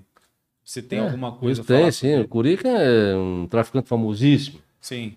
Inclusive, nas 7 toneladas, ele era. A, a ex-mulher dele é. Que é isso, né? É... Bom, já já eu me lembro, talvez eu me lembro da, do- da, da esposa dele, mas o Curica foi o cara, ele, é, ficou no nome da mulher, que comprou a fazenda em Guaraí, no Tocantins, onde chegou a 7 toneladas de droga. Sim. Lá. É, é, lá, ela botou o nome dela e o Curica estava por trás, que era o marido dela. E o Curica já apareceu em outras oportunidades também, né? Sâmia Haddock Lobo. Sâmia Haddock Lobo é a esposa do Curica, que era o dono dessa fazenda onde chegou a 7 toneladas. E o Curica é algo já antigo, teve, teve na CPI aqui também de narcotráfico, eu participei até, porque ele tinha comprado esse negócio que constrói navio, lá no Estaleiro, estaleiro. estaleiro, em Manaus, também ele tinha uma aplicação. É um cara fortíssimo, eu não sei nem onde ele está hoje. Mas tá velho, mas ele parar não deve ter parado. É, a mulher dele também é uma advogada, piloto de, helicó- de, de, avia- de avião. Ela é, é muito envolvida, é dos caras fortes. Inclusive o Curica, que ele falou aí agora, ele que era a ligação direta do, é, do Vicentico, que você falou, Vicente Rivera Ramos, que era o, o, o- filho do chefe do cartel de Cali. Então esse é o Curica, famosíssimo. Traficante de- da melhor qualidade. E esses caras é, fi- fica fazendo. Se passando de empresário, né? Fazendo negócio. Investidor, né? empresa, investidor. Investidor, investidor no tráfico. Um É antigamente o cara era mais, não, botava a mão, né? Aham. Hoje é investidor, né? Tem, tem o- os contatos que são importantes, que eu já te falei, né? Você tem crédito. É isso. Você pode investir. Você pode investir, a vida nem financeira, investir só no, no nome, né? Aham. Fala, fulano, pode mandar que eu garanto. Aí o cara manda. É. Uma tonelada, duas toneladas. Eu esqueci o nome do Curica, mas é, é famosíssimo. É, é isso aí. Hum. Meu irmão, Iniciou. vamos descansar? Bora. Curtiu, cara? Saiu, né? Bom, desculpa, eu não, não tenho esse, esse, é, esse feeling, né? Pra poder Tu- trocar ideia aqui com esse trem aqui na minha frente. Aham. Eu tento colaborar e falar aqui pro, pra quem Não, ouviu, né? Que bom. talvez, né? Eu, eu fico feliz né, de, de, de saber, né? Que tem alguém como você, como vocês, né? Na verdade, Sim. o mano Walter, né? É, de ter essa paciência também de ouvir, né? O, o antigão, o novinho, sei lá, de falar sobre polícia. A polícia é um sacerdócio difícil, a gente rala uma barbaridade. É, e eu acho que acaba dando uma imagem boa, né? Porque você vê se o polícia, né, cara de mal, falando bobagem, não, pô, nós somos um cara do bem, nós somos sossegados. A gente não, não tá aqui para atrapalhar ninguém, tá para ajudar Sim. Resolver alguma situação mais difícil, tá ligado com a família, com os amigos, né? Sim. Fazer o nosso ofício. Hum, eu, eu, eu tenho, assim, orgulho de ser policial federal. Eu não tenho vaidade nenhuma. Gostar de, ah, sou polícia, mostrar arma, nada, nada disso. Nada, mas absolutamente nada. Agora, assim, se alguém precisar de mim, pode saber que tem companheiro aqui. Agente 114 tá. Agente 114, na escuta. É isso aí. QAP total. QAP total. Muito bom. Olha só, irmão. Tu falou isso aí, me, me veio aqui um, um gancho. Essa vida toda aí, cara, essa caminhada durante 41 anos, vai completar agora daqui a três dias, quatro dias. 30 de junho. 30 de junho, 41 anos de Polícia Federal. Agente 114, o caçador de bandidos. Essas bandidas. Uma história inteira caçando e caçando bandido de, de nome. Como é que é, cara, ser, ser o Pinelli? Como é que é você junto com seus camaradas, é, policiais federais, bater de frente com, com essa gente poderosa aí, com uma estrutura? E como é que você levou isso aí, esses anos todos e leva até hoje? Perseguição, é, ameaça, risco à tua, à tua vida, à É, tua Tem, família. tem muita coisa né, que pode colocar nessa balança aí, né? A primeira coisa que eu colocaria é o seguinte, que eu nunca fiz nada só. Eu tive grandes parceiros, baita dos colegas, que ralou junto comigo. Eu sempre tive um pouco, talvez, né? Mais iniciativa, talvez, ou tive mais. é, teve um delegado que falou: Pinelli, você tem, você tem uma, uma vantagem. Você, você consegue agregar valores. Então, resultado. Eu nunca tive dificuldade assim de. Tanto na administração como nos colegas. Pô, vamos fazer um troço. Preciso de 10 homens, 20 homens, 30 homens. Os caras vêm. Já tem confiança em mim. Administração. Pô, preciso de um helicóptero, preciso de um avião, preciso de um combustível, preciso de um. alugar um carro. Então, eu fui favorecido também. Por, o crédito, eu tenho crédito, claro, de, de fazer a coisa certa, tentar. Às vezes não nem tudo dá certo. Nem tudo dá certo. Mas eu tive, assim, um, um apoio incondicional. Tanto de amigo. Sabe aqueles caras, assim, às vezes que vai me. Puta que pariu, vamos porque nós, nós somos parceiros. Às vezes o cara não vai por outro. Então, por mim, eu acho que eu tive essa condição de, de trazer é, gente, né?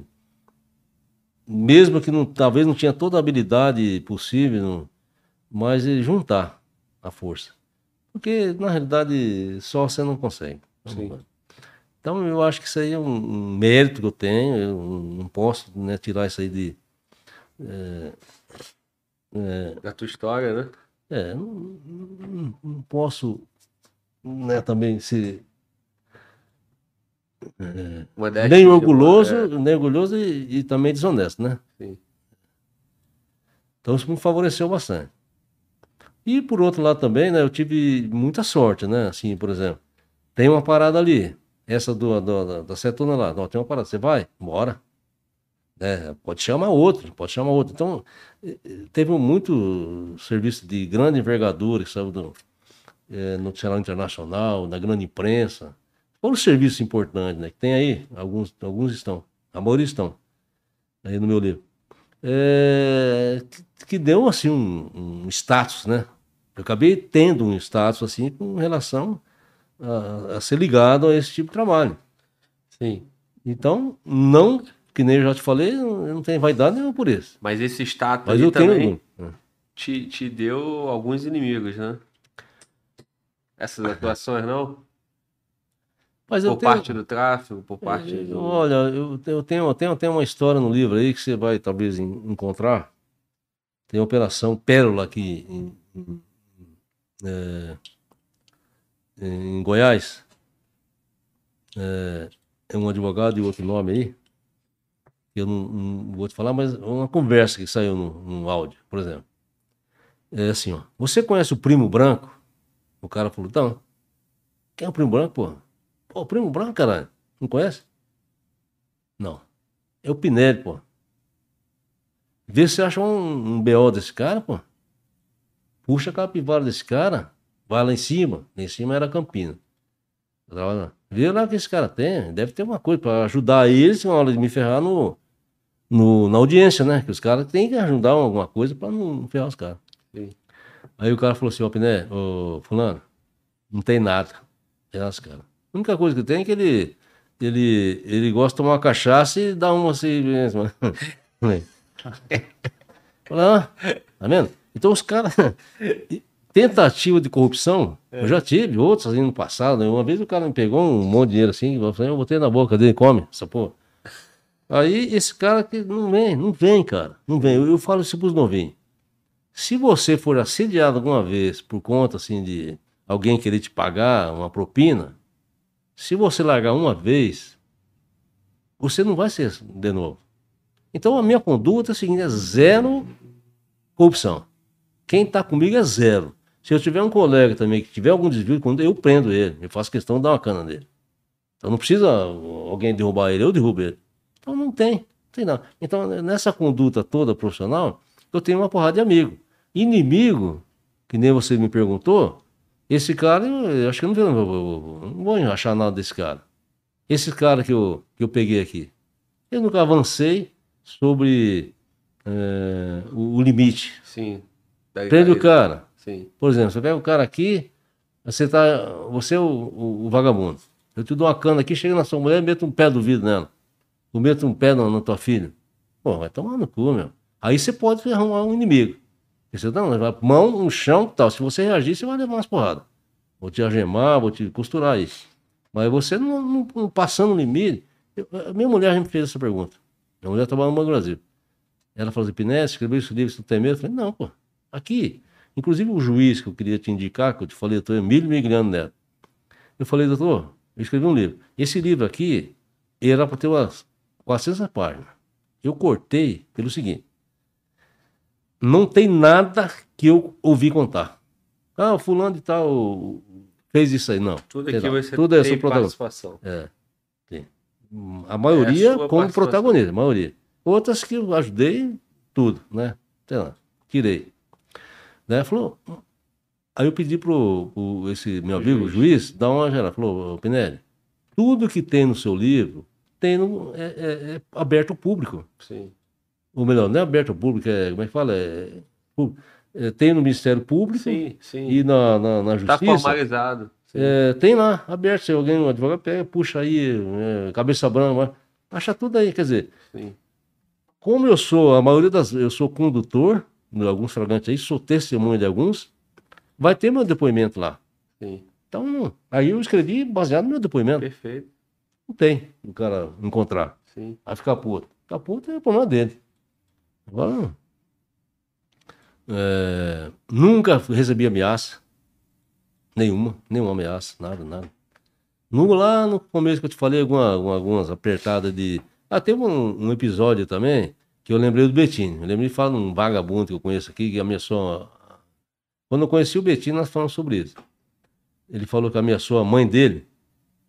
Uhum. Lá, não, não sei o que, servo.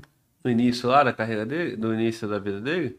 Não, um cara que ameaçou a mãe dele, eu vi aí, não, vi aqui. Sim, eu ele fala sabia. um AJ, um empréstimo, uma história Uhum. dessa, né?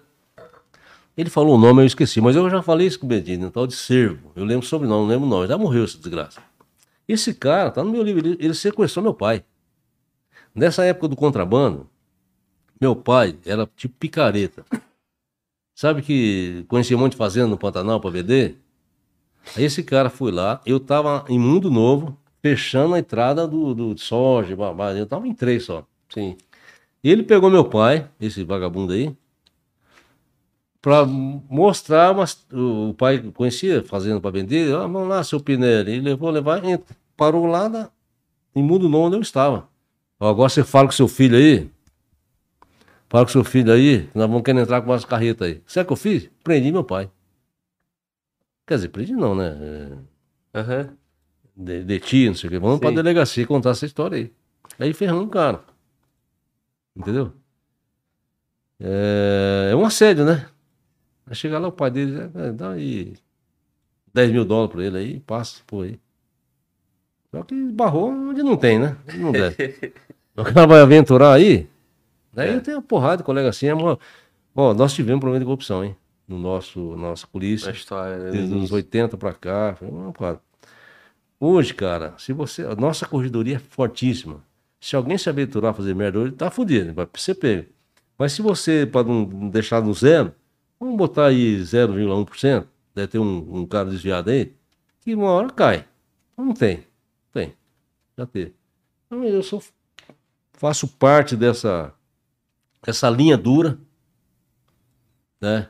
E nó- eu sou do, eu sou de, de, de 81, a gente ganhava dois salários mínimo e meio, passamos anos na miséria. E até hoje a gente não ganha bem. Vou dizer que não, não ganha bem. Muita gente fala que é, tá, tá bonitão aí. Primo rico. Tá, pô, né, mano? Né? Bolsonaro, né? Querido Bolsonaro aí, aí prometeu um aumento também, já pulou pra trás, não vai aumentar, né? Nossa. Assim Ah, segue a vida, né? Os caras estão bravos, né? Os colegas estão bravos. né? É, é, os caras não gostaram, né? Promessa é dívida, né? É no, filho, fazer. é no filho bigode, né? Olha é só, assim. irmão. é, a mensagem aí é o seguinte, né? Fazer o trabalho com profissionalismo não tem essa, essa de ter inimigo, né? Tem. É, é só não ter, não, não ter rabo Preso. preso, né? E nenhuma pontinha para poder ir de ralo. Vida ilibada, conduta certa, né? Cana nos caras e é isso aí, é teu trabalho. Eu É conheci você agora, você conheceu Luiz Antônio da Cruz Pinelli. É isso. E nunca vai ser. Nunca vou decepcionar ninguém assim. Qualquer coisa, desvio de conduta, pode esquecer. pode esquecer, ei, já era. ei, tirando a cachaçinha. E umas. A não ser aquele outro negócio, né? Que podia até melhorar a performance, né? É, a abelha, né? É. E o cara, o, cara, o cara fica esperando o dia que a abelha vai voltar, né? Tem, tem umas abelhas indolor aí, né? É, não tem, né? Não tem. Meu irmão, vamos lá. Pra fechar, última pergunta, que você me deu vontade de fazer outra pergunta. Normalmente o cara roda com o quê, cara? Com a mulher? O vagabundo? Sempre tem tu, essa mensagem que tu falou aí, tinha mensagem pra mulher.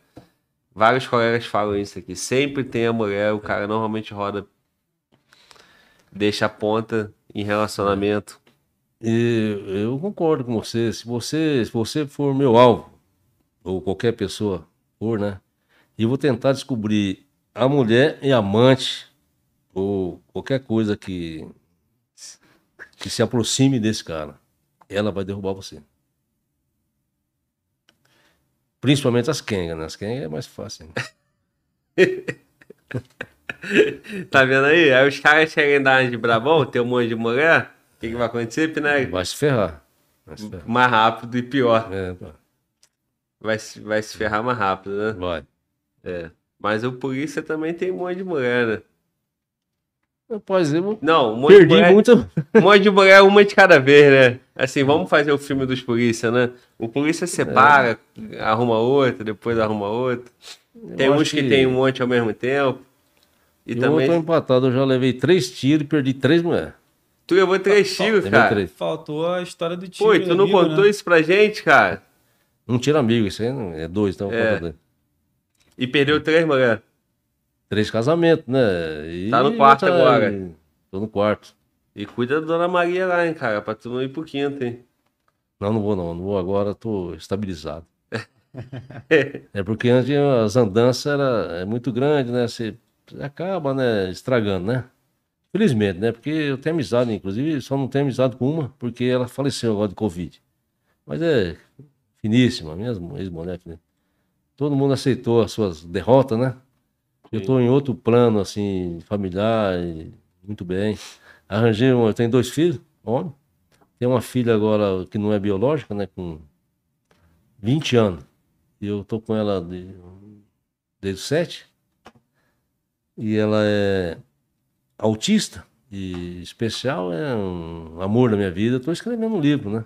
Mas com Legal. muita dificuldade sobre é, sobre ela, né? Sobre, sobre essas crianças, né? Que eu conheci nesse período aí de mais de 10 anos. Um mundo muito diferente daquele que você conheceu, né? Assim, dentro da polícia. Então, acho que deu um equilíbrio, né? Te deu uma transformada também, né? É, e deu assim, até uma acalmada assim de. Não de, de, de motivação da polícia, não, nada disso, mas assim, mais de idade, Deixou mais centrada aí. visão, né? Melhor, né? Você, você passa a tua vida só pensando em vagabundo, né? Então você está pensando também no anjo que existe, né? Então, mais ou menos isso aí, companheiro.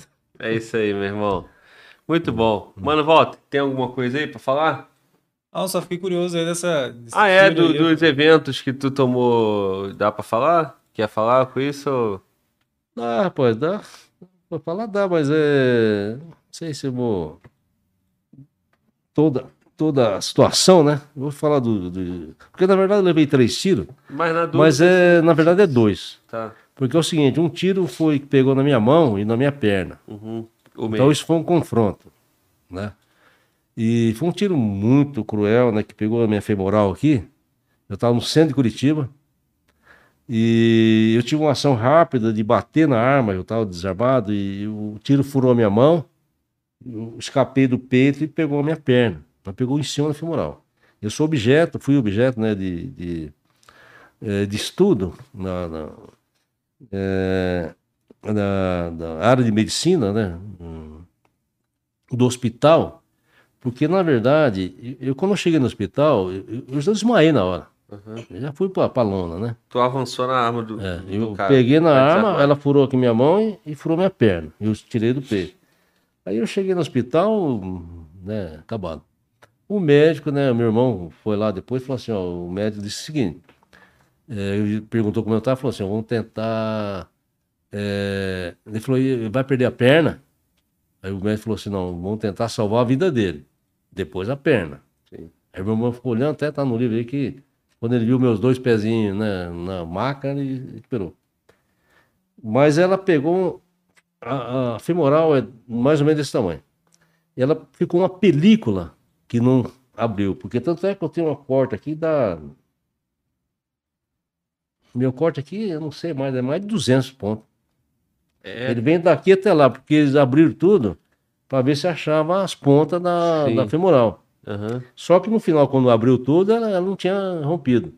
Então foi dois fatores esse aqui e o outro foi a. E, e nesse Ah, evento aí, tu ah, sobreviveu e, e e, não perdeu as pernas porque não pegou. Porque não saiu. detalhe. Não saiu. Porque se, se tivesse rompido, corta, porque o, o sangramento é muito forte, né? A femoral é muito grossa. Sim. E teve um outro fator ainda que eles me falaram lá, o médico, que é. Como é que fala assim quando o sangue. Coagulação. Sim. Foi tão forte que a, a própria coagulação estancou Estancou. a hemorragia. Então salvei. salvei.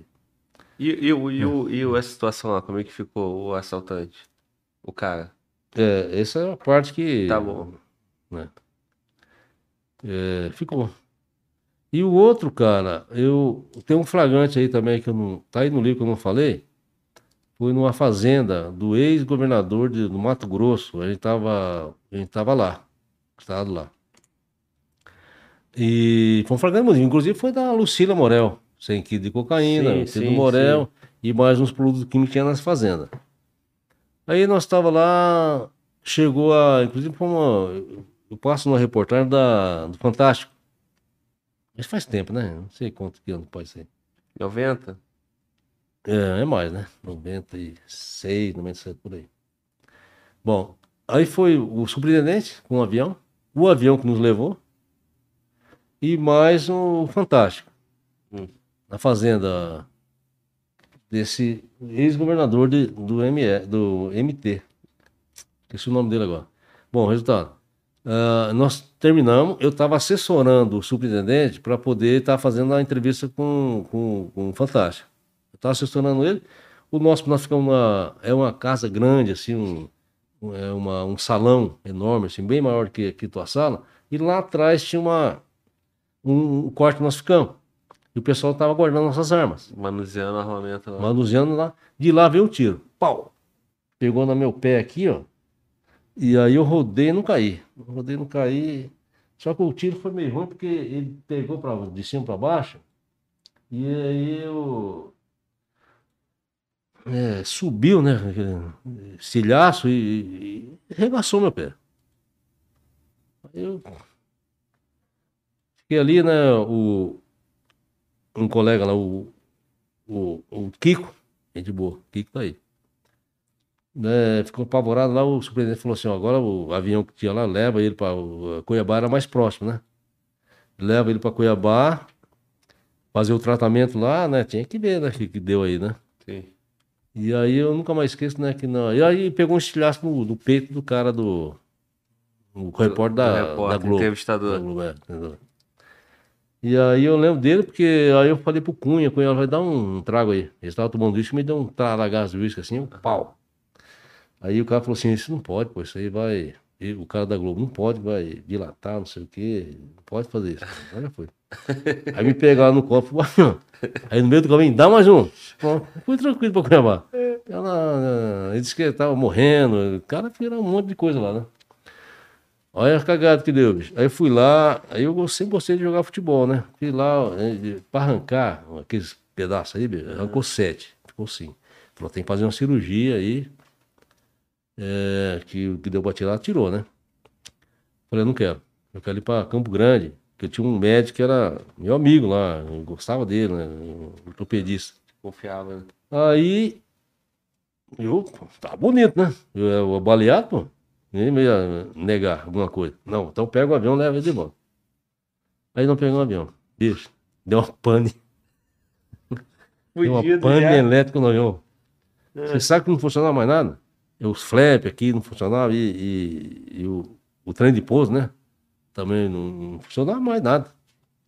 Aí eu olhei pro Kiko e falei, agora você vai morrer também, seu galo. Você tentou me quebrar, agora você vai se fuder também. E no, no, nervoso, né? Falei, agora. E ela pode descer no aeroporto internacional de Campo Grande. Só que ele falou, não dá, porque sem flap, sem, sem porra nenhuma, é melhor pegar um de terra, que daí vai derrapando e vai, né? E aí o pessoal tudo me esperando lá. Aí foram para o outro aeroporto lá, quebrada lá de Campo Grande. Aí descer, mas vem um milhão troço. aí deu nada. Dali fui pro hospital. Aí fiquei internado lá para fazer o resto do serviço. Que bom, né? Eu, esse é o tiro amigo. Sim. É, acontece. Infelizmente, não deveria acontecer, mas aconteceu, né? É. Não deu nada. não. Mas tem, mas o vé- o velho tá firme aí. Hein? É, velho tá velho, mas tá Tá operante. perante.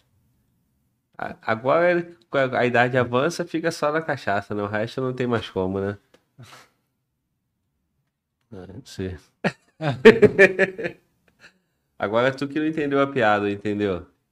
Não, só na cachaça é outra cachaça. Tu falou, meu negócio é cachaçinha e o.